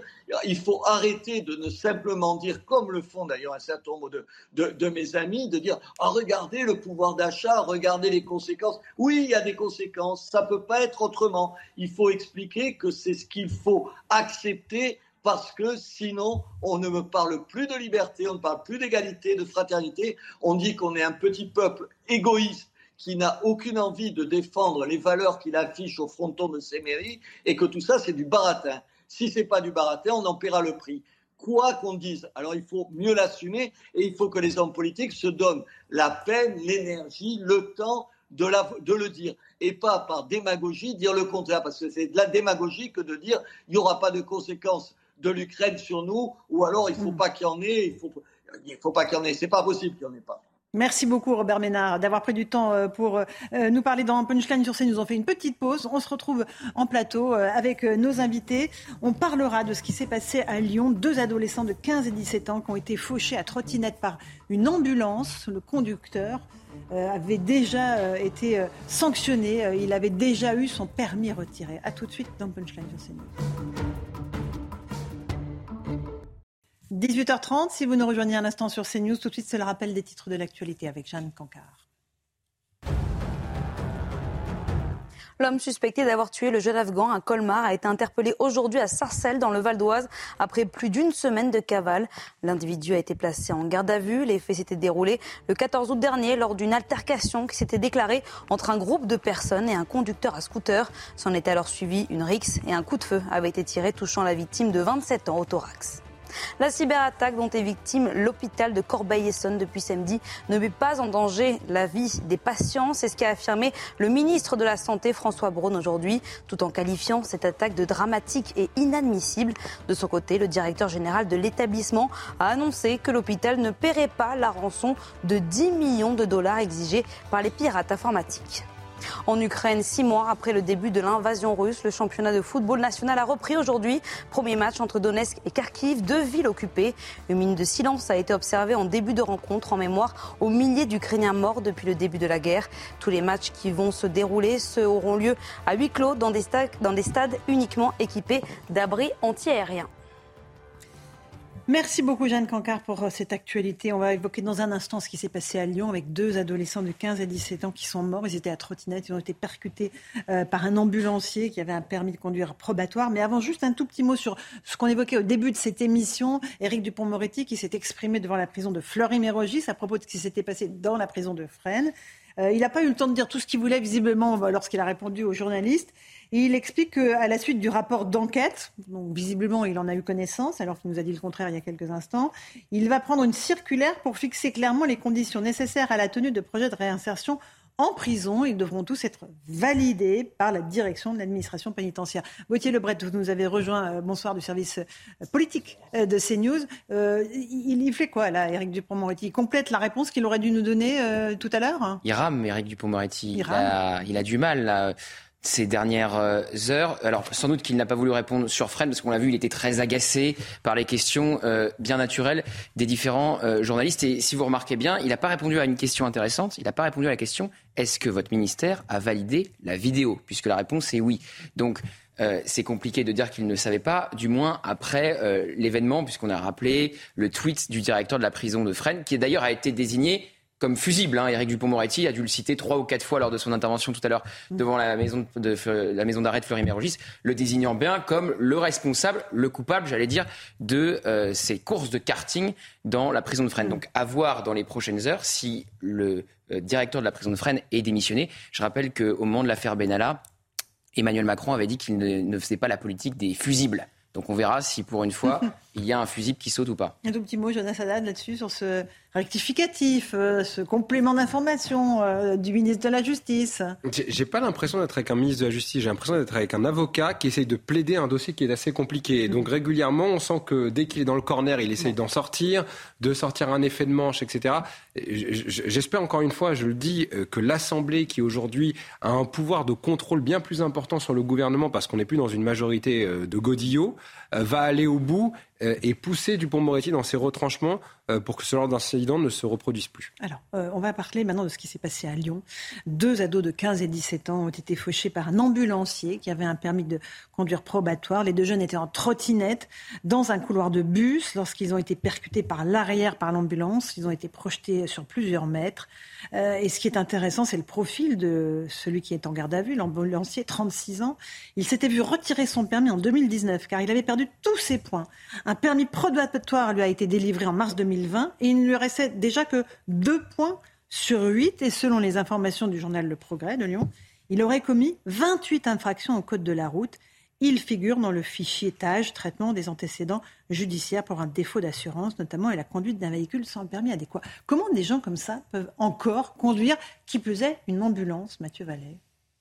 C'est la grande question qu'on se pose de notre justice aujourd'hui. Euh, j'ai des policiers euh, et des collègues qui m'écrivent sur euh, sur à Nantes, des policiers qui ont été victimes d'entatives d'homicide, de refus d'obtempérer et dont les euh, voyous présumés sont renvoyés au calendrier grec pour être jugés et remis en liberté en attendant. Donc en réalité, quand on n'a pas une réponse pénale ferme, quand la sanction n'est pas immédiate, quand l'exécution de la peine ne se fait pas, quand on a dans des centres de prison des activités qui ne sont pas de réinsertion mais de divertissement et de loisirs, on peut pas s'étonner qu'on ait des blancs-seings donnés à des voyous de recommencer et de faire fi des règles de vie en société. Et donc effectivement, il y a un sujet de toute manière généralement, vous savez, moi j'exerce mes activités opérationnelles dans le Val-de-Marne de nuit à côté de mes fonctions syndicales. Sur les ambulances, pas plus tard qu'avant-hier, je circulais sur un grand axe de euh, près de Créteil et euh, on a des ambulanciers qui, euh, certains, font n'importe quoi. Et donc parfois les situations d'urgence ne sont pas avérées. Donc sur les ambulances, donner un gyrophare et un deux tons, ou en tout cas des prérogatives qui sont liées à la puissance publique, comme les pompiers, le SAMU, les policiers, j'estime que ça aussi engage une responsabilité. Nous, les policiers, la main ne tremble pas, contrairement à ce que certains contradicteurs disent. Quand on a des policiers qui font n'importe quoi à bord de véhicules, bah d'abord ils reconduisent plus, ensuite ils sont sanctionnés, et ensuite ils ont des comptes à rendre aussi à la justice. Quand je dis sanctionné, c'est par l'autorité administrative, par la hiérarchie. Donc on voit bien que chez les ambulanciers, euh, il y a aussi des règles d'éthique, de morale et des exigences à avoir pour éviter aussi ce genre de drame. Maître Jonas Haddad, est-ce qu'il faudrait que certaines professions, ambulanciers par exemple, soient plus contrôlées en termes de permis, d'infraction au code de la route? Là, on a deux enfants de 15 voilà, exactement. C'est-à-dire qu'en fait, il y a des professions aujourd'hui qui ont des exceptions parce que, disons qu'on était euh, peut-être dans une société euh, dans laquelle il y avait à l'époque pas les trottinettes. Vous savez, quand il y a des ambulanciers dans les années 60-70, il n'y avait pas les trottinettes, il y avait beaucoup moins de vélos, etc. Donc il y avait peut-être moins de capacité à percuter. Et il y avait aussi, euh, j'allais dire, une forme de rigueur plus importante dans ces professions-là. peut-être que c'est une réforme qu'il faut mener, de effectivement de plus donner à n'importe qui des gens. Enfin, vous voyez, écoutez, les cabinets ministériels, les conseils ministériels n'ont plus accès à des gyrophares et des deux tons de façon automatique. Alors que pourtant, ils exercent des fonctions qui nécessitent de l'urgence. Il est curieux de voir que parfois certains ambulanciers ou certaines autres professions qui elles-mêmes ont eu des retraits de points, il y a le droit. Enfin, il y a une forme d'incohérence là qu'il faudrait peut-être régler. Alors je précise, pardon, c'est vrai que ça me fait penser à ce que Jonas a dit, c'est qu'on a aussi une augmentation des comportements infractionnels de la part de certains ambulanciers parce que le SAMU malheureusement, par manque d'effectifs, de véhicules et des missions qui augmentent, donne des autorisations à ces ambulanciers de faire des missions qui accombaient avant SAMU. Donc quand on exerce des prérogatives que habituellement, si j'ose dire, les instances d'État exercent, comme le SAMU, hein, qui est une structure de médicale de, de, de réanimation d'urgence, effectivement, ça engendre aussi plus de responsabilités parce que vous savez que les ambulanciers ont un trois tons, ce qui n'est pas les mêmes avantages, si j'ose dire, les mêmes droits que les policiers, les gendarmes ou les pompiers. Là, en faisant des missions de SAMU, ils ont des pouvoirs plus importants de circulation routière et d'exonération des règles, même si ça n'exonère pas d'être prudent quand on on passe les carrefours, les feux rouges ou euh, les règles du code de la route qui sont euh, euh, pas respectées parce qu'il faut aller sur une urgence, notamment sauver la vie d'une personne. Et là, on pense aux familles des deux jeunes de 15 et 17 ans. C'est absolument terrible qui ont perdu la vie dans, dans cet accident absolument dramatique. Encore un mot de sécurité. Vous êtes là, Mathieu Vallet, Jonas Haddad, avocat. on va parler de ce qui s'est passé à, Vitrolles. Des policiers blessés dimanche soir par un conducteur qui refuse d'obtempérer. C'est devenu malheureusement tellement récurrent dans notre pays. explication de Mathieu Rio, Alexis Vallet. Je vous passe la parole ensuite. Dimanche soir, vers 23h30, des policiers tentent de contrôler un automobiliste. Le conducteur refuse d'obtempérer. Dans sa fuite, il percute un autre véhicule de police à l'arrêt, blessant les quatre occupants. Voici l'état de la voiture. Le chauffeur et le passager ont été interpellés à Marseille. Dans la fourgonnette, les policiers découvrent une cuve de gasoil. Une nouvelle affaire qui scandalise Rudy Mana, délégué Alliance Police on a affaire à des, dizaines de refus de tempérer sur Marseille et sur les, les, villes environnantes de Marseille, malheureusement. On se rend compte que ces individus n'ont plus peur de rien, on se rend compte qu'ils n'ont plus peur d'aucune sanction et ils sont prêts à blesser des policiers pour s'en sortir. Donc on a besoin d'avoir une vraie réponse pénale derrière, on a besoin euh, d'être aidé dans tout ça parce qu'on se rend compte que de plus en plus d'individus sont en capacité de, de commettre ce genre de délit pensant que c'est gratuit. Et ça, ça devient totalement insupportable. Deux individus ont été interpellés. Le premier déclare être né à Alger en 1985. Visé par un arrêté d'expulsion, il était inscrit au fichier des personnes recherchées. Le second est de nationalité marocaine. Il affirme être né en 1991. Jonas Sadat, on n'a pas la solution hein, pour euh, rétablir l'autorité. Euh, ces refus d'obtempérer, c'est juste on préfère rouler sur les policiers plutôt que s'arrêter à un contrôle. Permettez-moi de vous contredire. On a la solution. Alors, c'est quoi euh, D'abord, euh, un certain nombre de responsables politiques ont proposé, et moi je m'associe à cette proposition, le fait de dire qu'il y a une automaticité de la peine. C'est-à-dire de dire, dès qu'on s'attaque à un policier, on aurait un an de prison on espère qu'on ne fait pas Colanta lorsqu'on fait la prison quand, on roule sur un policier, mais un an de prison minimum. Pourquoi? Parce qu'en fait, aujourd'hui, le fait de s'attaquer à des forces de police, c'est simplement une circonstance aggravante d'une infraction qui existe. L'idée, c'est de créer une, sanction automatique pour que les magistrats soient en quelque sorte orientés vers cette sanction. Deuxième chose, ce dont on s'aperçoit, c'est qu'en fait, vous savez, pendant des années, on a dit euh, on a l'impression que les voyous considèrent que les policiers sont une bande parmi les autres. Vous savez que finalement, il y a une forme de compétition entre la police qui est une bande parmi les autres. Là, c'est encore pire. C'est-à-dire que les voyous considèrent que les policiers sont la bande la plus faible. Il y a les autres bandes à Marseille, et puis il y a la bande un peu faiblarde des policiers euh, sur qui on peut rouler, etc. Et donc en fait, si on n'inverse pas cette façon de voir les choses, cette façon de concevoir la confrontation entre les bandes et les policiers, puisque c'est le monopole de, la police d'avoir la violence légitime, on n'y arrivera pas. Et enfin, dernier point, je radote peut-être sur ce sujet, mais je pense que tant qu'on n'aura pas rétabli les peines planchées, on n'y arrivera pas. Tant qu'on n'aura pas dit au niveau de la société, au niveau de notre justice, que quelqu'un qui a récidivé, puisqu'en général, les gens qui roulent sur des policiers, ce pas des gens qui ont volé euh, une pomme pour pouvoir manger. Ce sont des gens qui sont des délinquants lourds. Tant qu'on n'a pas dit que ces personnes-là doivent avoir des peines planchées, on n'y arrivera pas. Je rappelle que les peines planchées ont été supprimées par Mme Taubira et que depuis, elles n'ont pas été rétablies par le gouvernement de M. Macron. Mathieu Vallet, euh, commissaire de police. Écoutez, on, va être factuel encore une fois. Regardez, vous parlez du refus de tempérer à Vitrolles. À Nantes, on a eu un policier qui s'est fait euh, littéralement foncer dessus par un criminel de la route, donc refus d'obtempérer, tentative d'homicide sur un policier de la BAC, recel, abus de confiance, conduite sans permis, dégradation. On a un voyou, un criminel qui a été interpellé 30 ans samedi à Nantes. Il a été jugé lundi, 12 mois de prison avec sursis, interdiction de rouler avec un véhicule. Tant mieux, on est rassuré que la justice lui fasse confiance qu'il ne reprendra pas un véhicule puisqu'il est terminé en liberté. Il est dehors. Donc la vie de nos collègues, pour certains magistrats, ne vaut plus rien. Enfin, c'est la réalité. Vous prenez aussi un Rieux-la-Pape le 20 août, on a des violences urbaines, des policiers qui interviennent, un policier qui est violemment frappé au visage par un voyou encore connu des services de police et qui aura 5 jours d'incapacité temporaire de travail. La personne, elle sera euh, jugée en janvier 2023. Donc c'est sympa, le sens de la réponse pénale, j'adore. Et derrière, il est remis dehors.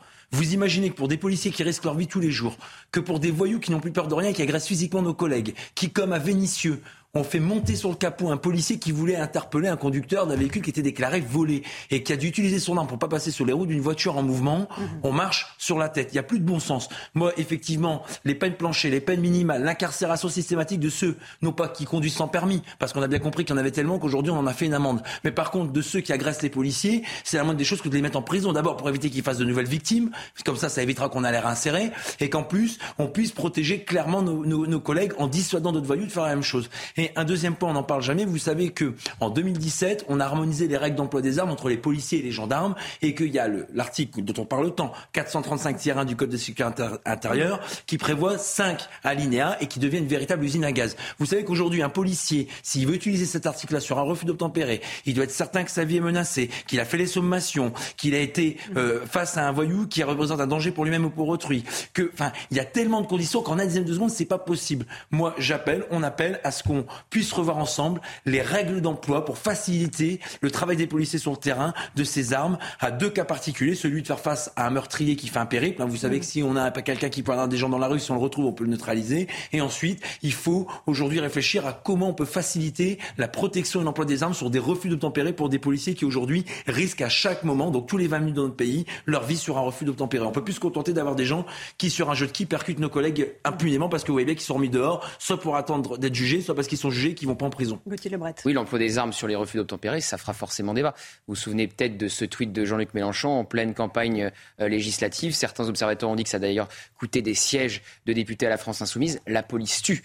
Donc euh, là, au sein de l'hémicycle, on a un vrai clivage qui se dessine avec une partie de la gauche, voire de l'extrême gauche, qui ne soutient pas euh, très clairement les forces de l'ordre, pire qui les pointes du doigt et mmh. effectivement euh, un face-à-face qui se dessine entre la France insoumise et, vous imaginez, et les imaginez quand vous dites la police tue de Jean-Luc Mélenchon, c'est du racisme anti-flic. Vous imaginez, c'est comme si on disait aujourd'hui tous les, tous les étrangers volent ça serait inadmissible et insupportable. On autorise certains responsables politiques à faire du racisme anti-flic en disant que tous les policiers tuent, alors que c'est les voyous qui tuent en France et que quand les policiers utilisent leurs armes, c'est pour protéger la vie des autres, accessoirement, pardon, la leur, parce que notre vie vaut aussi euh, importance que celle des voyous. Et puis derrière, on, aurait la même chose pour ceux qui sont racistes. Enfin, c'est incroyable. De toute façon, Laurence Ferrari, tant qu'on n'aura pas du bon sens et euh, des acteurs de terrain qui guideront les prochaines décisions, j'ai l'impression que depuis 30 ans, rien ne changera, puisqu'aujourd'hui, les Français, dans vos sondages que vous enchaînez, bah, sont unanimes et implacables. Une justice trop laxiste, des euh, responsables politiques qui depuis 30 ans nous mènent dans le mur. Il faut des vrais changements parce que maintenant on est en train de le payer cash sur le terrain et nos collègues sont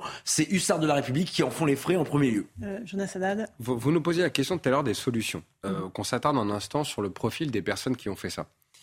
Qu'on connaît. Voilà, donc, donc, donc il y en a un qui, qui est algérien et l'autre qui est marocain. D'accord? L'un et l'autre avaient des arrêtés d'expulsion, c'est ce qui était évoqué. Et on en a parlé assez souvent.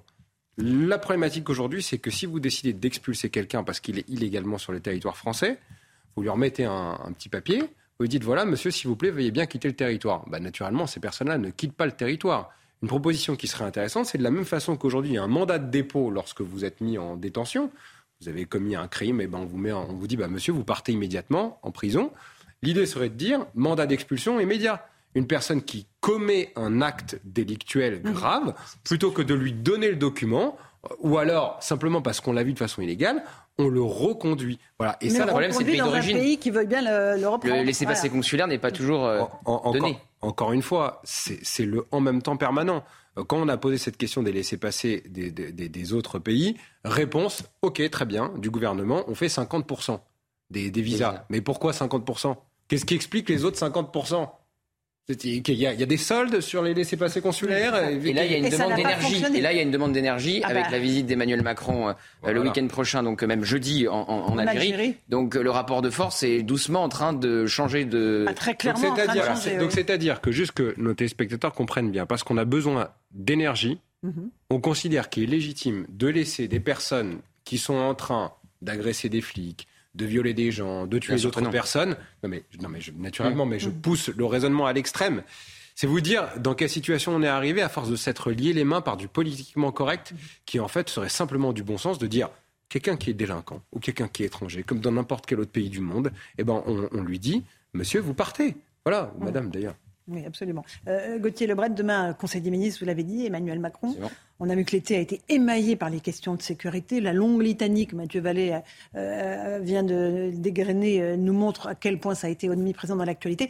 Il y a la question du pouvoir d'achat aussi qui s'invite très très fortement dans la rentrée. Les premières aides vont commencer à arriver sur les comptes en banque des Français, mais est-ce que ça va suffire à, calmer le, l'inquiétude profonde de ces ménages les plus modestes. Tout, alors les prix à la pompe ont commencé à, baisser, mais ça peut évidemment réaugmenter. On rappelle que c'était la source des gilets jaunes. Il y a une interview intéressante euh, de Bruno Le Maire, je crois que c'était à Sud-Ouest euh, en fin de semaine dernière, où il disait c'est le moment euh, d'aider les Français parce qu'on est au pic de l'inflation. Alors tout le monde a été un peu surpris pensant que le quoi qu'il en coûte était terminé. En fait, non. Donc là, effectivement, Bruno Le Maire va peut-être annoncer de nouvelles aides. Mais quand on pose la question à l'entourage du chef de l'État, leur priorité, semble-t-il, est la transition écologique. Ils nous disent on veut faire une rentrée très verte après euh, les catastrophes euh, naturelles euh, qu'on a connues cet été, en Corse évidemment, mais aussi tous les incendies. Donc il y a plusieurs priorités, il y a plusieurs dossiers chauds, il y a une polémique autour de la prison de Fresnes. Donc ça fuit un peu de tous les côtés et il va falloir colmater les fuites pour Emmanuel Macron et son gouvernement et c'est très très très loin d'être gagné. Effectivement, il peut y avoir une rentrée sociale en plus très très tendue avec la réforme des retraites, avec la réforme de mmh. l'assurance chômage qui va arriver au Parlement en octobre. Donc euh, je, je, pense que l'image de la fuite est assez bonne parce que vraiment ça fuite tous les la côtés. La fuite, attention, ça fait penser aux piscines. Il y en a qui veulent interdire, ah oui, interdire les piscines, privées. Oula, c'est encore une autre histoire. Juste, on continue à parler de pouvoir d'achat. Je vais vous repasser la parole dans un instant. On va regarder un exemple euh, dans l'Hérault à Mont-Blanc euh, où notre correspondant Jean-Luc Thomas s'est rendu parce que là, la mairie a décidé d'aider les familles qui voient les, les fournitures scolaires exploser 5 à 10 de plus. Pareil pour la cantine. Regardez ce reportage et on en débat ensuite. Dans chaque carton, on peut trouver donc euh, euh, tout le nécessaire qui permet aux élèves de commencer une année scolaire dans des bonnes conditions. Comme à chaque rentrée, ce directeur d'école est un homme heureux. Ces 262 élèves reçoivent un kit de fourniture scolaire gratuit d'une valeur de 70 euros. C'est un confort euh, extrêmement important puisque ça nous permet d'être tout à fait à l'aise par rapport à la situation des élèves. Les élèves sont tous sur un pied d'égalité quand ils arrivent à l'école. Personne ne manquera de quoi que ce soit. Une aide non négligeable pour beaucoup de familles sur le plan financier, bien sûr. Plus la peine non plus de courir les magasins avant la rentrée. Euh, comme moi, on n'a pas droit aux aides de la rentrée euh, du gouvernement. Donc euh, ça nous permet de pouvoir acheter éventuellement d'autres besoins pour la rentrée. C'est de plus en plus cher, les fournitures scolaires.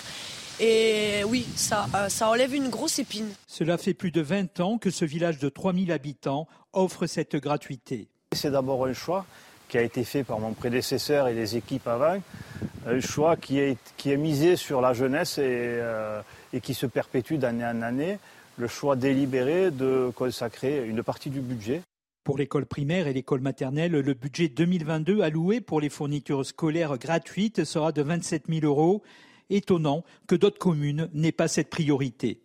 Voilà pour ce reportage de Jean-Luc Thomas. On voit que les communes mettent euh, voilà, euh, de l'argent, l'État, euh, nombreuses subventions qui vont être versées. Jonas Haddad, ça va suffire à calmer la, colère et l'inquiétude ou pas? Je pense que c'est très bien parce qu'en fait, c'est surtout adapté à chacun des territoires.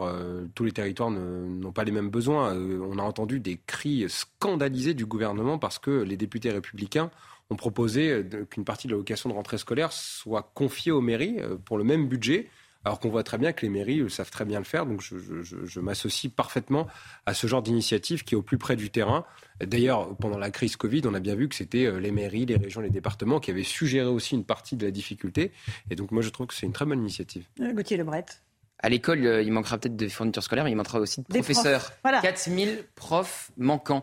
Et du coup, euh, Papendia était ce matin en déplacement à Créteil, dans un centre de recrutement. Ministre de l'Éducation. Ministre de l'Éducation nationale, bien sûr. Et du coup, qu'est-ce qu'il va faire? Il va embaucher des contractuels, c'est-à-dire des gens qui n'ont absolument pas été formés pour devenir professeurs, qui ont un bac plus 3 et parfois même moins. Il y a des, euh, comment dirais-je, des exceptions euh, qui peuvent exister. Donc la, colère des enseignants est, évidemment très grande et, des syndicats. Et d'ailleurs, Papendia a, dit ce matin une phrase qui m'a interloqué. Il a dit c'est bien d'embaucher des contractuels, comme ça ils vont voir s'ils sont faits ou pas pour le métier d'enseignant, voir voilà, voir à quoi ça ressemble. Donc comme c'était un peu un stage et qu'en gros ils se formaient en direct les avec parents les apprécient, les, parents, d'élèves apprécient énormément. voilà, les parents d'élèves et, et, ils dénonçaient le, dédain avec lequel on, on traitait les contractuels. Mais c'est pas du dédain, c'est des interrogations euh, même de, du corps enseignant qu'il est censé représenter et défendre. Donc là, on parlait de fuite tout à l'heure, j'avais oublié de, de, de mentionner l'école, mais l'école aussi, c'est compliqué en, en, ce moment avec euh, ce manque de professeurs. Et Papindia, il avait, il voit aussi un peu ce qu'est ce la politique, euh, puisqu'il a fait de nombreuses promesses avant l'été. Il avait dit qu'il y aurait un professeur dans chaque classe, donc ça ne sera pas vrai puisqu'il y aura des contractuels. 4000 profs. Hein, Voilà. Et il avait aussi dit qu'il allait baisser le nombre d'élèves par classe. On est à 22 en moyenne aujourd'hui en France impossible. Il faudrait plus de classes et plus de professeurs. Et comme on le disait, 4000 profs manquants. On voit que toutes les grandes administrations euh, sont euh, en souffrance. On a parlé de la police, de la justice. L'hôpital, on ne l'a pas évoqué, mais on sait les grandes difficultés rencontrées par nombre de services d'urgence aujourd'hui. Euh, l'éducation nationale.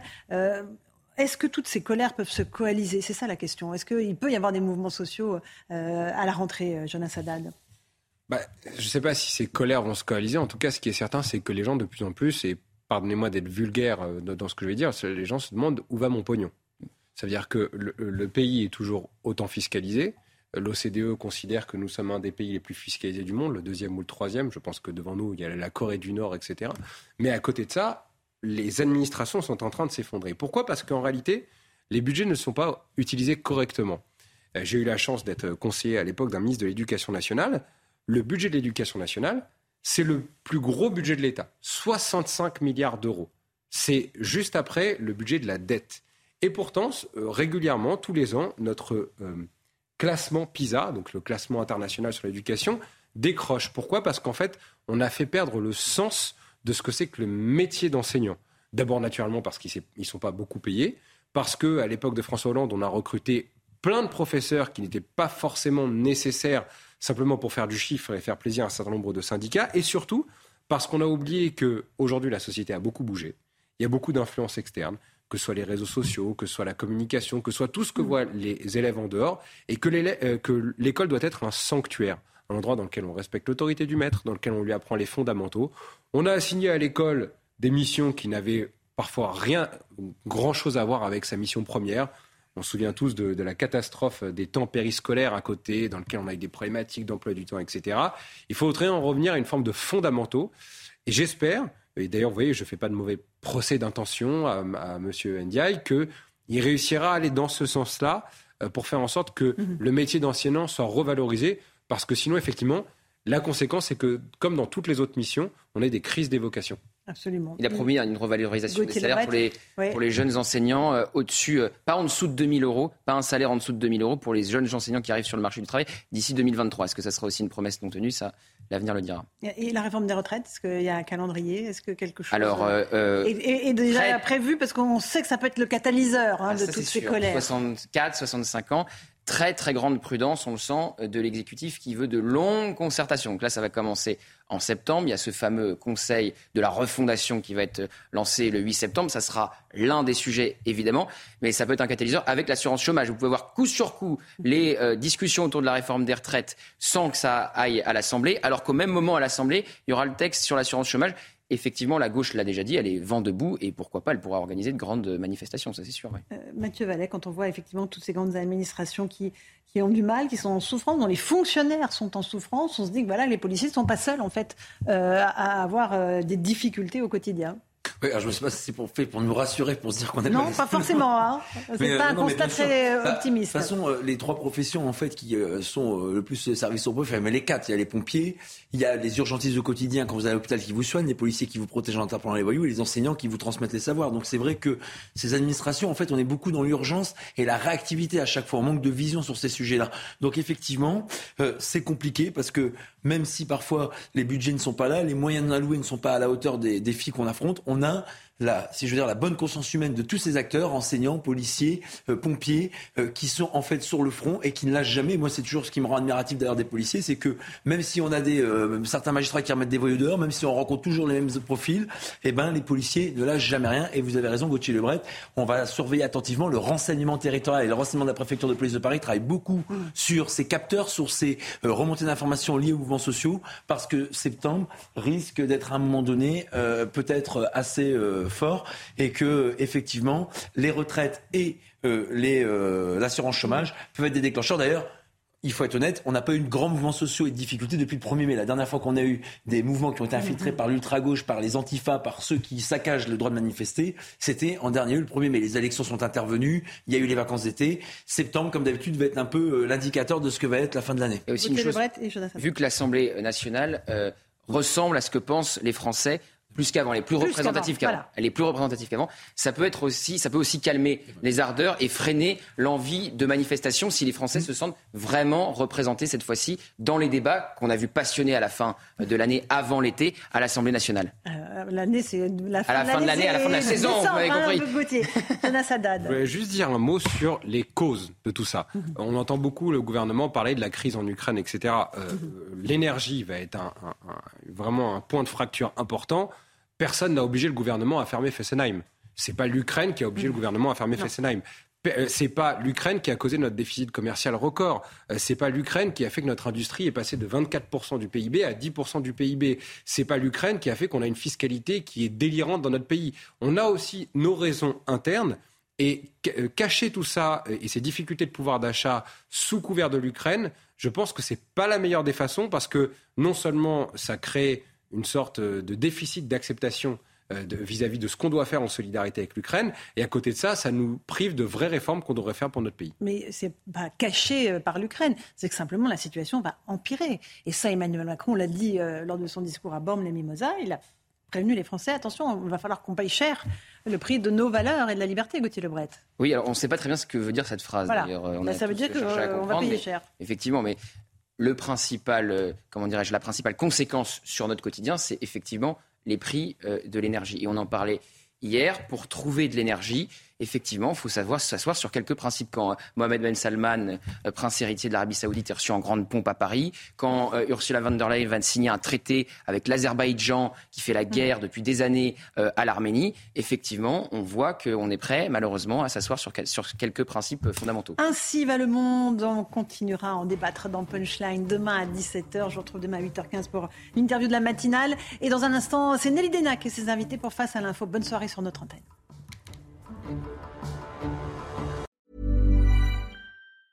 Planning for your next trip? Elevate your travel style with Quince. Quince has all the jet setting essentials you'll want for your next getaway, like European linen, premium luggage options, buttery soft Italian leather bags, and so much more. And is all priced at 50 to 80% less than similar brands. Plus, Quince only works with factories that use safe and ethical manufacturing practices. Pack your bags with high-quality essentials you'll be wearing for vacations to come with Quince. Go to quince.com slash pack for free shipping and 365-day returns.